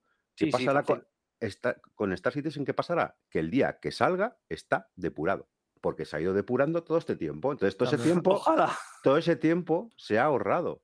O sea, tú, eh, el tiempo que, que hubieras necesitado para depurar el juego, que de media son dos años seguro, vamos, y si no son dos años, seguro que necesitarían dos años, porque si, si, si la depuración hubiera sido buena en el, en, el, en el Cyberpunk, no hubiera salido como hubiera salido, o en el No Man's No. Sky, o en tantos juegos, ¿vale? Si, si la depuración son dos años, ¿vale? Esos dos años los has tenido ya invertidos en Star Citizen en medio del desarrollo. Entonces, Sí, el día que saldrá, tendría que salir lo más depurado posible. Y, sí, y y encima, saldrá, y saldrá seguro, ¿eh? y no solo depurado, sino también balanceado. Sí, es Mm. posible. Mm. Sí, hay muchos juegos que después de salir se pegan una temporada hasta que se rebalancean. Eso también es Claro. cierto, sí. Entonces, Pero, Pero a bueno, ver, lo, del, tiempo, lo del culto, lo del culto, hay un tema que también yo escucho mucho, del tema del culto de los backers de Star Citizen, ¿no? Que es como, sí que es una secta, ¿no? sí, que son una secta y que...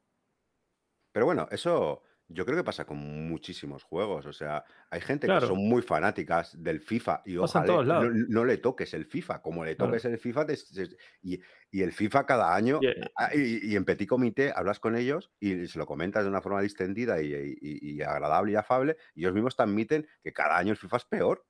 ¿Vale? Claro. Y que y- sí, y no ha- solo ha con los videojuegos, con, con todo creo que habrá todo, cultos sí. y fanatismo, ¿sabes? Claro, con los grupos de música, con, con las películas, el con fut- todo. equipo de fútbol, Equipos de fútbol, sin ir más lejos.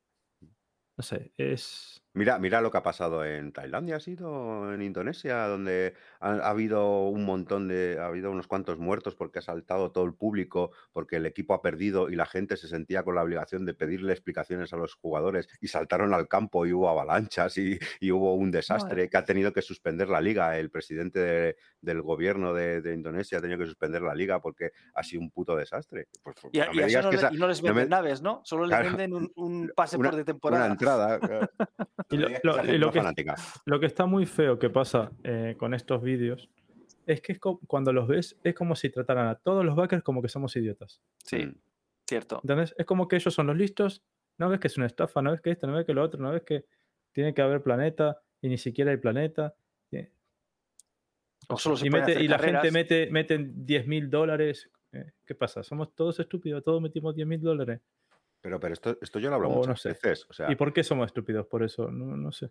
yo, Entonces yo también sé- será yo el sé- que yo fuma, sé- ¿no? O, el, o, yo o sé de de primera, cosas, ¿no? yo sé de primera mano de gente que ha invertido mucho más dinero en su cuenta de Steam, Cada quien sabrá lo que gasta y si puede Claro, y el bolsillo que en tiene. en su cuenta de Steam que lo que he podido meter yo en Star Citizen. Pero muchísimo más. claro. O sea, muchísimo más. Y ha disfrutado menos porque a veces ha comprado juegos que, que estaban en oferta que dice, uy, un juego en Sí, sí, oferta, no tal", juego ni yo, media soy, hora, yo soy ni uno de esos. Tengo, tengo la biblioteca de Steam llena de juegos que no los que he no has tocado. jugado ni una hora. No, no, no, no, no los he instalado, porque eso, lo que decís vos, decía, mira, pues este de oferta y escuché que está bueno. Y después no juego. Es que Claro. tengo un montón de juegos que ni juego. Al menos al Star Citizen has jugado. Claro. Y años, sí. años. A. O, o testeado, si le quieres llamar de esa forma, Sí, pero vale. que me ha entretenido. Sí. Ayudar al desarrollo del Que juego. al fin es lo que uno quiere de estas cosas. ¿no? Hombre, claro, los juegos están para entretenerse. Si no se Claro. entretienen, menuda mierda. Que sí, que hay épocas y alguien será más masoquista que otro y que no es, es injugable. Pero otra vez repito, también depende mucho De con quién juegas. de con quién, si juegas solo o juegas con gente. Y Sí. hay bugs que son intragables y que no se pueden armar parties y que lo hemos pasado muy mal. 20 oñ- ar- horas para poder hacer una party y no veas los nombres de la party o yo qué sé, mil cosas, ¿no? Pero eso Y que también mucho, y que te de- obligan a jugar solo, capaz. Mm. Pero mucho depende de la mentalidad con quien te juntes, ¿no? O sea, Mm. si te juntas con gente muy... O sea, evidentemente, ¿tú te crees que toda la gente, todos los, como los, como los has llamado, jugadores parche, ¿vale? mm, Esa gente. ¿por qué entran vuelve? solos. No, solos, bueno, y a lo mejor no, a lo mejor entran con grupos de amigos que solo juegan con ese grupo de amigos durante esa semana. Ya ¿sabes? Yo, yo he tenido casos de, de- de- gente, de compañeros, yo de que, que les metí en Star Citizen, me siento culpable, pero bueno, les Mm. metí en Star Citizen y con ellos a lo mejor juego una semana cada parche. Porque entran y dicen, oye, me preguntan a mí, porque sé que estoy un poco más metido en el tema, oye, ¿qué han metido nuevo? Esto, ah, pues, pues vamos a ver si lo probamos. Estamos un día, un par de horas jugando y esa persona no se vuelve a entrar hasta el próximo parche. O a lo mejor hasta el próximo dentro de dos parches. ¿Vale? Claro. Pero esa persona sigue, sigue, sigue entrando y sigue tal. ¿Por qué? Porque sabe de lo que va, sabe cómo está el tema. Yo también me tiene a mí de apoyo para decirle, oye, mira, que es que esto sigue adelante. Si me pregunta abiertamente, digo, oye, sigue adelante, veo que esto tal, y hay estas cosas, ahí es- han pasado estas otras cosas, tal. Ah, muy bien, muy bien, perfecto, vale, veo que todo va bien. Pues nada, pues para el próximo jueves quedamos a jugar un rato y ya está. Y así. Depende mucho también de- de- de- del círculo donde te, si te encuentras con un círculo súper tóxico que está todo el rato echando pestes, que son los que menos juegan al final. Los que dicen, sí, Sí. yo tengo X naves, pero son lo- lo- los que menos juegan. Si te encuentras con un círculo tóxico, evidentemente, eh, pues vas a acabar quemado. A ver, obvio. Yo, yo, yo opino ver, que cualquier crítica de Star Citizen está bien, o sea, me parece co- correctísimo. O sea, a ver, la gente tiene derecho a opinar lo que quiera. Lo que pasa, a ver, que lo que no puede ser es solamente verlo todo negro o verlo todo blanco. O sea, Claro. el, el juego es una mierda y no merece la pena absolutamente nada y eso es un timo y tal y cual. No, no estoy de acuerdo. O sea, el juego tiene problemas, el juego le cuesta el desarrollo, eh, yo querría que fuera más rápido, yo querría que tuviera más mecánicas, yo que... Bien, vale, muy bien. Puedes decir lo que, opinar lo que quieras. El juego tiene algo, porque si no, mm, eh, la cantidad de gente que ha metido ese dinero no es estúpida, ni es idiota, ni nada. O sea, algo tendrá cuando esa gente está enganchada a ese juego. Entonces, Pero tú no puedes decir que es una mierda. O sea, eh, lo mínimo que tienes que hacer es hablar con la gente que lo conoce, con la gente que sabe, con la gente que juega todos los días.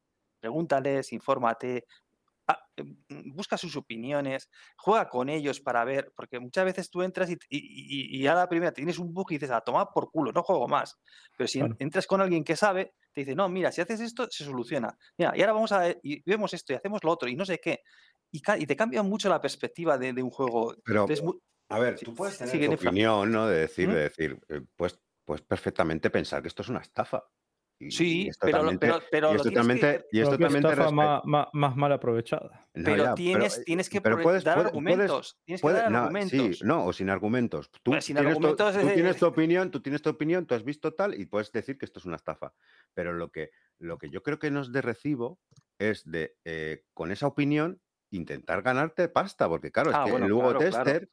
Lo, que, lo que veo, lo que veo, por eso me ha parecido raro que el Hugo Tester se sume a la ola del Alex el Capo, Pero bueno, también conociéndole un poco la trayectoria que ha llevado, sí que sé que es una persona que, que- que en estos aspectos pues aprovecha la gola. Y entonces, evidentemente, el, el Alex El Capo es una persona que tiene muchos seguidores, mucha gente, mueve mucho, mucha opinión. Y entonces, pues, ha habido una ola de, de gente interesada diciendo, a ver, buscando las palabras en Google, estafa Star Citizen. Y le ha salido Alex El Capo y habrá dicho el Webtester, "Mm, pues si yo me pongo a hablar ahora también de esto, porque ya hablé en su día y ahora puedo volver a hablar, seguramente el segundo después de Alex El Capo estoy yo. Entonces me verá gente, pincharán y dinerito para casa. Clink, clink. Bueno, es que, a ver, primero tenemos que haber visto lo que ha dicho exactamente este hombre, porque a lo mejor no- yo creo que. que- a, lo mejor es- a lo mejor ha dicho, no, no, es de puta madre, Claro, esto sale no, dentro del año que viene. Porque yo leí los comentarios que tenía en el vídeo y un- uno de los que ponían decía, jamás he visto a Wotester tan cabreado. Entonces, mm, hombre, obviamente, si hablas bien de algo, no sueles estar cabreado. Pues el otro vídeo que Pero- sacó hace tiempo, eh, igual, vamos, echaba pestes por la boca. Entonces, entiendo yo que ha estado echando pestes, dolido. pero claro, tampoco sé exactamente lo que ha dicho. Entonces, que es un poco. mm, En fin, yo creo que Coro es el que, como puso el- esto, pues probablemente es el que tenga la información. Yo, yo una cosa que, que no le voy a discutir a nadie y que creo que sí que hace muy mal SIG, pero lo entiendo porque lo hacen y como todo el mundo en la, his- en la industria de todo lo hacen, ¿vale? Mm. Es que te sacan unas publicidades como eh, ahora Sig of Horizon, jugable, no sé qué, ¿no? Ya, y luego es Y te muestran ¿no? unos clips, o no, es, claro, no es eh, así. No es así. Es publicidad fraudulenta. Es, ay, eso o, o sí, no, o no no- verídica. claro, te digo que claro, yo veo ese vídeo, no sé nada de Star Citizen. Y luego ese entras, vídeo. si es una birria. Me lo compro, me lo descargo, lo instalo y entro a jugar en un free fly o lo que sea encima. y, te, capaz. y te sientes estafado. Pero Eh, yo- digo, yo- ¿esto qué mierda es? Pero, pero por eso digo que yo entendería un vídeo de Mm. un random de internet, que yo que sé, puede ser un random, puede ser, yo que sé, de uno que tenga millones de seguidores, pero que nunca le hayas visto un solo vídeo jugando al Star Citizen y que diga, ah, pues porque, eh, porque este ha hablado así, voy a probarlo. Y lo prueba y vea eh, lo que tú dices, que le ponen un vídeo promocional que es la polla y luego entra y es una puta basura y diga y empieza a soltar pestes. Yo lo entiendo de esa persona, pero de una persona como Hugo Tester, que yo ya te digo, he hablado con él y cuando en la época que aún no estaba todavía eh, desilusionado con el juego, hablabas con él y decías, oh, pues esto va a molar un montón, pues me metí, yo me acuerdo yo que me metí, Mm. me dijo, me metí en el, en el loop de, de, de Microtech y era una pasada, no sé qué, cómo veías todo, no sé qué, es una pasada todo eso, y veías que era una persona ilusionada con el juego y que Mm. por, por X razones pues se sintió defraudado y soltó un vídeo que en su momento pues te pudo gustar o menos, pero es comprensible, pero que ahora vuelva a las andadas porque vea la ola de Alex el Capo, pues que me imagino que la única, la única razón que puede ser es esa, porque si no, no lo entiendo. Sí que es verdad que eh, la gente se defraudaba mucho más antes con todo lo del roadmap. Y ahora está un poquito eso más controlado con de que no nos hypean.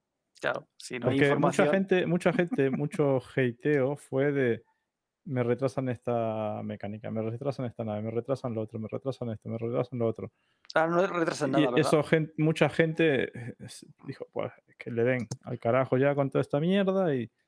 Pero ahora te podés quejar de que va lento, pero como no sabes realmente ni te confirman lo que va a salir cuándo ni cómo, que A debería ver. ser así porque no lo saben ellos. La verdad es que no lo saben. Ha habido grandes cagadas, ¿eh? Sí, sí, por eso te la digo, pero- de- La de la, pero, la de Reclaimer, que ahora está muy en boca, fue una cagada muy gorda. Sí. Eh, ¿La Reclaimer o el Salvas?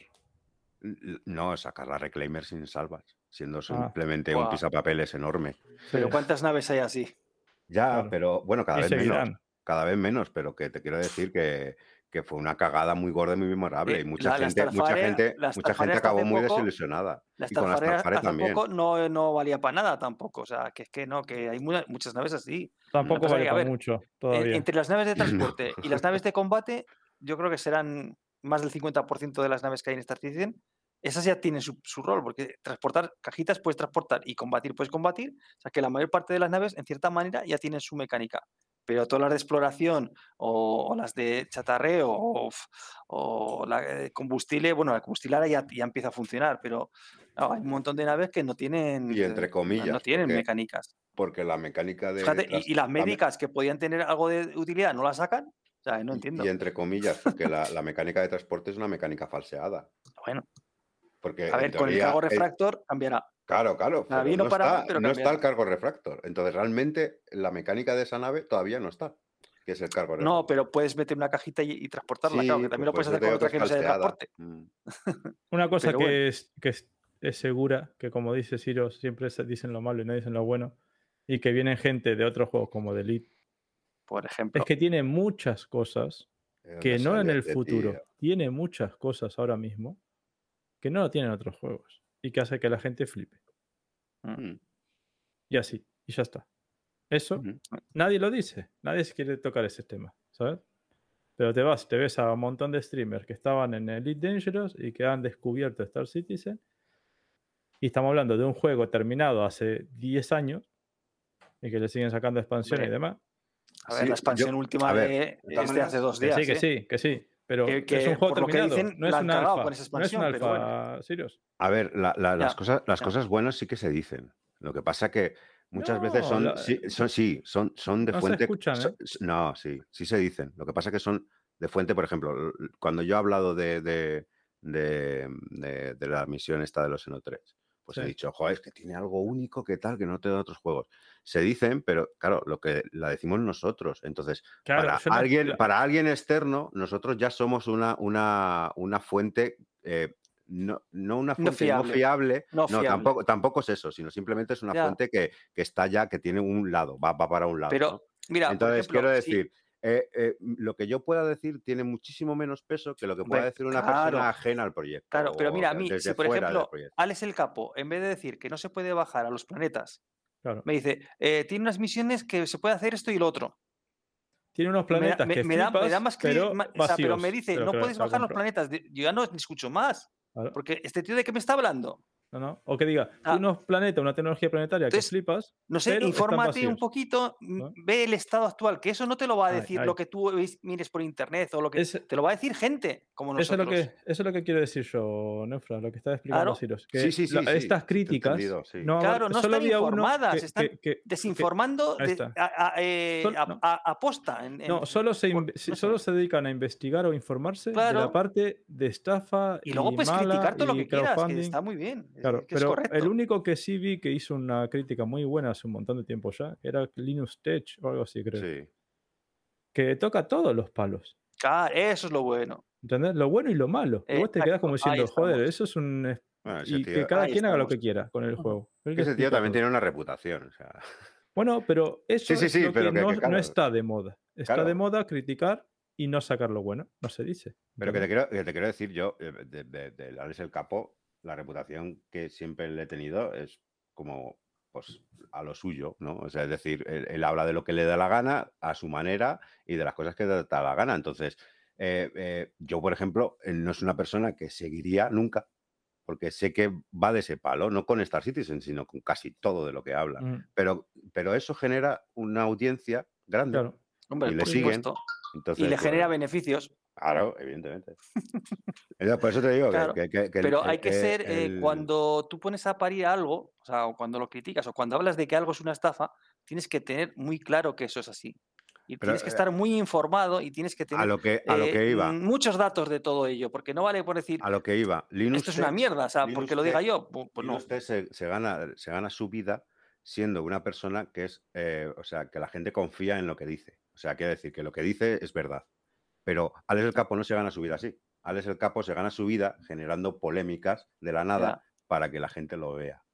Claro, una polémica Entonces, siempre claro, vende, ¿no? eh, evidentemente ese tío no te va a decir todas las mecánicas bien, o sea, no te va a decir, pues esto, lo que tú decías, tiene una mecánica mucho, ¿eh? planetaria, tiene una mecánica planetaria de la polla, eso no te lo va a decir nunca. Te va a decir, tiene planetas que están vacíos.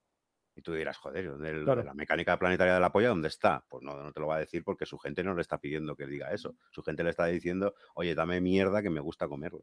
Hostias, Claro. pero viene, viene del espacio. Ya ves. Ha aparecido de, de las nebulosas de Orión con una cerveza. Buenas, Coro, Hola chicos, ¿qué pasa? bienvenido. Bueno, y así es vuelto. como se fabrica dinamita. Sí, eh, me ha quedado muy claro, me la apunto. Siempre un topic, ¿no? Eh, El tema, ¿de qué va el tema? Bueno, estamos estando con el chisme, porque no se nos ocurrió otra cosa. Eh, ¿Qué nos cuentas del Hugo Tester? Porque es que no, ninguno de los tres hemos visto el vídeo del Hugo Tester. Sí. Sí. O sea, no- suponemos que tú sí. y el. Un segundo, a ver, déjame, déjame Hemos que me- Es que Hemos- no, eh, no hemos podíamos hecho- hacer eh, el tema de Billy Se, no se porque nos ha, se nos ha ido. En día se nos ha ido Sí, Iván, ¿no? Se tenía que ir Iván, Se sí, le, ya. se le hacía tarde, ¿no? Sí. Te manda Vale. saludos. Hemos hecho la de la de Alex el Capo, hablar de algo que no tenemos ni puta idea. Venga, vamos a. A ver, vamos a hacer las. Yo sí que. Pero hay drama. Ah, hay chisme. Porque si hay drama, hay chisme. La ventana, coro, la ventana. Pero hay drama. Ah, Porque si hay drama, hay chisme. Y si hay chisme, hay rincón del chisme. secundario eso, Billy. ¿Qué pasa? Eh, un segundito que lo, lo arreglo sobre la marcha. Está mostrando la magia detrás de. Estoy mostrando el. el- El desguace. sí, exactamente. La... Ahora los del podcast fliparán, ¿sabes? Dirán, ¿qué, qué- qué es? ¿Qué es la magia? Claro. ¿Qué? Jamás, jamás, lo sab- jamás lo sabréis. ¿Qué se vio aquel día, eh? Hostias, estamos todos metidos en el mismo cuadro. No, ya lo describió. Es que- Ah, joder, es que Es no se puede, no se Joder, puede, no no se se puede, puede. tío, no. Me voy. Perdón, perdón. perdón. Eh, Estamos todos hablando a la vez. Bien. No sé. Vale, debe ser. ¿Y por qué no funciona esto? Espérate, estoy, estoy intentando arreglarlo. No, Qué desastre, qué desastre. En vez del desguace, esto se tiene que llamar el desastre. Ojo, que somos 11, ¿eh? A ver. Fuera. Vale, ahora está bien. Ahora entro yo otra vez. Qué dinámico todo, qué, qué- qué radiofónico. Esto el resto de chicos no lo están escuchando, es solo para los Weavers. Fanáticos. Bien, volvimos, volvimos, chicos. Estamos ya. Bueno, ahora no tenemos imagen, no tenemos cámara, Eso, pero sí ¿qué? Ya tenemos. está, ya está, ¿Cómo que ni- Ojo, Bien, ojo, que estamos a tope. está. Widescreen. Widescreen. Qué maravilla. Bueno, para los del podcast alucinarán en colores. Pues esta gente de qué va, que ahora de repente se ponen Tanto como sé qué. No puede ser esto. A ver. Hemos vuelto. A ver, a ver. Voy a ver. Eh, bueno, pues ¿Cómo- ahora va bien. No sé, no sé por qué motivo. O sea, teóricamente OBS intenta relanzar, intenta mm, eh, relanzar cada X tiempo. No sé por. Y, me- y había, estaba intentando relanzar en el momento en que reinicié, pero ahora. Este pibe. Ah, ¿dónde funciona. Salió, anda a jugar de Dangerous. Bueno, entonces. Vale, hemos vuelto, 100%. sí. Os cuento lo de Hugo Tester, aunque hay que. O sea, sí, me parece absurdo que me digáis, no hemos visto el vídeo, cuéntanos tú y, lo, y luego lo debatimos. Después de sea, 40 minutos rajando de él. después de rajar, claro, es que es. eh, En fin. Porque Ya- hace cosas sin ver, sin informarse. Exacto, exacto. Claro, exacto, que- ¿quién habrá hecho an- eso antes que nosotros? Mm, Entonces, eh, a ver, yo os cuento. no, tiene, no tiene más. Ha hecho un vídeo que es una, una recapitulación de lo que. De, de- fundamentalmente, como. O sea, se no- a ver, Hugo Tester, sabéis que es backer, lleva mil años en Star Citizen, de vez en cuando hace un vídeo de Star Citizen. Suele hacer un vídeo cuando. Cuando van los 300 millones, los 400 millones y tal, o sea, hace el mítico vídeo de, de miro esto una vez al año y ya está, ¿no? Y aprovecho. Una, una- pregunta. Confirma lo de Alex el Capo también, ¿no? Como que se apoya un poco en lo que decía el otro, creo, ¿no? Claro, que es, es lo que voy a decir, que me da la sensación de que, de que Hugo eh, lo que le pasa es que vio el vídeo de Alex el Capo, se acordó Mm. de Star Citizen y dijo, meca, lo de Star Citizen. ¿Vale? Y entonces, sin, sin volver a Star Citizen, sin, sin darle más vueltas que lo último que había hecho, se lanzó allí. Eh, a ver, eh, pues Yo- al final no estábamos tan descabellados, ¿eh? mi, opi- mi opinión... Sin tener ni eh, puta idea. Yo os, di- os sí. digo una cosa, todas las, todas las opiniones que da, salvo decir que Alex el Capo tiene razón porque es- tiene mucho sentido lo que dice, porque Alex, en ese caso sí que Alex no tiene ni puta idea de lo que está hablando. Sí que os diré que las opiniones de Hugo son opiniones que cualquier backer en un momento oscuro o, o luminoso, no lo sé, eh, de su experiencia podría tener. Es decir, en cualquier momento puede ser que, que, mm, en el chat, en el Café Musaín, en nuestro Discord, haya alguien diciendo, porque es que esto es una mierda, llevan 10 años, no sé qué. Todo eso es totalmente comprensible.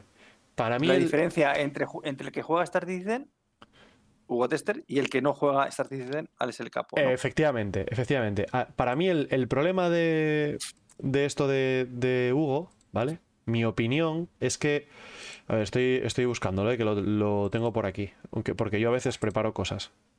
Vosotros ni os veis el vídeo, pero yo hasta- tengo hasta un corte. Mira, mi, mi Yo problema, lo, lo intenté ver, pero no, no pude. mi problema con lo de Hugo es. eh, os lo voy a poner ahora, ¿eh? Un segundo. Y salen los que- normales que de canales que hay muchos todo. españoles que hacen A ver, ¿eh? Eh, Aguanta, aguanta. Aguanta. ¡Aguanta! Eso tiene copyright, no puedes poner. Fuente, tal, no sé qué. A lo mejor es copyleft. ¿Copy qué? Yo no voy a poner su vídeo ni nada. Yo. Escúchame. Ah, Mira. Eh, ta, ta, ta, ta, ta. No te preocupes, tú, Ciros. Eh, yo creo que ahora ya se escuchará, ¿eh? A ver cómo. Ah, no, espérate, me falta una cosa. Joder, qué dinámico todo. Y esto es lo que pasa, chicos, cuando no preparas las cosas. Vale. Ahí está. Vale. Porque si no, he escuchado los Weavers, pero los otros no. Ahora. y salen los normales de canales que hay muchos españoles que hacen vídeos Uf, esto se satura mogollón. Baja, lo bajo un poco, ¿eh? Perdón. ya sé de qué va. y salen los normales de canales que hay muchos españoles que hacen vídeos de estos temas y te ponen verde y digo no puede ser que cualquier juego se pueda criticar y esto haya una legión de, de personas que creen en una religión que te digan que no se puede criticar Joder, Para- Billy, para mí el- sé, único problema de- de todos- somos, ¿eh? El, el único problema de todo su vídeo es que no me parece que sea respetuoso a la comunidad, ¿vale? No creo que sea necesario que, que ya en previsión de que haya algún, algún canal de YouTube o alguien que diga, "Mm, creo que con esto, Hugo, no tenías razón, que ya en previsión ya diga, son unos normales, a mí me parece que está un poco fuera de lugar, pero ya os digo que el resto de opiniones las habréis leído en Discords en los que estáis eh, de la comunidad eh, habitualmente, ¿vale? Entonces, os recomiendo que veáis el vídeo, no os va a aportar nada nuevo, ¿vale? No os va, o sea, vale mucho más que os veáis la entrevista de, de- de Ciudadano Estelar de la semana pasada, que yo ahí aprendí la de Dios de cosas, eh, buenas y malas, que, que veáis el vídeo de Hugo. Pero, una digo- pregunta, Coro, ¿en, en su vídeo son todo comentarios negativos de Star Citizen o también aporta algo positivo, Positivo. de Star Citizen? Todo es negativo, todo es malo, Hace- todo es una hace- mierda. Claro, eh, No, hace es que, un- a una ver, es que reflexión. él se queja de que es que no se puede criticar, ¿vale? Nadie, nadie dice que no se pueda criticar. Por supuesto que se puede criticar, pero igual que dices las cosas malas, tienes que decir las cosas buenas. Vale, ahí te voy. si no- hace la, si hace no la estás, reflexión, eh, hace la reflexión que, que Alex el Capo no hace, ¿vale? Porque Alex el Capo no ha jugado. Alex el Capo jugó en 2015 con. con- Y él sí. Sí. Sí, Hugo porque Tester sí que juega. él- sí. Y él dice: Ah, vale, intentó jugar, dice al principio. Eso Él dice: em, Star Citizen vale la pena. Vale la pena si te coges el paquete básico, te va a dar 30, 40 horas de jugabilidad. Sobre todo si juegas con gente, te lo vas a pasar bien. Pero 30, 40 horas. Sí, eso dice él. Escúchame, deciros, yo te estoy diciendo que, lo que él dice como, co- como cosa buena. Y esos, Igual- 40, y esos llevo 2000 horas 45, esos 40, sí, es que yo llevo con esta gráfica nueva, llevo 800. Eh, pero, pero da igual, él dice que, que eso, que esos tre- 45 dólares bien valen esas 40 horas de juego que te va a dar, que es distinto a otras cosas y que te lo vas a O pasar sea, bien. dice algo bueno. Pero, Vale, que- pero claro, mejor. pero eso lo acompaña de que es, pues eso, que... Claro, esto, eh, eh, sí, si se parecen algo De al hecho, de que hecho creo que dice que el, que el, que el proyecto es una esta- que posiblemente sea una estafa porque eh, han prometido cosas que no han entregado. Si se, si si se parecen algo en el vídeo que hizo ya hace tiempo, ¿vale? Hace ya. Yo vuelvo, vuelvo a repetir porque, bueno, se lo he comentado a Ciros y a Billy que estaban aquí, pero ya lo digo a todos. Yo a este muchacho yo le conozco, le he conocido, he hablado con él y de hecho he hablado con él con el proyecto de Star Citizen antes de que él, él tuviera su desengaño, ¿no? Y, y he hablado positivamente del juego, yo hablaba con él diciendo, guau, guau, porque eso es de puta madre, porque no sé qué, no sé cuántos, y hemos intercambiado pues esas opiniones. Eh, cosa de 10 minutos, 20 minutos como mucho, pero, pero bueno, que se le veía al tío que le, que le gustaba el juego, se metía y disfrutaba cuando se metía. El caso es que, que después de no sé lo que le pasó, que al cabo del tiempo sacó un vídeo, pues eso, de, echando pestes, como este igual. Eh, y si- si este vídeo se parece en el otro, eh, el otro eh, hacía lo que, eh, lo que se suele decir, ¿no? De decir, te digo mentiras ocultadas, o sea, te digo mentiras ocultadas con verdades, ¿no? Es decir, te cuenta cuatro verdades, pero luego te mete, no es que él esté mintiendo, sino que te dice cosas positivas que rápidamente las refuta con cosas negativas. O sea, te dice, eh, sí, claro, porque tienen unas texturas de la leche, pero claro, luego el ordenador te va a pedos. Entonces, claro, dices, joder, vale, o sea, tiene una calidad gráfica, él te está diciendo que tiene una calidad de la leche, pero que ningún ordenador lo va a poder mover. Es la, Vale, es la, entonces- la clásica técnica del sándwich. Si tú le Eh, quieres sí, vender algo malo a alguien, dile algo bueno, luego lo malo que le quieres vender y luego acaba con algo bueno y traga todo. Pues eh, eh, Sí, sí. exacto. Entonces, si, si el vídeo se parece en algo a lo que hizo, pues hace mucho eso. Entonces juega con muchos esos, esos giros. Al final, la sensación, si tú no tienes ni puta idea del proyecto, la sensación después de ver el vídeo, la sensación que te queda es que el juego es una mierda, por muchas cosas buenas que te haya dicho dentro del vídeo. Porque lo ha hecho de tal manera que al final la última loncha del sándwich es esto es una puta mierda. Y es así. Y por lo que veo, pues lo ha vuelto a hacer. O sea, Es verdad, está, Está Kev comentando en el chat que me recuerda una cosa. Dice: eh, Este tío le echaba la culpa a Star Citizen. Me cago en la leche. Escribís demasiado rápido y se me, se me va el chat para arriba. Le echaba la culpa a Star Citizen porque sus colegas se habían, se habían gastado pasta. Como si no fuesen adultos ya. sí, Eh, además este estaba en, Camp dice- Boys, en, en Space Sky Boys. Además estaba en el. Dice esto, dice que, que él conoce gente que ha ganado dinero revendiendo naves en el mercado gris. ¿No? Dice que está Mm. permitido por Chris Roberts, cosa que es cierta, pero tampoco es. Pero no es que mm, Zig se lucre del mercado gris.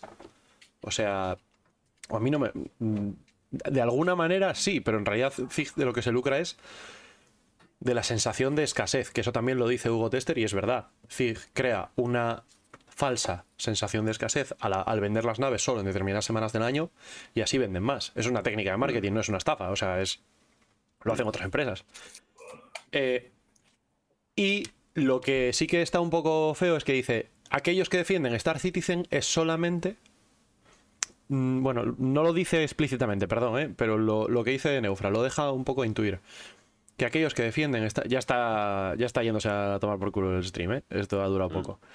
Eh, que aquellos que defienden Star Citizen lo hacen porque tienen naves que quieren que quieren revender y no lo consiguen. Ah. Entonces que lo que quieren es defienden el juego para que otros se motiven y venderles eso, las naves a esos que se motivan, ¿sabes?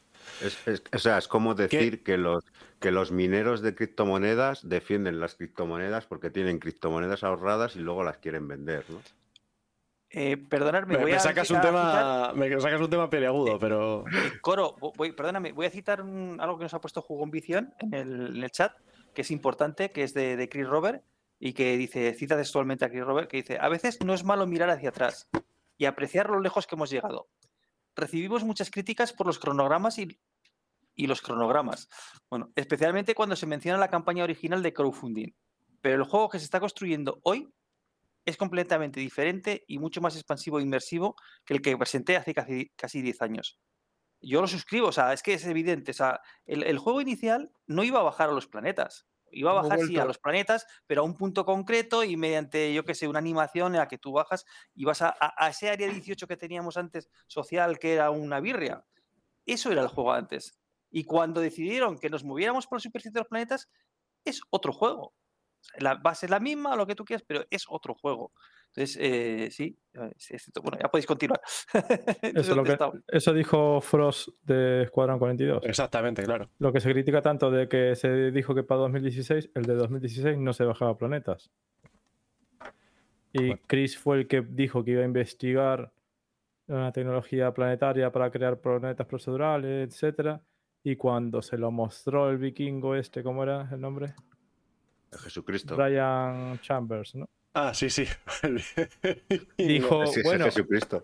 sí, dijo, bueno, vamos a tener que cambiar todo Escuadrón 42 para ponerle los planetas procedurales y esto y esto y lo otro y lo otro. Ahí fue el retraso, real. Claro. El Es falso que- es que no lo quitaron de la web y de todos los lados que lo anunciaron. Bueno, Que también pasa. Hay cosas a que están fatal en la web. la web de la web de Zig es Claro. lamentable. Pero o sea, es otra cosa. un desastre, ¿ves? es un Cuando te entras a estas cosas, el, pero ¿sabes cuál es el principal problema? Que solamente los backers viejos y los que estamos metidos en el tema, muy profundamente metidos en el tema, nos enteramos de estas cosas. Ahí está fallando SIG. ¿Por qué la gente nueva no se entera de estas cosas así se termina de tanta tontería? ¿Me entendés? Es que realmente y, y te sacan la publicidad engañosa esa para los eventos, que al final. Ahí está el fallo. Yo creo que yo tengo dos teorías respecto a eso, ¿vale? La primera teoría es la más sencilla de todas, que es no se mete Zig a explicar esas cosas porque les va Bueno, bien no sí. haciéndolo. Claro, no le importa tampoco. Porque están haciéndolo de otra manera. Hombre, toda publicidad es, es buena, aunque sean críticas. Sí, sí, sí, porque, a ver, el, cuanto más verde ponen un juego, o sea, cuanto más lo critican y cuanto más dan, a la gente que le gusta, más hype le entra. O sea, esto es un poco eh, la balanza que se equilibra. O sea, cuanto más fuerza hacen los unos para un lado, más fuerza hacen los otros para el otro. Entonces, Bueno, no, eso, no, la- no sé. ¿no? ¿Tú crees que no? No sé, no, no sé. No lo... no? ¿Tú cuando oyes que lo ponen a parir el juego así sin criterio ya no te entran ganas de comprar una nave? Eh, no. No. Vaya. Mira, a mí me, pongo- a mí me- pongo- pongo- ganas de comprar una nave pongo- cuando esté pilotando mi Vulture y esté chatarreando algo. y Entonces diré yo, me dan ganas de comprar una nave. Mira tú, una SRV. Y te, y te pongo un ejemplo que vas a entender muy rápido. Cuando hablaban mal del, del, del, del Cyberpunk, ¿te apetecía comprarlo? Yo ya lo tenía comprado cuando hablaban mal y Ya, lo estaba bueno, jugando. pues yo ya O te sea digo que- que... ya te digo que a lo mejor es un juego que sí me hubiera Y, interesado y- y es comprar. más, todos porque- los bugs y toda la yo- mierda yo- que yo decían, yo, tengo- no tenía ninguno. Yo tengo Porque la versión de los bugs era la de Play vos estás jugando la de ordenador. Sí, la peor era la de Play. Tú lo que tenías era, pues eso, que la, que la policía no te perseguía Eh, a pie, vale, esas bueno. cosas. En fin, tampoco era Pero nada que me... A, a- a lo que voy es que yo tengo una cultura de- del videojuego muy sana que es nunca precomprar.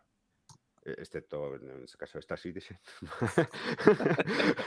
pero, pero Ya, la quitando, verdad. ese- eh, eh, Pero, pero entonces, quitando ¿a qué esa tontería, ¿A qué- a qué quitando esa si no tontería de, puto juego de- que no sea de mil alfa? euros, Nada, que son, que cuatro eurillos, que no pasa nada. No, tú, tú Steam, tontería de mil Nefra. Steam no lo tienes, ¿no? Porque todos los juegos en Steam son en alfa, coño. Es que Bueno, que pero no que te quiero decir que eh, a mí Cyberpunk me podía haber interesado comprarlo, pero justamente esa semana cuando salió, salió todas las pestes que dijeron que me echaron atrás. Que probablemente fueran pestes infundadas que a lo mejor si me hubiera investigado más del tema hubiera dicho, ah, bueno, pues no es para tanto. Bueno, pero yo como tampoco me eh, no era una cosa que era que a lo mejor lo compraba, no, no me Yo- estaba interesado porque no era un fanático del mundo Cyberpunk, sé que hay gente que lo esperaba con muchas ganas y tal, pero yo no era uno de ellos. A, a Entonces mí, era una cosa que a lo mejor, si el juego hubiera tenido buenas críticas, a lo mejor lo hubiera comprado o a lo mejor no, pero si teniendo malas críticas, de seguro no lo compré.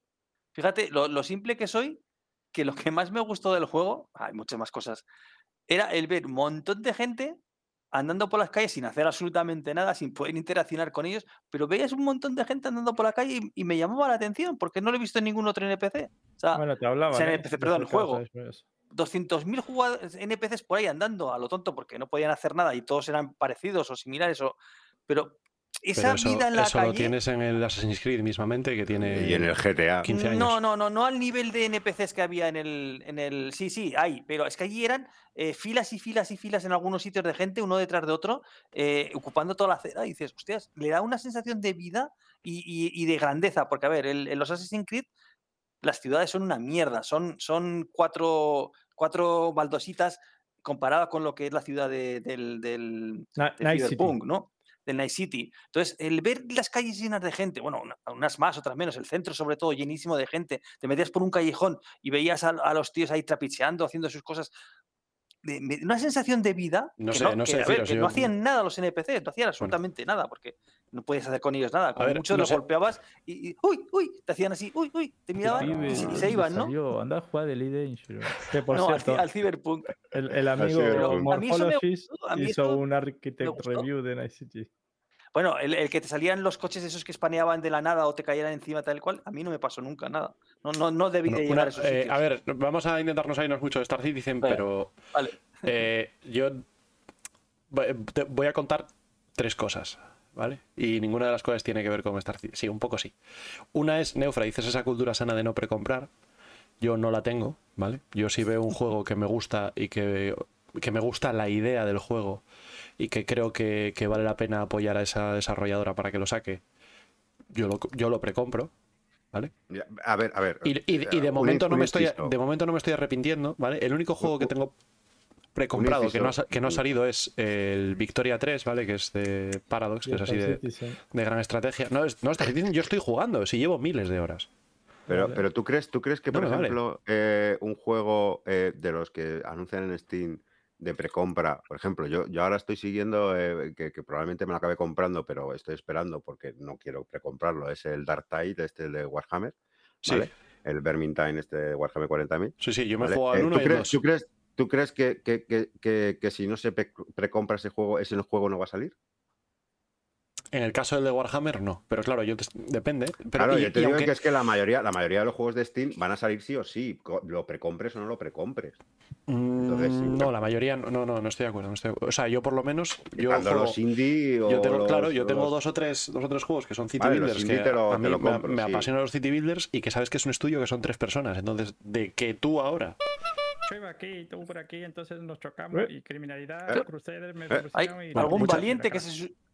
Muchas gracias a, a Keos DLM eh, por, Que os den, que os den, joder, que nos que den. os den. Que os Que os den. LM, que os den LM. Eh, bueno, el- Molaría Yo- SC, ¿no? Que os den SC. eh, yo, eh, eh, que son city builders de pequeñitos, tal. Yo los apoyo Sí. porque yo veo que proponen, un- proponen una idea de un juego y me gusta y yo lo, lo apoyo. Y luego ellos van sacando.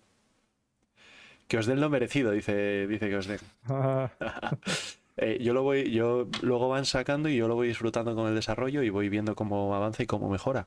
Vale, y me vale, gusta. ese- ¿Qué ocurre? Ahí sí. te Que me ha pasado, razón. me ha pasado que, que he precomprado juegos que luego nunca he jugado. Mm. ¿Vale? Que he precomprado un juego porque me gustaba la idea, lo compré, a los tres años lo revisité y dije, mm, no, me pasó con el Gloria Victis, ya. creo que creo que fue. Demasiado tarde para que te devuelvan el dinero. Eh, pero mm, el caso de Star Citizen no es ese caso, porque yo Star Citizen puedo jugar y es que incluso, incluso el, el jugador parche que dijo Ciros va a Pu- Puedes meterle testear. a lo tonto le va a meter, testearlo. le va a Eso meter iba a 40 decir, horas a al año. O sea, no sé, bueno. Eh, y luego las otras dos cosas.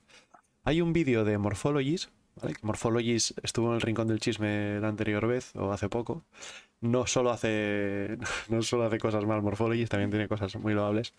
Tiene un vídeo en el que compara el desarrollo de Star Citizen con GTA V y GTA y Red Dead Redemption 2, ¿vale? ¿eh? Y, y pone un gráfico que es muy, es muy clave, ¿vale? No lo voy a poner, pues no lo recorté y no me voy a poner a buscarlo ahora. Pero os recomiendo ver el vídeo eh, donde pone un gráfico. Pues Yorologis pone que eh, tiene un tiene un gráfico que coge y dice eh, Red Dead Redemption empezó en 2011 con más de mil desarrolladores. Acabó en 2018. ¿Vale? Y todo ese tiempo tenía más de mil desarrolladores. Cuando empezó Star Citizen en 2012, eran 13. El siguiente año eran 50 y pico. El siguiente eran ciento y pico. El siguiente eran. Y, y ahora que lleva 10 años, son eh, 700. Bueno, el vídeo es de 2018, el- el 500 y pico, da igual. Entonces, A ver, no, es no es comparable el desarrollo de un juego de una empresa que ya existe, que ya tiene un motor hecho, que ya tiene una sistemática, que los equipos ya existen, que todo el mundo claro. sabe lo que tiene que hacer. Y otra cosa, Eso. Y sí además- está haciendo dos juegos. Aparte, y además suma que para cuando se terminó el desarrollo de, de Red Dead Redemption 2, estimaban que habían gastado en salarios 600 millones. En salarios. Luego súmale Pero, infraestructura pero si esto es lo de, herrami- esto- bueno, esto es herramientas lo de siempre. y Esto, 300 todos y los- pico millones en una campaña de marketing. Las 19 personas que estamos aquí, más los del podcast, estamos hartos de oír eso. Si es que lo sabemos nosotros. Eh, bueno, Que pero- La cuestión, sí, es, es obvio, si, si está bien Uh. recordarlo, pero que te quiero decir que, es. Pero, que- que- pero, que- esta- pero ves el vídeo de, de Alex el Capo, que se supone que es un especialista de videojuegos, ¿ale? Ya. ¿Vale? Y Que es un- que es un 500 sabe de millones, ¿Estamos tontos o Y qué? dice, 500 millones, ¿cómo ¿Estamos puede costar? tontos o cómo-? Sí, exactamente. ¿Cómo puede costar 500 millones un juego? ¿Que estamos tontos? Lo dice Billy. ¿Estamos Pero es que- tontos o qué? Es que tengo que Pero- recordarlo, tengo que recortarlo y ponerlo de meme. ¿Estamos tontos o qué? Pero por mucho que se lo recuerdes, a la gente que está viendo a Alex el Capo no le vas a convencer. Es lo que vende, sí. Claro. Eh, no sé si lo he dicho yo antes o no, igual lo he dicho, pero yo el otro día vi un juego que se llama 0 AD que lleva sí, lo has dicho. 21 años en alfa. 21 años en alfa. Ahí lo dejo, mirarlo en internet, buscar 0 AD y buscar información sobre él. Es un juego open, open source, hecho por la, por la gente sin cobrar nada, en fin, todo lo que tú quieras, no, pero no, 21 no, años no, lleva en alfa. No es comparable. Eso, eso le va a pasar a Star Bueno. si se deja de vender nave. Eso quiere. y la tercera cosa, Coro, Eso quiere. Irse ya a comprarse una nave. Por No, lo menos un mule. La tercera cosa, no sé ya lo que era, tío. No sé, ya me habéis liado. Eh, Me, me he puesto aquí a apuntar. Voy a hacer lo un- hemos conseguido, lo hemos conseguido. Apúntame aquí. Voy a hacer un meme con Alice el Capo. No, pero a ver, eh, en general, a ver, que, que todas Pero las te va a críticas pedir son- son derecho. bienvenidas Lo y- mejor, lo mejor eh, es hacer el meme imitando a Alex el Capo para que no te pilla los Yo- derechos. Yo creo que hay que poner un poquito, hacer un poco Billy, paz, porque eh, está, está bien lo de las críticas.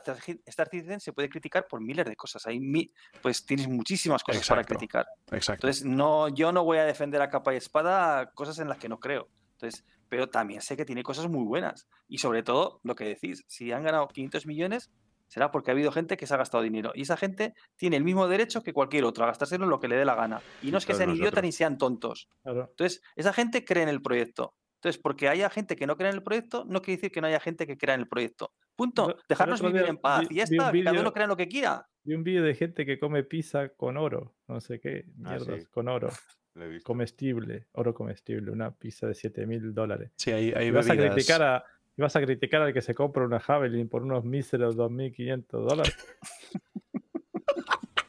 ¿Eh? Si los tiene, hombre. si que, tiene que por lo menos tiene el banco- JPG, que la Bueno. pizza la cagas, tío. Oye, yo, yo conozco ¿no? gente que tiene que pedir un crédito para comprarse un Samsung de 800 euros. Y va al banco y pide un crédito. ¿Cómo podemos criticar sea, a A cosas? lo, mejor, a lo mejor es más rentable lo que te piensas, Billy, porque si a lo mejor recoges lo que lo puedes volver a vender y recuperas algo del dinero, que ya es más de lo que vas a hacer en Star Es, que- que- es que hay, hay para todo, entonces no se puede criticar algo. ¿no? Eso sí que es un O agujero sea, negro. ¿eh? se puede criticar absolutamente todo, Billy. Pero con criterio y con objetividad. Bueno, O sea, y eh, no, por visceralidad, no por. Cuando hay, cuando comes, hay algo, cuando hay razones, cuando hay argumentos y razones para criticar algo, no hace falta inventarlos, ni mentir, Exactamente. ni insultar. Eso- ahí vamos. Entonces, Claro. eh, a mí me hubiese gustado que Hugo, que, que es backer y que está metido en la- en lo que dice Billy, ¿no? Que hay que estar muy metido. Pero Hugo conoce a gente que está muy metida. Bien podía preguntar, bien puede hacer cosas y al final hacer un vídeo que critique los Lo aspectos que negativos realmente es criticable. claro. reales. que puedes decir, que- él dice, la empresa está mal gestionada. Es verdad. Sobre todo al principio estaba muy mal gestionada. Luego yo, yo creo A que. Chris, Chris ha ido contratando a gente que sabe lo que hace y ha ido mejorando la cosa. Pero es, es cierto, vale, ok. Pero no digas, o sea, el- al final todo gira en torno a esto es una estafa. Claro, No te, no te sensación hace falta quiere- acusar a una empresa de un delito. Es que realmente es la sensación que quiere que te lleves al ver su vídeo. Sí, sí, sí, sí. Eh, pe- yo Es lo que quiere Ya, transmitir. ya lo he dicho esto muchas veces, ¿no? Ya lo he dicho un montón de veces. Y me- mira, igual es el siguiente argumento que iba a dar, ya no, ya no me acuerdo. Ya lo he dicho muchas veces. La gente piensa que eh, eso, que el modelo de negocio que tiene ahora CIG de vender naves para apoyar el proyecto y tal, y que, bueno, la gente piensa, hay gente que lo piensa, hay gente que opina y que defiende que esto de nunca sacar el juego es porque, claro, si sacasen el juego dejarían de vender naves. O si sacas en el Ya, juego, ya venderán otra cosa. o si sacas en el juego, eh, se les acabaría el chollo, ¿no? Eh, GTA V, que salió en el 2012, 2013, no sé, por ahí, ¿vale? GTA V, que sigue funcionando, gana 500 millones en 200 días. Factura 500 millones en 200 días. No 10 vendiendo el juego. Eh, No, fecha la- de estreno cosas- inicial de GTA V, 17 de, se- 17 de septiembre del 2013. Vale, 2013. Entonces llevan nueve años y el año, en el año 9, un juego que está. No está jubilado, pero, es- pero a ver. Hace 500 millones, que es lo que ha hecho Star Citizen en su historia, en 200 días. Si Chris Roberts se quiere forrar, lo que tiene que hacer es sacar un juego bueno. Y va a estar ganando 500 millones el resto de años de vida que le queda. Entonces- si- no te, no te entonces tienes es- que ir tan lejos. ¿Cuánto, cuánto dinero eh, computa el WoW al año?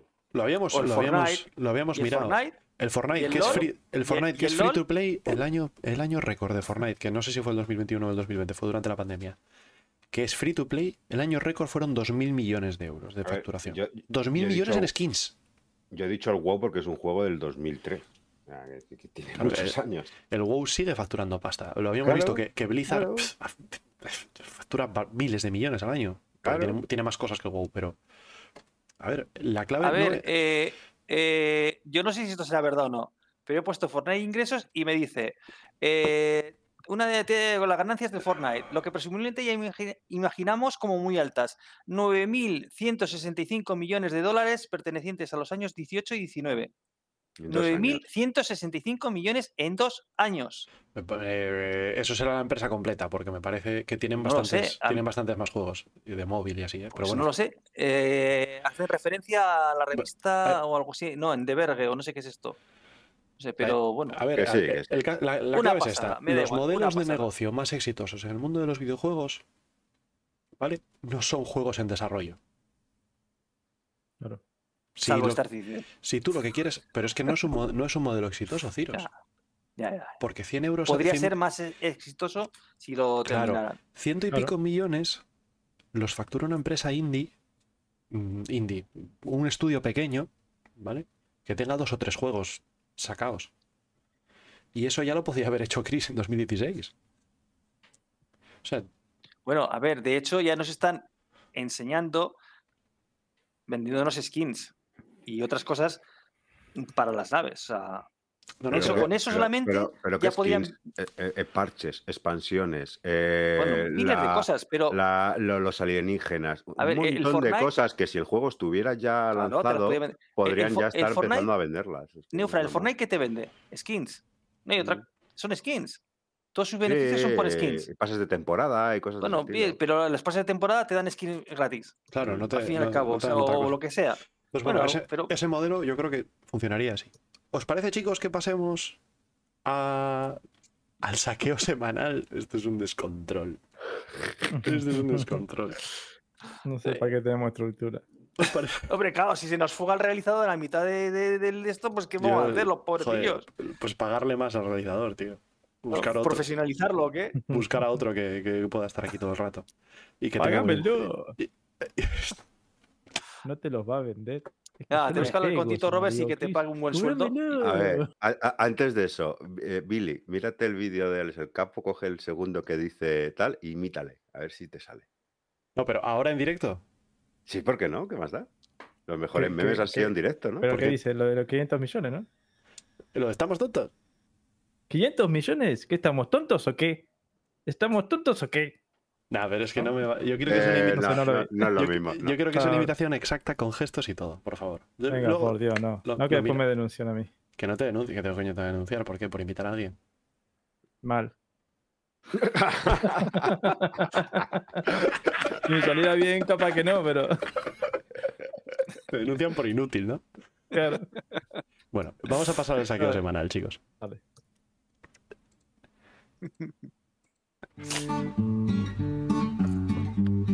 Saqueo semanal. Ay, qué mal entra. Qué mala entrada. Pues ya sabes. Vaselina.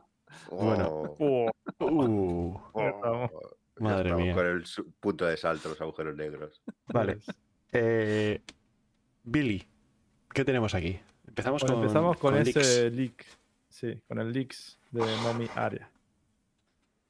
Eh, esto era de una Bar Citizen de China, ¿no? Creo que era. Ah, sí, efectivamente, sí, sí. Ahí, ahí lo pone, Citizen de China. Bueno, que al parecer nos van a dar las mon- bueno, moneditas, digo yo, pero no sé qué será. Las recompensas. Regalitos, sí, regalitos de conmemorativo de los 400 millones y de 500 millones. ¿Vale? Que justamente en el podcast anterior con Frost y Adamante decíamos, decíamos que no, ¿no? Que creían que no, que era la mejor forma de no eh, se queje nadie. Si regalas, se, se quejan, si no regalas, no sé. Pasa, Pues- Coro. Di- No, no, espérate. yo, yo quiero comentarlo. Por eso. ¿Tú te das cuenta que llega tarde hasta la recompensa de los 400 millones y los 500 millones? Ya, totalmente. Es que es lamentable. Es que, Esto es, esto es criticable. joder, tío. ¿Qué pasa? ¿Que no sabían que iban a llegar a 400 millones? No, se No, yo creo que dijeron, cuando, cuando llegaron a 400, dijeron, vamos a hacer una recompensa de 400. Le dice, espera, espera, vamos a esperar la de Pero, 500 y hacemos las dos juntas. Una, una pregunta. A ver, ¿eh, ¿cuánto les cuesta hacer una nave? ¿Una recompensa de 500 millones? ¿Estamos Depende. tontos o No. qué? ¿Estamos tontos o qué? ¿Cuán- ¿Cuánto tiempo les cuesta hacer una nave? Depende. No lo sé. Depende de la nave. Lo O sea, llamo a ¿me, me quiere decir a mí que les va a costar más tiempo hacer la recompensa de los 400 millones que una nave? ¿Estamos ¿Estamos tontos? tontos o qué? ¿Estamos tontos? Ah, no jodas. ¿Ves? Ahí- ahí- Alex, el capo, aquí tienes de dónde agarrar para el siguiente. Claro, aquí entra perfecto. Claro. ¿Estamos tontos Pero- o qué? Menos mal que Alex nos ve y va a poder aprender de esto y, y echarle un ojo. Hombre, Bueno, como Ibai, se le, como, le como Ibai. Ibai, le dirá Ibai está ahora en directo. Estaba en directo, pero tiene el tercer monitor, tiene el desguace puesto. Exacto. Sí, sí. Y, al otro lado, a la línea telefónica, Alex el capo diciéndole, mira lo que están diciendo. Bueno, ese, calvito, ese calvito, bueno, no, calvito somos Oye, todos. como, como Ibai no- Yo- bueno, yo no. como nos haga una raíz Ibai, No lo sabéis. Igual nos morimos, ¿eh? Que lo sepáis. Que como nos llegue la, la raíz de, de Ibai, de Ibai, bueno, aquí morimos, ¿eh? No, no, peta el server de, Bueno, de eh, si ideas a Ibai, hombre. Dice Tocin74, están atascados, no han sacado ni el jump point. Yo tengo la sensación de que tienen a toda la gente que hace presentaciones y todas estas movidas haciéndolo de la CitizenCon.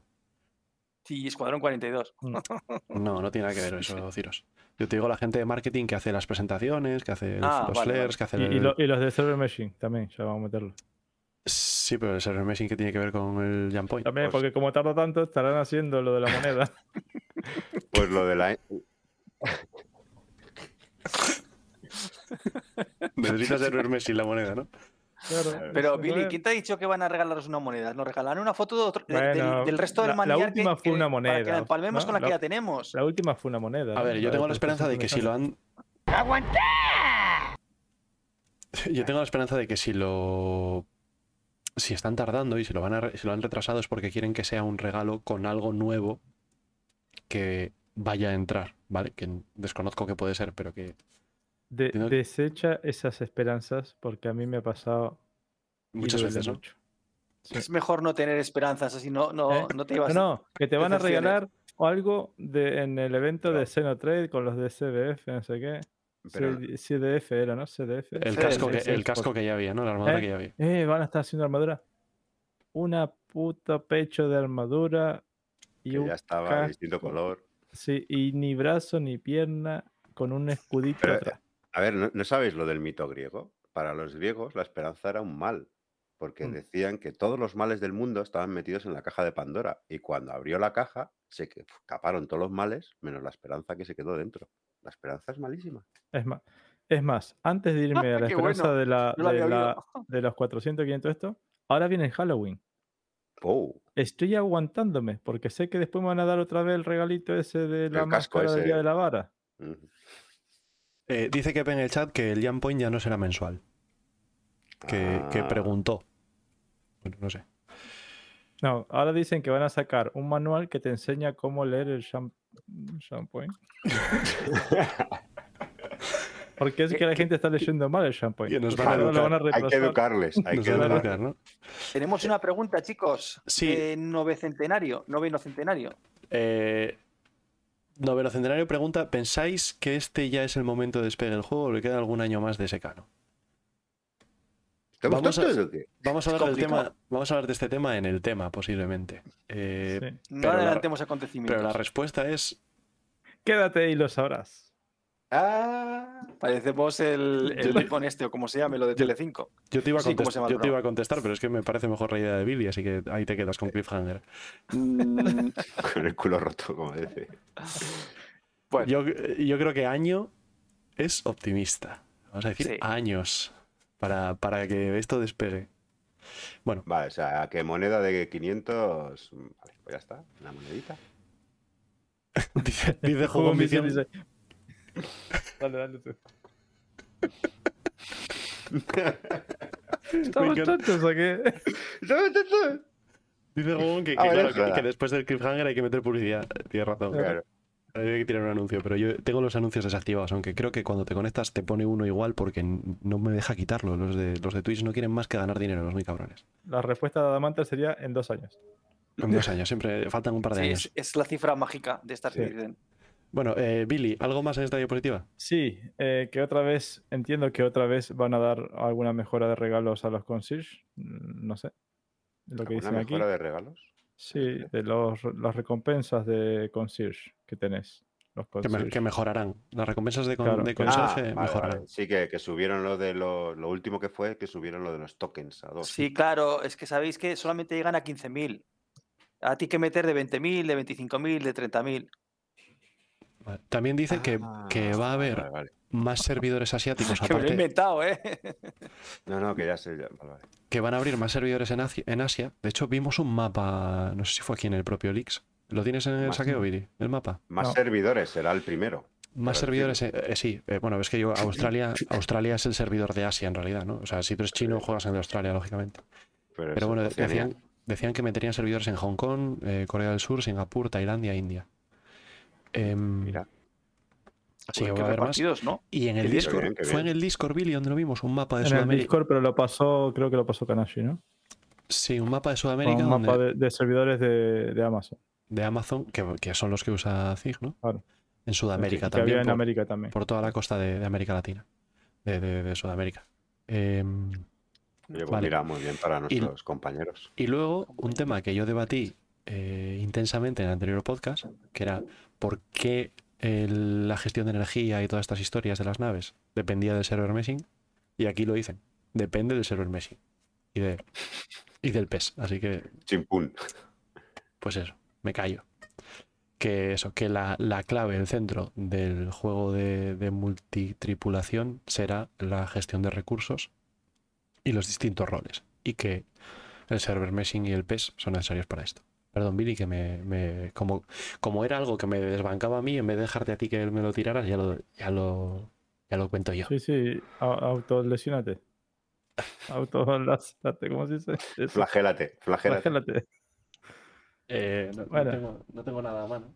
¿Me puedo Y, da, un- da un- una explicación también, un adelanto, ¿no? Que creo que todo el mundo también lo sabía, de Pyro, que es totalmente distinto a Stanton. Sí, bueno, eso. Y que es más de un lugar de explorar que de vivir en él. Y sí, obviamente. Aunque A ver bueno, si viene con alguna mecánica de exploración. Como la moneda. Eso va a ser como, los como la recompensa de los 400 millones. Desecha esa esperanza. Eh, bueno, Ay, de esperanza se vive. Aunque sea lobo que se haya quedado dentro de la cosa esa de que habéis dicho antes, del cofre ese, la caja de caja de Pandora. Billy. Roadmap, eh, el último roadmap no tiene gran cosa. Oh, la 600, sí. Nos Cosa, confirman, cosa que es buena, ¿no? sí, mientras sea añadir y no retrasar, es bueno. ¿Ves? ¿Por qué no dijeron esto? ¿Eh? ¿Por qué no dicen que han metido Daymar, Crash Site y las carreras de Boogie? Eh, ¿Cómo que por qué Eh. no lo dicen? No entiendo. Y En no las dijo quién. críticas, en los vídeos. Sí. Alex el Capo hablaba de carreras, Eh, ¿no? eh, Alex que el está capo, Alex el que capo. mala comunidad. Venga, a ver. ¿O qué opinas? Uh, la de Salva es un cachondeo, ¿eh? Ah, no hay cojones de retrasar otra vez Salva. ¿Cómo esos que son no? 5.000 ¡Oh, pavos de créditos. 5.000 desguacitos, chaval. Grande jugón visión que Jugón lleva. Sí, sí, que lleva que mil años con sorteo. nosotros. Pero ya tiene participa en el un ticket, ¿o sorteo de la Tour. Eso es. Eh, jugón Visión y Ferconins eh, ya tienen su, su boleto, Su para, boleto. para el sorteo de la Vulture después de la IAE. Bien. Pero ¿y cómo Eh, tienes bien, tantos, tantos? Si bien. yo no los tengo, A ver, a- ido gastando. Porque Claro. no los gasta, no, no como ¿por qué nosotros. mala que- a ver. Cuidado, cuidado. Uh, Salva es un cachondeo, ¿eh? Ah, no hay cojones de retrasar otra vez Salvas. ¿Cómo que no? Uy, uy, Pues uy, toma. se anima la gente, ¿eh? A ver, haz el, haz el cálculo, Ciros. Se ganan unos 220 desguacitos por hora de visualización del, del podcast. En 7 horas, eres- 14.000. Si eres Venga, suscriptor, ya está. ganas el doble. Hoy cuál retrasamos. ¿Cuál que habría mala 28.000. comunidad? Que no, Venga, que a ver. bueno, 220, ¿Qué no opinas? 2200. Uh, la de Salva es un O sea, cachondeo, ¿eh? o sea, que Ah, dice no hay que un suscriptor de se otra mete vez las 7 horas y tiene 28.000 de no? estas cosas. Pues Que no. Ciros, a Bueno, ver, a soy ver, escúchame. suscriptor y no gano escúchame. todo eso. A ver, a ver, Ciros, Bueno. venga, vam- vamos a repetir porque hay que aprender a multiplicar. 220 por hora. Sí, ah, son 1.400, perdón. Escúchame. Coro, ¿sabes que Se nota que el de Wase sí que estamos en pre-alfa. Ahora me acuerdo por qué el de la mule pusiste un meme muy cortito. Porque no- Sí, pero, vale, pero este, pero este son 5.000 puntos, tío. No tiene todo el mundo. Sí, a la gente le da igual. Yo tengo 43.000. La golia parda. Te baneo en un minuto del chat. No tengo problema. Bueno, A ver, ¿para qué lo vas a gastar si no puedes participar, Billy? ya, ¿para qué los quiero? Bueno. eh, con- Pues ver, eso, el roadmap. Tienes que enseñar a Dustin a darle al, al ese y que Dustin Dustin, participar. Dusty. al Dustin, gatito. sí. al gato. Él sí puede participar. Es como aparece ahora Ciros ah. 2, ¿no? Ciros Luna. En vez de Ciros Sol, Ciros Luna. Mm. Bueno, A ver, cuéntanos, ¿qué, qué, qué sale en Daimer? Pues el, el crash site, ¿no? Los sitios estos de. Las Los de ¿no? Sí, que serían la 600i y la Mercury, ¿no? Que ahora lo vamos a ver una. También lo vamos a charlar que se ve después en el Inside Star Citizen. Que Mm. tenemos imagencitas. Bueno, y la pista de Greycat también. Pero que ya están confirmados. Eh, esto era confirmados, ¿no? Para la 318. ¿Creéis que eh, lo de las sí. carreritas Sí, de, Committed, committed. Creo que sí. committed. eso de los. Greycat va a ser divertido? ¿Mere- ¿Merece la pena el, el tiempo de desarrollo para, para desarrollar eso? O sea, ¿que ¿nos vamos a divertir o, o no, va, a ju- o no va a correr nadie? Nos pregunto, yo, ¿eh? Creo, no- yo creo que va a, ser opinando. divert- va a ser divertido si nos metemos ocho juntos. Ah, ¿sabes lo que? A mí me gusta si, la idea. si te metes con gente random, mm, va a ser troleo continuo. A mí me gusta la idea de reutilizar esos centros de convención mientras no esté un evento en que sea otra cosa. Eso me gusta. Hmm. Pero no solamente por las carreras de buggy, sino porque abre una puerta a muchas cosas que puedan meter ahí. ¿Sabes? Ya que acuérdense que en cada planeta tenemos un centro de convención, no solamente en Horizon. Claro, yo, quiero- yo quiero que metan un laser tag. Ahí, perfectamente, te lo iba a decir. Por ejemplo, en el de Arcur. Con unas cajas, El edif- ¿no? el edi- Pones este unas cajas un- y tal para hacer una pista de esas de los Sí. Y ya está. Que metan, que metan, a ver, munición no letal está planeada. pero cuando es- cuando es metan la munición no letal, haces algo así a tope. Es un edificio que, que se podría reutilizar así. Mira, pues cuando te pegues las dos horas para que te carguen la, la nave, pues aprovecha para irte a un sitio de estos y entretenerte echando una partidilla. Mm. Claro, sí, o una carrera. Eh, yo creo que es, es eso, si, si juegas con otra gente, o sea, si, juegas, si entras tú solo a la carrera, vas a tener a uno en medio bailando de la pista, esperando a ver si lo atropellas y te dan criminalidad, eh, otro en dirección contraria, o sea, la comunidad es lo que es. Y, lo prueba una vez y luego se dedica a, a romperlo. Pero para entrar nosotros, ocho, a hacer la carrera y tal, te lo puedes pasar pipa, joder. No sé, yo creo que De es... hecho, ya lo hacíamos en. Claro, si hacemos las fuego purificador, eh, Lo hacíamos, claro. Claro, a Lo nuestra hace- manera Lo puedes hacer ahora en un sitio. que con menos preparación y mucho más rápido de, de- de Mm. hacer, ¿sabes? Que pues, pum, en media hora echaste la carrera, lo pasaste bien y ya está. Entonces, no sé, yo, yo, si lo hizo un tío que lo hizo en su tiempo libre, que es lo que, lo que cuentan, ¿no? Porque aquí no sé quién decía si valía la pena o no. Lo, es que lo hizo uno por su cuenta porque le apetecía. Sí. Eh, uno que había visto un- una carrera que se hacía en un. que hacía la comunidad y dijo: Pues voy a. de Aymar Rally, ¿no? Bueno, no, es no, que, no, no era el de Marrari. Era es que yo creo que todos los, los todo lo relacionado con los PTV o Greycat, yo creo que es- va de eso, ¿no? O sea, ya os dije que el PTV Greycat lo hizo alguien porque le apetecía. Que era porque no quería eh, ir andando por el hangar para cuando estaba haciendo las pruebas del hangar, de los hangares estos enormes kilométricos. Pues, coño, se me- inventó el Greycat y dice, pues voy en un cochecito. Y le gustó la idea, lo, lo Ah, pasaron a la comunidad. A ver, chicos, eh, Jugón Vicio nos pregunta, bueno, dice, no me jodas, si había circuitos sin serlo, explicarle un poco lo del fuego purificador, no sé si se refiere a eso o... No, está, no, no- no es una pregunta. No, Ah, vale. no, es una afirmación. Estaba quejándose porque hayan desarrollado un circuito cuando ya había circuitos, la gente ya los ya estaba jugando. Ah, y vale, que es vale. competencia al, rally de Deimar. Yo creo que no tiene nada que ver con el no, rally de no Deimar. le hace competencia. Ocho personas en un circuito cerrado tiene nada que ver Es con un Mario una- Kart. Claro, Sí. sí, tal cual, es un Mario Kart, es un minijuego. Bueno, Sí. eh, siguiente, Sí. vamos allá. ¡Guau! Buah. ¿Qué opinan de los nuevos cañones que tendrán los ríos? Me. Espectaculares. me Me, gustan más los cañones que el río. O sea, Lo malo que el agua de abajo me da igual.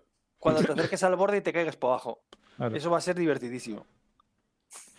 Bueno, a mí, me, a mí me gusta mucho. No sé, habíamos hablado aquí que no podían hacer paredes verticales o no sé qué. Eh, eso decían. Pues se- veo- veo que se puede, ¿no? Eh, Bueno, sí. también me gusta que el tipo en el. Hostia, ahora sí que se nos fue a la, a la puta el stream. Bueno. Que el tipo en el, en el vídeo cuenta que hay 40 ríos repartidos por, por los sistemas. Mm. ¿Vale? Que Eso está guay, que tengan Por los planetas. por los planetas, sí, perdón. Eh, que hay 40 Pero ríos, que me Entre parece. todos los planetas, ¿no? Entre, sí, claro, claro, cuare- 40 entre, entre todos. Entre planetas, planetas y Bueno, lunas. eh, dos planetas. Sí, pero y lunas también. Houston y Microtech, ya ya está. está. Los otros dos no cuentan de momento. Pero y lunas también. Ah, vale. Claro. Lunas. Sí, Claro. hay, hay lunas con océanos. Sí, no sé si Clio o una de estas. Sí, Eu- vale, vale. Euterpe creo que es un océano toda la luna. Y Clio y. Mm, Ríos congelados también. Mm, No dice eso.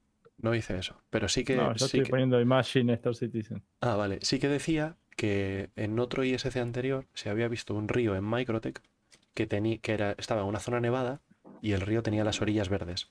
Y decía, ojo, esto es porque no estaba hecha la textura de la, de la ribera con nieve.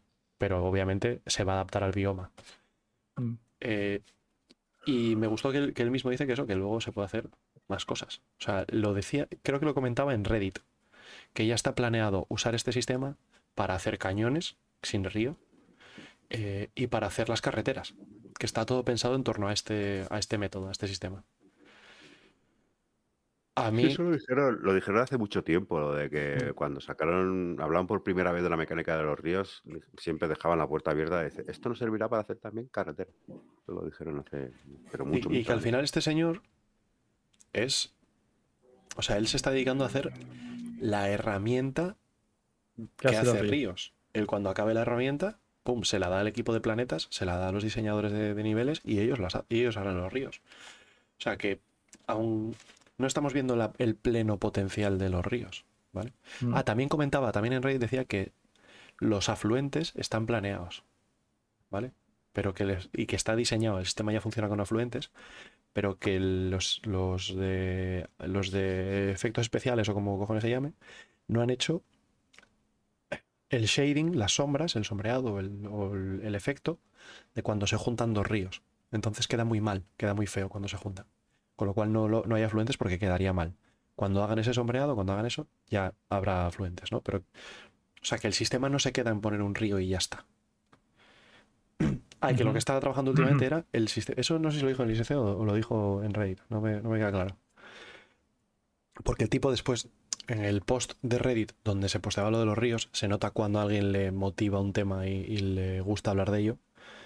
Se puso a responder a la gente preguntas que habían hecho. ¿Vale? Y también en Spectrum estuvo contestando. Eh, y decía que su principal trabajo estos últimos meses, más que hacer los ríos y tal, era adaptar esto al sistema de, de colocación automática de ríos. O sea, que cuando se crea un sistema, poner y decir, nos lo habían enseñado, creo, poner y decir, quiero que pongas 12 ríos en este planeta. Y pum, y te marque 12 ríos. Mm. Y Mm. luego ya tú vayas a mano y los ajustes y listo. Eh, que- o sea, bueno, a mí me. Sí, me- realmente, realmente, realmente eso es lo que hace un motor gráfico. O sea, los motores gráficos son herramientas que tienen incorporadas, que tú le dices, quiero que hagas de estas ríos, tal, no sé qué. Y un motor gráfico, eh, pues depende de lo bueno o lo malo que sea, es la cantidad de herramientas que tengan para que tú generes el- lo que quieres generar con mayor rapidez o y mayor precisión que, que otro que no lo tiene. Entonces, realmente lo que están haciendo es creando el motor, ni más ni menos. Es lo que llevan años haciendo, sí. Claro, y lo que luego probablemente lo que dicen estas malas lenguas ¿no? de tal, de cómo se financiará esto, pues aparte de todo lo que nos quieran vender a nosotros, ellos perfectamente pueden alquilar el motor a un tercero y decir, oye, mira, nosotros tenemos un motor para esto, y se te sacarán un juego creado en el motor del, Citizen Engine este o el Stars Engine. Ya está. Sí. Bueno, nos- perdón, que lea el chat, eh, pero es que me, me ha, me ha gustado este comentario que ha hecho Rufino17. Nos dice, buenas noches, guapetones. Está claro que se debe congelar la imagen porque no sé a qué se refiere. No, Está en Eh, negro su pantalla. Que sí, qué gusto veros en vivo. Pero tú calla, Neufra, que tú no te pones la cara. O sea, tú no tienes derecho a decir nada, cabrón. Desgraciado. Y, y, y aparte, Por eso hasta, lo digo. hasta tu, tu, tu, tu- tu avatar se tendrá que quitar el casco. Déjale, déjale. Una vez, "Mien- una vez me dijeron, me dijeron, tú, que ese, claro, porque seguro que debajo de ese casco hay una vieja asquerosa que está criticando todo el rato. Digo, joder, macho, la gente, qué imaginación tiene. me, habéis, me habéis calado, ¿eh? Me habéis calado. Sí, sí, eh, seguro. Eh, Sí, sí, es que tienes voz de vieja. Joder, Ah, va a ser, va a es ser. que es normal que piensen eso. Bueno, volviendo, volviendo a Rufino. Eh, joder, que cuánto amor se respira aquí. Volviendo a Rufino.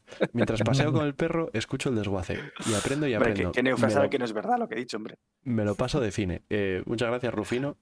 Que aprendas es dudoso. Que te lo pases de cine, pues es, es el objetivo de todo esto. Eh, por lo menos pasarlo nosotros. Bueno, Es que sí eh, que son paseos largos lo de su perro, ¿no? Hombre, yo entiendo que, que es todos los paseos. deseando volver a casa. ¿no?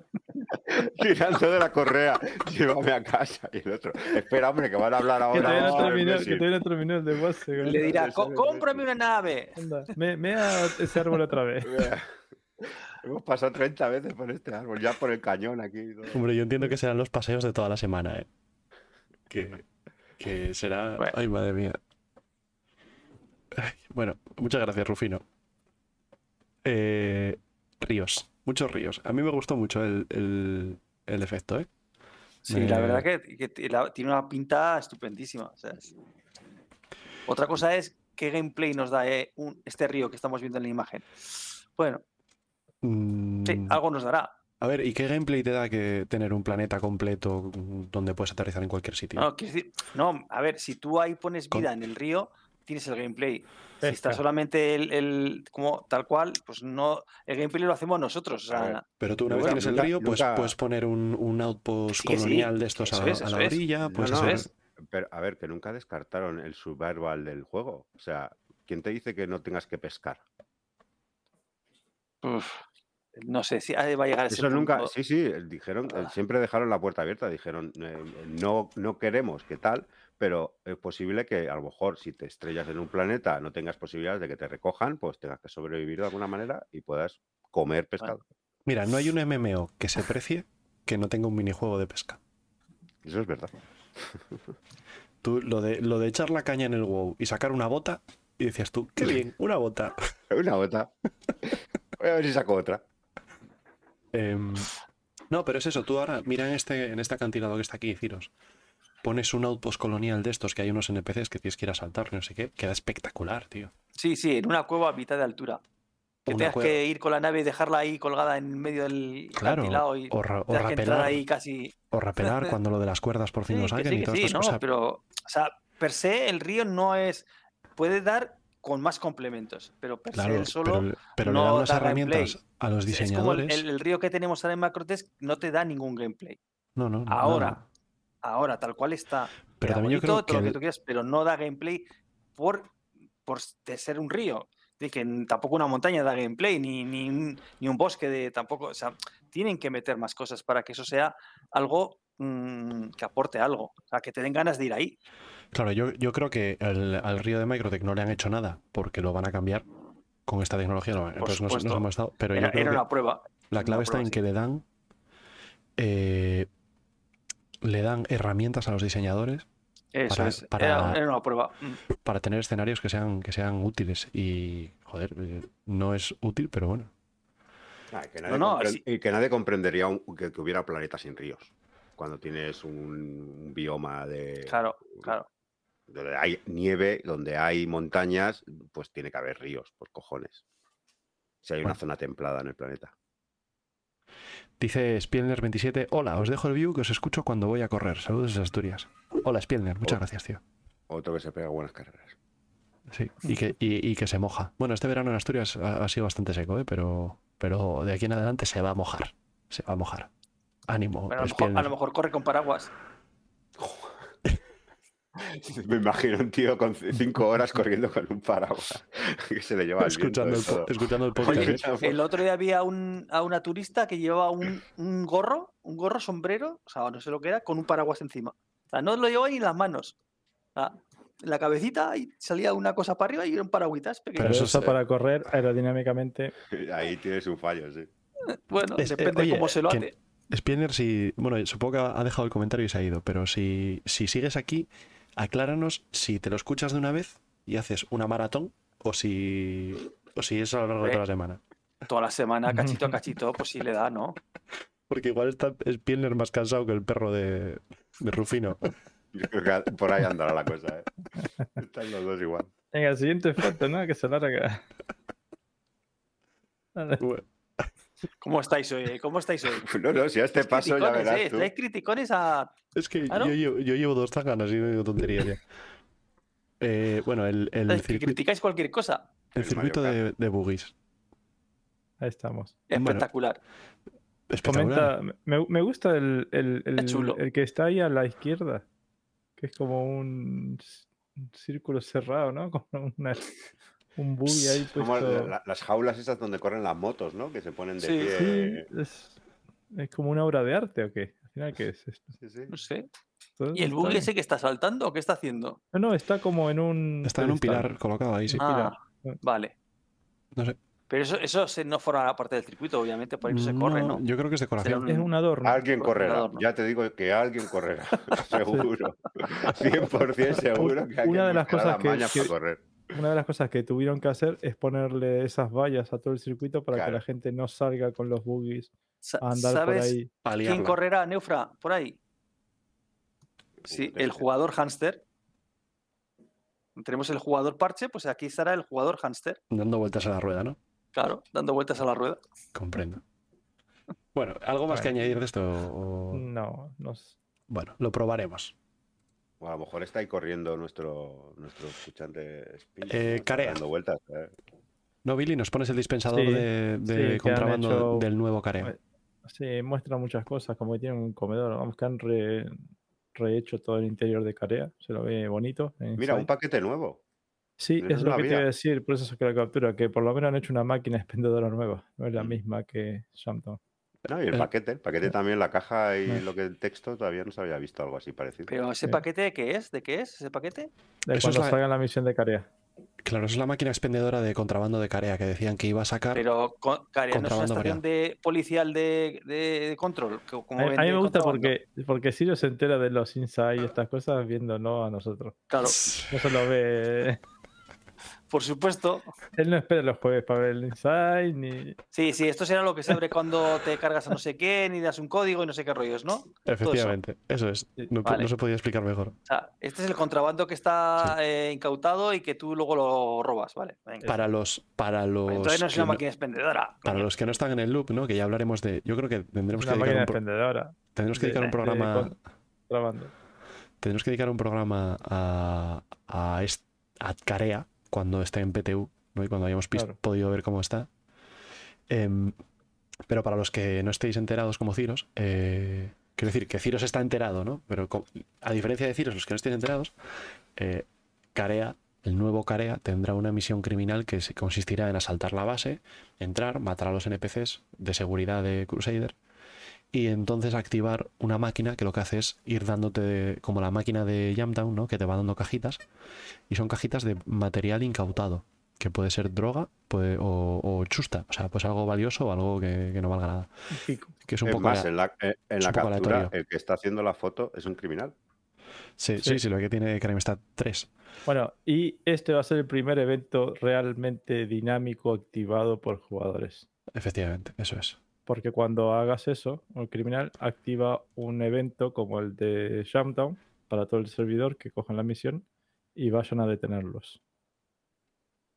Parecido a lo de eh, cuando alguien se estaba limpiando el, com- el, el Sí. Crimestat, ¿no? Que le salía. Pero- Sí, o cuando tiras abajo un comlink o... Claro, pero algo mucho más grande, como para que vaya todo el servidor y con mucho más paga y dinero y demás.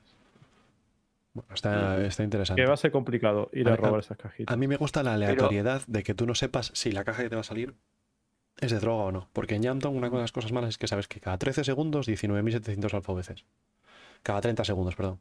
Si, si consigues despegar, claro. Bueno, hombre, pero... Que a- incluso los segundos era variable ¿eh? también. Pues, Sí, pero, pero en el mismo día, en el mismo evento, sí. era lo cronometrabas y luego ya Ah, sabías sí. cuánto ibas a ganar, ¿no? Más o menos. Pero esto es un poco aleatorio. Igual una caja vale 100.000 y otra no vale nada. Entonces, bueno, como que no... Bueno, no sé, me gusta que Mm. añaden esa, esa aleatoriedad. Eh, ¿vas, A me- ¿Vas a mencionar lo del Crime Stat 1 y 2? sí, tiene- ahora en la siguiente. Ah, ¿le, le doy? Pero me gusta Ah, el nivel de complejidad que pueda llegar a tener el evento. Eh, no va a ser fácil. O sea, no es lo mismo que, que cuando alguien se limpiaba el Kremstad y vos ibas y lo matabas y ya está. Sí, no, no va a haber una con O si aquí, a- yo creo. ¿eh? Claro, o, o si ibas a limpiarte el Crankstad, ibas con dos colegas y ya está. Esto va a ser más grande. Vas a tener que ir, el que quiera animarse a hacerlo, Bueno, a pero que no responda nadie. tú también podrías ir a quitarte el crime stat sin activar el evento. No, ahí no te vas a quitar más el Crankstad. Sí. Sí, igual. Va, a Ah, ser el, sí, el vale. único- va a ser el único sitio donde se va a poder Claro. quitar el crime stat. Vale, pero lo- Claro. bueno, bueno, los de nivel. Sí, tres. Eso es, tres y Para superior, sí, sí. 3, 4 Sí, y porque 5. lo- los otros pagando en a esta de justicia telemática. Sí, pasamos Vamos, al siguiente. Sí, Ya siguiente. ya, Eso es. Sale la pantalla, para los del podcast, sale la pantalla donde pagas las multas que hay en las estaciones. Un poco tarde, ¿no? Porque hemos enseñado ya cuatro fotos. Bueno, pero hemos explicado más o menos, joder. Sí. Eh, Billy, Billy, dale. dale. Las, fo- las fotos son orientativas para que vayamos tocando el tema. No es para que realmente verlo. Entonces, eh, acá es lo que también estábamos nosotros deduciendo, por lo menos en el Discord lo charlamos bastante, de que si iban a quitar Aquí también creo. todos los sitios de que te podías quitar el Cramstad, ¿no? Todos Los los, antiguos facilities, sí. Eh, iban a tener que hacer dos cosas. O- y una de esas cosas que pensábamos mucha gente que iban a hacer era de que los niveles 1 y 2 te lo quitaras con esta maquinola. Entonces puedas aterrizar y no Pero- sea... Pero si no me equivoco, al menos el 1 está ya. El 1 ya te lo quitas con esta máquina. Sí, pero tienes problemas para aterrizar en las, en las bases, en las estaciones. Ya, bueno, pero ento- ya. Mm. pero sí. ellos han dicho Pero bueno, específicamente. eso, eso es una, eso es una anomalía. A- ahora te dejarían aterrizar, no te dispararán Vale, vale. con nivel 1 y 2, que son como mm, multas. Claro, Antes, no an- son- a- lo que pasaba hasta ahora es que tú tenías criminalidad 2, las torretas te disparaban, pero en vez de es- te morías, pero en vez de amanecer en la cárcel, amanecías en una estación que tenían máquinas de estas y podías coger y pagar.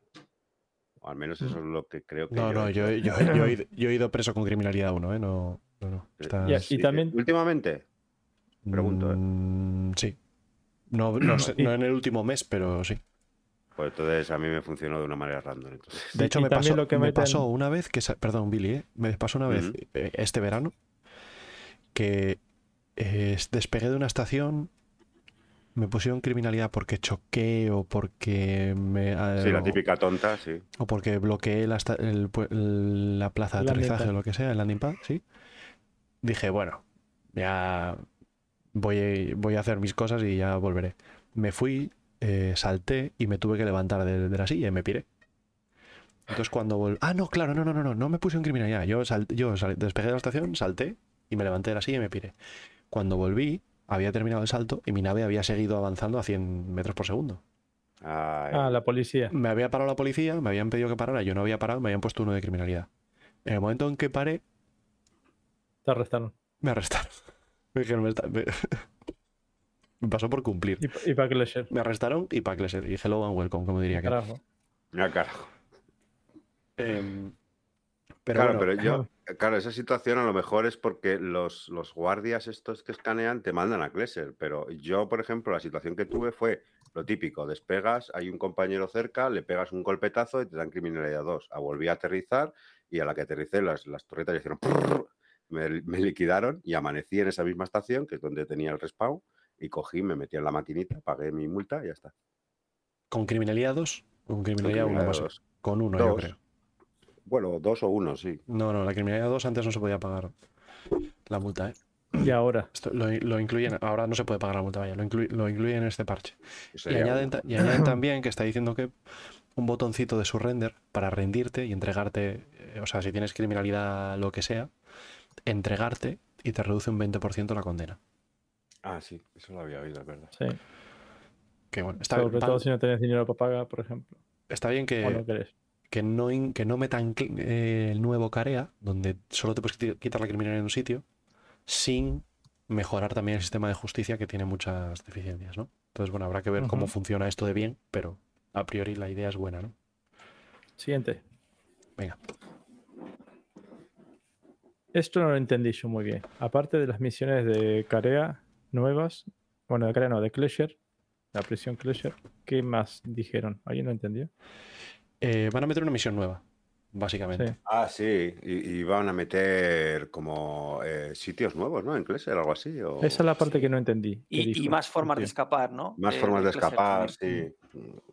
Como Eh, túneles nuevos o rutas nuevas o algo así. Sí, pero yo creo que las, rutas, las rutas nuevas están asociadas a la misión. puede de ser. forma- y, que, y decía que lo difícil era reincorporarse a la ruta. Que, O sea, que no- Más no- de lo que te sí, callas antes. sí. Si te pierdes, la cagas o qué. Y también decía. Es que no me acuerdo el nombre del youtuber. Que él cuando salió. HC prim- Vértigo. HC Vertigo, muy bien, Billy, joder, qué bien. Decía el desarrollador que cuando sacó, que cuando salió la idea de que iban a hacer la misión de Klesser, estaba viendo él un stream de HC Vértigo y que HC Vértigo clavó la misión como iba a ser. Dijo, yo no quiero dar el spoiler, pero si queréis, os veis el vídeo de este tío y lo, y lo veréis. Mm. Y sabréis cómo, cómo va a ser la misión, más o menos. Pero que la Eh, estuvo testeando él. no, no, no, no. Como que HC Vértigo estaba elucubrando cómo sería la misión Que hizo una hipótesis. y que lo Ah, clavó. vale. Como podríamos hacerlo nosotros, pero ¿La acertando. O, el desarrollador se copió de la idea de HC Vértigo? No, yo, creo- dijo, yo creo que ya "Mm, tenía Qué hecha". interesante lo que dice este tío. Mm, Vamos a hacerlo todo de nuevo. Mm, ¿Te ima- Qué te interesante la pista de Snake. hecho, en ¿te imaginas que- Snake que Flies. De hecho, hacerla. de hecho, que con lo del motor gráfico pasó lo mismo. Dijeron, "Mm, mira, qué interesante, un motor gráfico. Vamos a hacerlo de nuevo entero. No, eso es difícil porque nadie, nadie había pensado que se podía hacer esto siquiera. O sea que... ¿Qué Mira qué casualidad. Justo lo clavó como yo lo quería hacer. Claro, qué casualidad. ¿Os imagináis que, Mm. que haya que, esté, que la gente de, de... ¿Vas a hablar algo de traducciones, Vidi? No, ¿no? No. Que la gente de traducciones no esté aquí para traducir el juego, sino para traducirle a los desarrolladores lo que dicen en todos los idiomas, eh, todos los jugadores Mm. Star Citizen, para copiar cosas. Lo que le decimos nosotros. Mm. Hola, hola chica argentina que hizo la broma de coger. Eh, puedes La copiarnos las ideas que broma quieras. de coger. Como si no se escuchó. Que encima en inglés funciona. O sea, en inglés no, tiene, nadie, no lo entienden. No- no- o sea, ¿tú cre- de verdad crees que un guiri, que un, que un surcoreano escuchó eso y dijo, "Ja, ja, Hizo, hizo una broma en inglés de algo para que los que hablamos español veamos la, la traducción y la- nos reímos. En fin, bueno. Pésimo. A mí, eh, de, de todas maneras, de cuando terminemos esto, sí, pues, a mí es un tema súper interesante que hayan rescatado por, o sea, de algo que estaba totalmente perdido, que yo decía, esto al final lo va a tener que acabar haciendo la comunidad, lo de las localizaciones. Me parece Mm. mm, una de las últimas noticias de los últimos meses más interesantes que, que- que ha habido. O A sea, mí me ha no dado- es nada, simplemente presentan a los tíos y dicen, mira, eh, es que estamos trabajando, oye chicos, ¿os acordáis que dijimos, estamos trabajando en esto? Ah, y dije, oh, coño, Pero- A, fíjate. a mí me ha dado verdaderas esperanzas en que Escuadrón 42 de verdad salga en dos años. Eh, eso es lo que iba a decir yo. Una pregunta. Si normalmente las localizaciones siempre es lo último que hacen, ¿no? Porque pueden surgir nuevas líneas de texto, puede- lo que sea. ¿Es normal que, se, que lo pongan haciendo ahora cuando aún queda un montón, tanto para Escuadrón 42 como para Star A ver, para ¿Qué Escuadrón ganan ellos? 42. ¿Qué ganan ellos con qué ganan Escuadrón ahora con la- 40, por eso? Ciros, Ciros, Escuadrón No se sabe cuánto 42, queda. ¿vale? Escuadrón 42 se supone que el guion lleva hecho años. De hecho, el mock-up lo tienen hecho. Las líneas de texto de, de, de Mark Hamill llevan años. pero es igual, eh, Coro. eh, siempre puede haber cientos de cambios en todo eso. Y esos cientos de cambios pueden afectar a las líneas. ¿Y, y- y otra vez van a tener, contratar a la gente para que te vuelva a hacer otra vez la traducción? ¿Van a, o sea, contratar a otra vez a, pero- ¿Van a contratar otra vez a Mark Hamill para que vuelva a hacer el doblaje de voz? No, pero, pero, pero eso no cambia. Pues eso pero lo las- pues pero- eso lo pues que vayan pero traduciendo los eso, textos joder. pueden cambiar. Es que te pueden cambiar los textos. Es que No, se le ocurre a Chris Roberts ver, a mete ver. cualquier otra cosa y te añade No, o- no, más no. cosas, a saber. Firos, Firos, no está. No, no, no. Pues no. entonces, si ya lo tienen todo hecho, porque lo A lanzan. ver, A ver. si no van a 42. contratar a Mark Hamill para que haga otra grabación, no Sí, va a cambiar vigente. el texto. Claro, Es lo que está queriendo decir Coro. claro. Porque si no, A ¿qué, ver, qué hace, ¿qué hace? O el- sea, el las texto de líneas lo que ya- las de líneas las que las líneas de texto de el- Hamill que son bla, bla, bla, Vale, bla, bla, bien, bla, bla, pero bla. todas las líneas de texto del juego va a ser lo que hable Mark Hamill, lo que hable eh, Lascali o lo que hable quien sea. Bueno, pero en o sea, no hay más líneas del juego ver. que sean diferentes. Según, Sí, mira, en según general, entendí, según no entendí yo, una, tampoco otra. según entendí yo que habla- cuando hablaron de esto, es que estaban empezando. O sea, eh, un Lleva proyecto seis, de seis localización. meses lleva el equipo hecho, dijeron. Por eso, eso no es nada. eh, un equipo de localiza- eh, la localización de un videojuego y más un videojuego tan extenso, con tanto diálogo que es, como puede ser Escuadrón 42, Mm. lleva años. Aunque sean los No- últimos no años. estoy de acuerdo, aunque, sea- sean los últimos, aunque sean No. los últimos años de- del juego, lleva años, ya sea No. uno o dos años. Sí, No. es, es así. en Ciros, cualquier video- Ciros, ellos, busca- ellos en el cualquier videojuego como el Red Dead Redemption. Ya verás cuánto llevó la localización de ese videojuego. ellos en el juego dicen, Una burrada. dicen que son que el proceso suelen ser dos años Claro. en el vídeo. Vale, vale. ¿vale? Que 24 Pues no lo entiendo. Yo, yo le perdón, paso a una perdón, empresa es men- es eh, mentira, de traducciones eh, un libro con 200 páginas Pero es que de texto tampoco- y es que me lo traducen en dos Si- meses si o das- menos. si te das cuenta, tampoco es una empresa. Son varios colaboradores ahora en un principio de- en distintos Ya, puntos del planeta. cobrarán, pero que cobrarán están- por ello, ¿no? Ya, pero te quiero decir, no es lo mismo decir, eh, cojo una empresa que se dedica eh, eh, 7, 20, eh, 24-7 a hacer esto, cojo, le pago y le doy, digo, Pero venga, quiero Neufra- esto en tres meses. esto es gente en car- esto es gente en nómina, ¿eh? No es no son Por eso- no le están contratando dos horas O a sea, la semana. Exacto. Y, y tú me quieres decir a mí que entiendo- en 7 horas de el trabajo al día no es capaz de traducirse 200 páginas en un mes o dos meses. Vale, vale, Ciros, escúchame. Pero Star Citizen no es un libro de 200 páginas, ¿eh? Claro. Star Citizen tiene misiones que serán dinámicas, ¿vale? Tienen naves, que cada nave tiene mil Perdona, Coro, partes. eh, Tiene, eh, me estás dando la razón en lo que yo te he dicho ahora. ¿Y esas misiones dinámicas qué tienen que ver con Mark Hamill? O sea, esas Pero- misiones dinámicas en cualquier momento pueden Vale, generar 200 pues- más pues- y generar nuevo texto. Vale, pues, pues déjame decirte. Que es lo si- que yo Si decía. Escuadrón si ahora 42. no tienen todo no, no, pero puedo hablar yo. Y, luego tú me dices, no, Coro, no, no estoy de acuerdo. Pero si no sabes lo que yo digo, no, no vas a poder no estar de acuerdo conmigo.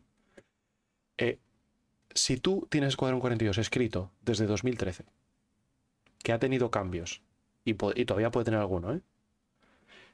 Pero el 90% de las líneas de texto del juego no van a cambiar.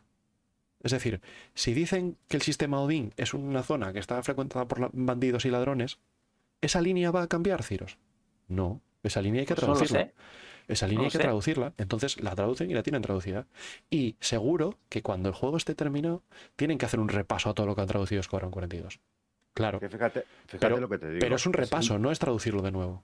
Es, Eh, ah, eh, lo escúchame, digo, cambió eh, el nombre, cam- hipótesis. cambió el nombre de este personaje y cambió no sé qué. Vale, pues cambió- tocamos esto y esto. pa, Sí, sí, sí. ¿vale? Pero Eh, que no veo la utilidad de hacerlo ahora. Si no, lo van a acabar relativamente pronto. Bueno, y por eso yo he dicho que se que, supone es que yo he dicho que, por eso me da esperanzas de que le queden un par de años a Escuadrón Pero si 42. ellos mismos han dicho que les queda un montón de tiempo. ¿Cuándo? Eh, ¿No daban el cronograma para los próximos dos años? ¿O ¿De algo así? quién? ¿Escuadrón ¿De qué? 42? De escuadro no se dice Sí. nada. ¿No? Ah, bueno, igual, Sí, pues no sé dicen, que, dónde está- la- dicen que la- están trabajando en los dos juegos. Y, lo- y el, pro- el productor principal, el jefe, decía que tenía efectivamente el cronograma de 24 meses planeado. Que lo tenía delante, el trabajo de 24 meses. Pero se refiere a los dos juegos, ¿no? No decía nada de escuadrón, no decía que fuese de escuadrón. Vale, Pero vale, vale. aún así, a mí me parece buena A ver, noticia que estén ya invirtiendo en traducir esto. Porque quiere decir que están terminando el juego, por lo menos que tienen cierta confianza en que el 90% del 95% del texto no va a cambiar. no, a- a- a- yo, yo, yo cuando lo he ser, dicho, sí. lo de cuando Tú, lo he Ciros, dicho, estás no- dando por no, hecho que lo están haciendo mal. No, no, no, no, no Sí, sé. Es que sí. desconozco totalmente cómo funciona eso. Has dicho, has dicho, ¿para qué hacen esto si lo van a cambiar todo? Pues es que igual Hombre, no si lo les van a... cuesta dos años eh, hacer la traducción y están a dos años vista de sacar el juego, lógico Pues que igual, empiecen ya. Claro. A ver si es así, sí.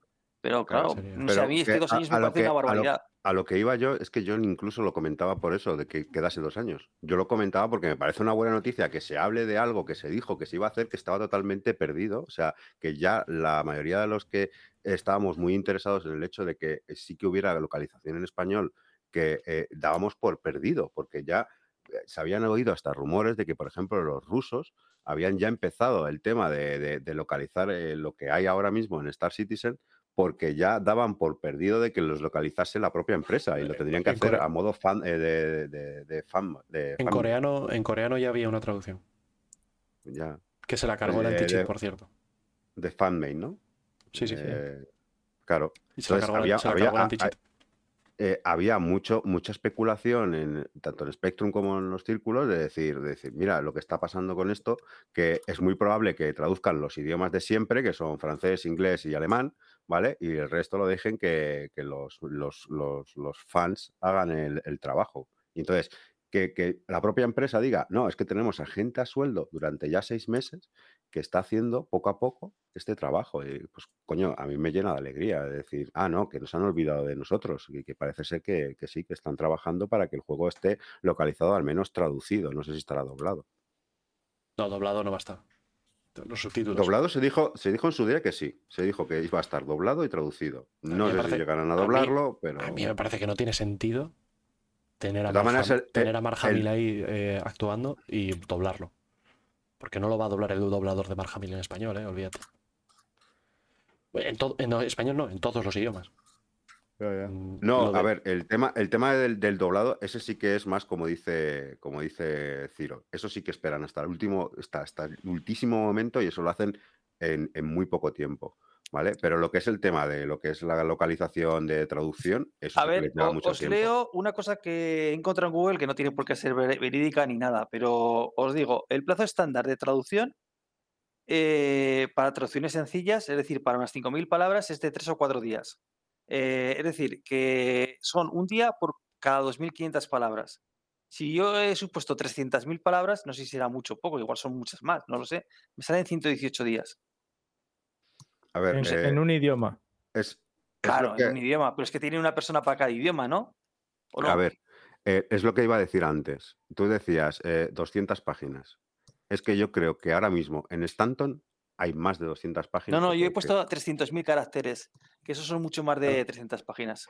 Si es que yo creo que es que ahora hay muchísimas más A de ver, tres- nos 200 estamos yendo a páginas en cualquier lado. Puede ser ¿eh? un millón, Sí. pueden ser un millón de Sí, la verdad, que, la verdad que no, esta discusión, como no Eh. tenemos ni puta idea de, de Claro, localizaciones, claro. porque seguramente la, ver, ellos localización. dicen que les cuesta dos años, punto, ya está. Mínimo seguramente, dos años. seguramente la localización. No, ellos han dicho que tienen planeados dos años. No, qui- Claro. no quiere decir bueno. que, que en dos años acaben y los despidan. ¿eh? Pero bueno, Yo, Sí, no. yo le, yo le voy a dar Mínimo dos años.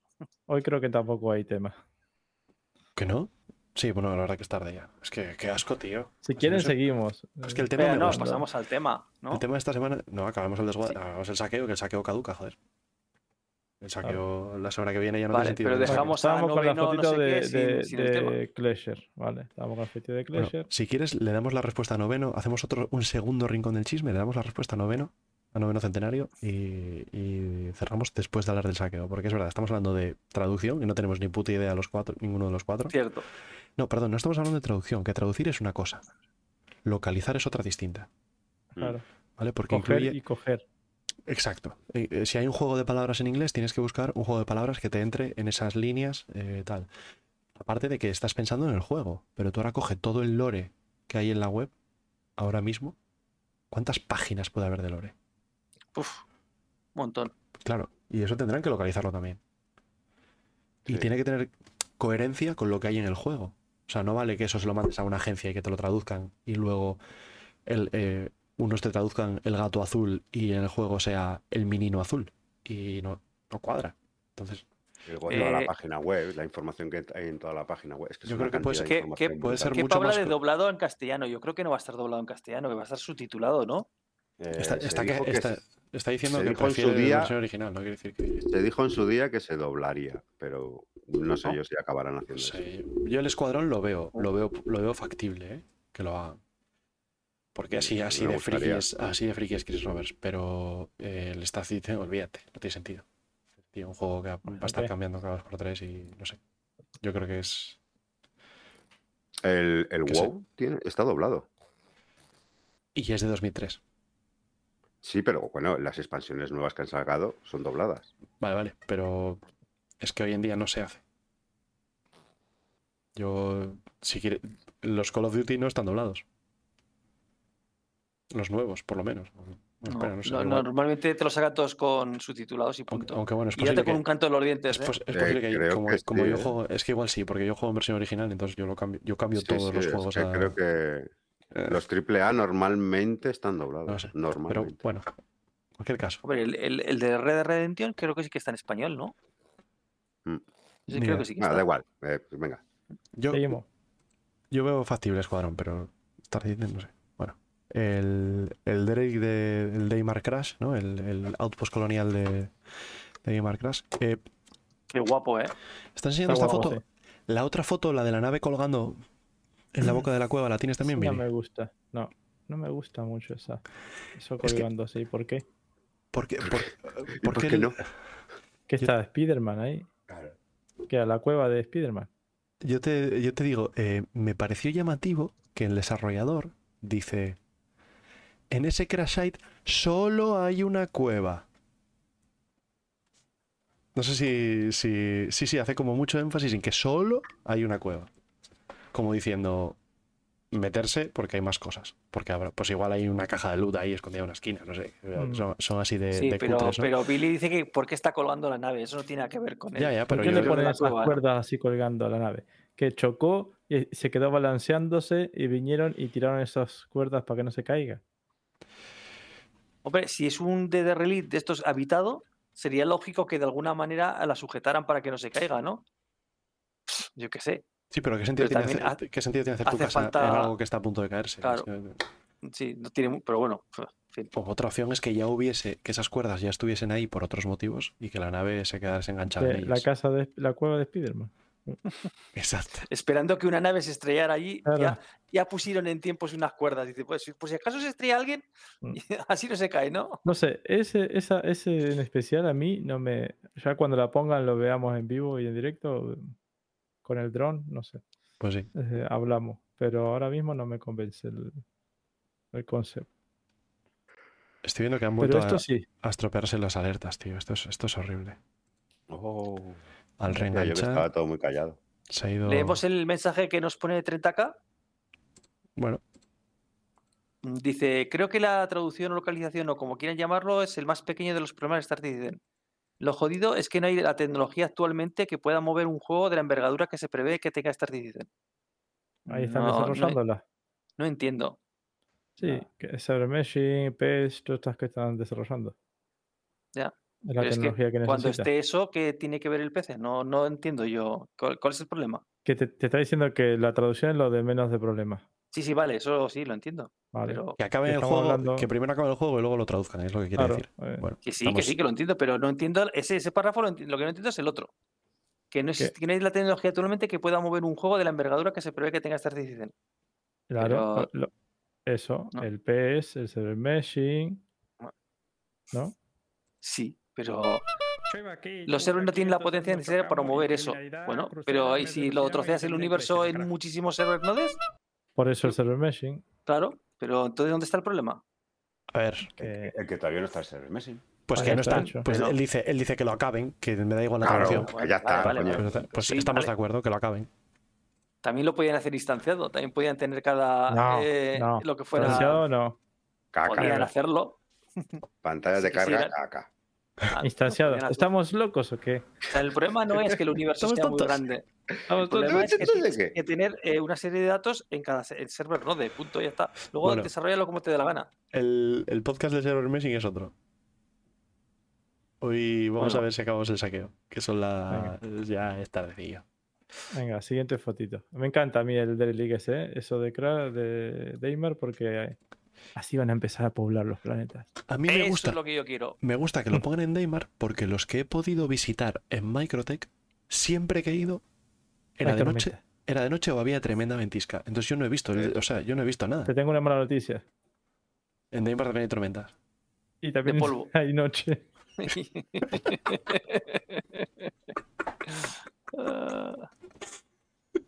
No jodas. No lo vas a ver tampoco. Es una cuestión de mala suerte la tuya. No de planeta. ¿sabes? El problema es que he dejado de ir por eso, porque ya fui una vez, dos veces, tres veces, otra vez que fui con vosotros de noche ¿Y, otra vez. y has probado a esperar ahí a que se haga de día, Coro? Claro, a- esa, esa idea es muy buena, Ciros, cuando tienes tres horas para jugar, pero sabes que Claro. los días que yo tengo ese tiempo son limitados. Pues dejas aparcada la nave allí y vas probando de vez en cuando. Bueno, no que tendrás carga infinita como el Mista. No te Eh, servirá. Ah, eso, podríamos hacer un Bugmasters de eso, a ver si alguien sabe darnos la respuesta, no sé. Eh, bueno, vamos a acabar esto. Venga, siguiente. Siguiente. Eh, salvamento o chatarrería. Billy, cuéntanos. Sí, ve- eso es justamente también que lo hemos charlado antes de tiempo, siempre con la bola de cristal, diría el mista, de que decíamos de que harían algunas cosas para que los jugadores que no quieran ir a hacer combate puedan también hacer salvas. Sí, ¿no? El espe- que, lo que dijeron en Inside Star Citizen, que justamente el que no quiere esperar a enfrentarse con alguien y después ir a salvajear, ¿no? Sí, que darles algo para que. Sí, que como una misión o lo que sea, o... mm, Pero bueno, no dicen que sea una misión. Esto es como, va a spawnear como el, los Harvestable, ¿no? sí, nosotros habíamos especulado que sería una misión, Sí, pero, Pero ell- ellos han dicho que no. es como- como, como los asteroides de minería, sí. que podríamos sí. comparar, ¿no? Un. Harvestable. Entonces spawnean de naves de relics. Y vos con el escáner te diría, pues allá hay un, un- Sí, vamos, que nos han Dale. comido mucho la cabeza. A mí eh, me queda la duda. 3.0. A mí me Mm. queda la duda de si las naves que no sean resultado de este sistema que te las spawnea, sino las naves de resultado de un combate entre jugadores, por ejemplo, ¿no? Yo voy, peto a Neufra y quedas una nave por ahí. Eh, por hombre, ahí- gracias. Por, por- un ejemplo. Me ¿eh? podías haber petado a mí, que a mí no ya. pasa nada, hombre. Nada, entonces, eh, contigo es cuestión de esperar a que te estrelles. Em, También, ¿verdad? entonces, entonces, Lo dijo como So- sobre todo si voy de noche, ¿no? admi- lo admitió rotundamente. También es verdad. Una resignación total. Pues también es verdad. bueno, eso, yo, yo ¿Somos voy, o qué? Yo voy, peto a Neufra, ¿no? Y, y yo no soy chatarrero, entonces me piro y dejo ahí el pecio y me Mm. voy. Luego llega Ciros, escanea, le aparece el Y pecio. estrello. ¿Le aparece el pecio como uno de los que spawnean orgánicamente, digamos? ¿O, o tienes que saber que ha habido un combate ahí para encontrar esa nave estrellada? Es, es más, se queda el pecio. Porque si yo, por Sí, el pecio- ejemplo, me pega. No, pero. eh, espera. Si yo, por ejemplo, me mata y digo, joder, ya me han matado tres veces hoy. Sí, Es- es- es- eso es una de las pocas cosas que sí mete el pez. Ajá. Entonces, Si yo sea, desconecto, se queda ahí mi nave. ahí está. Son Sí, esos eso objetos que vos dejas. Si se queda un vaso de café, ¿por qué no se va a quedar el pecio de tu nave? Lo difícil es que vos vuelvas al mismo servidor. Muchas pero gracias, esté- Esi- Esitec. Bienvenido al desguace. Y también a 30K, que antes se nos unió y... y No lo sé, porque antes desconectabas y la nave desaparecía. Hacía pop. Y Claro, medio de tu cara no, sin, desconectar. A los 10 segundos de reventar una nave desaparece. Ahora. Sí, pero ahora una nave que se... Un jugador que con su nave intacta se desconecte, no va a quedar la nave ahí. ¿eh? Todavía, eso todavía Claro, no, no, está. esas van a despawnear. Estamos hablando de, de los derelict de naves. Eso es. Esas van a persistir. En el Sí. Necesita el Y, pez. y yo creo que las naves de jugadores... A ver cómo lo digo, ¿eh? Hombre, si van a persistir, no tiene ningún sentido que no se puedan A- a chatarrear, ¿no? Si para eso. A, pes- a persistir. Yo creo Porque que las, na- las Para naves eso de está la jugadores... gracia, ¿no? Sí, No, no tiene del todo que ver con Salvage, pero las naves de jugadores. Por ejemplo, yo voy con mi nave, aterrizo en un sitio, me bajo de la nave, me suicido, aparezco en la estación, reclamo la nave y deja esa nave deja de ser mía. Esa nave yo creo que va a persistir también.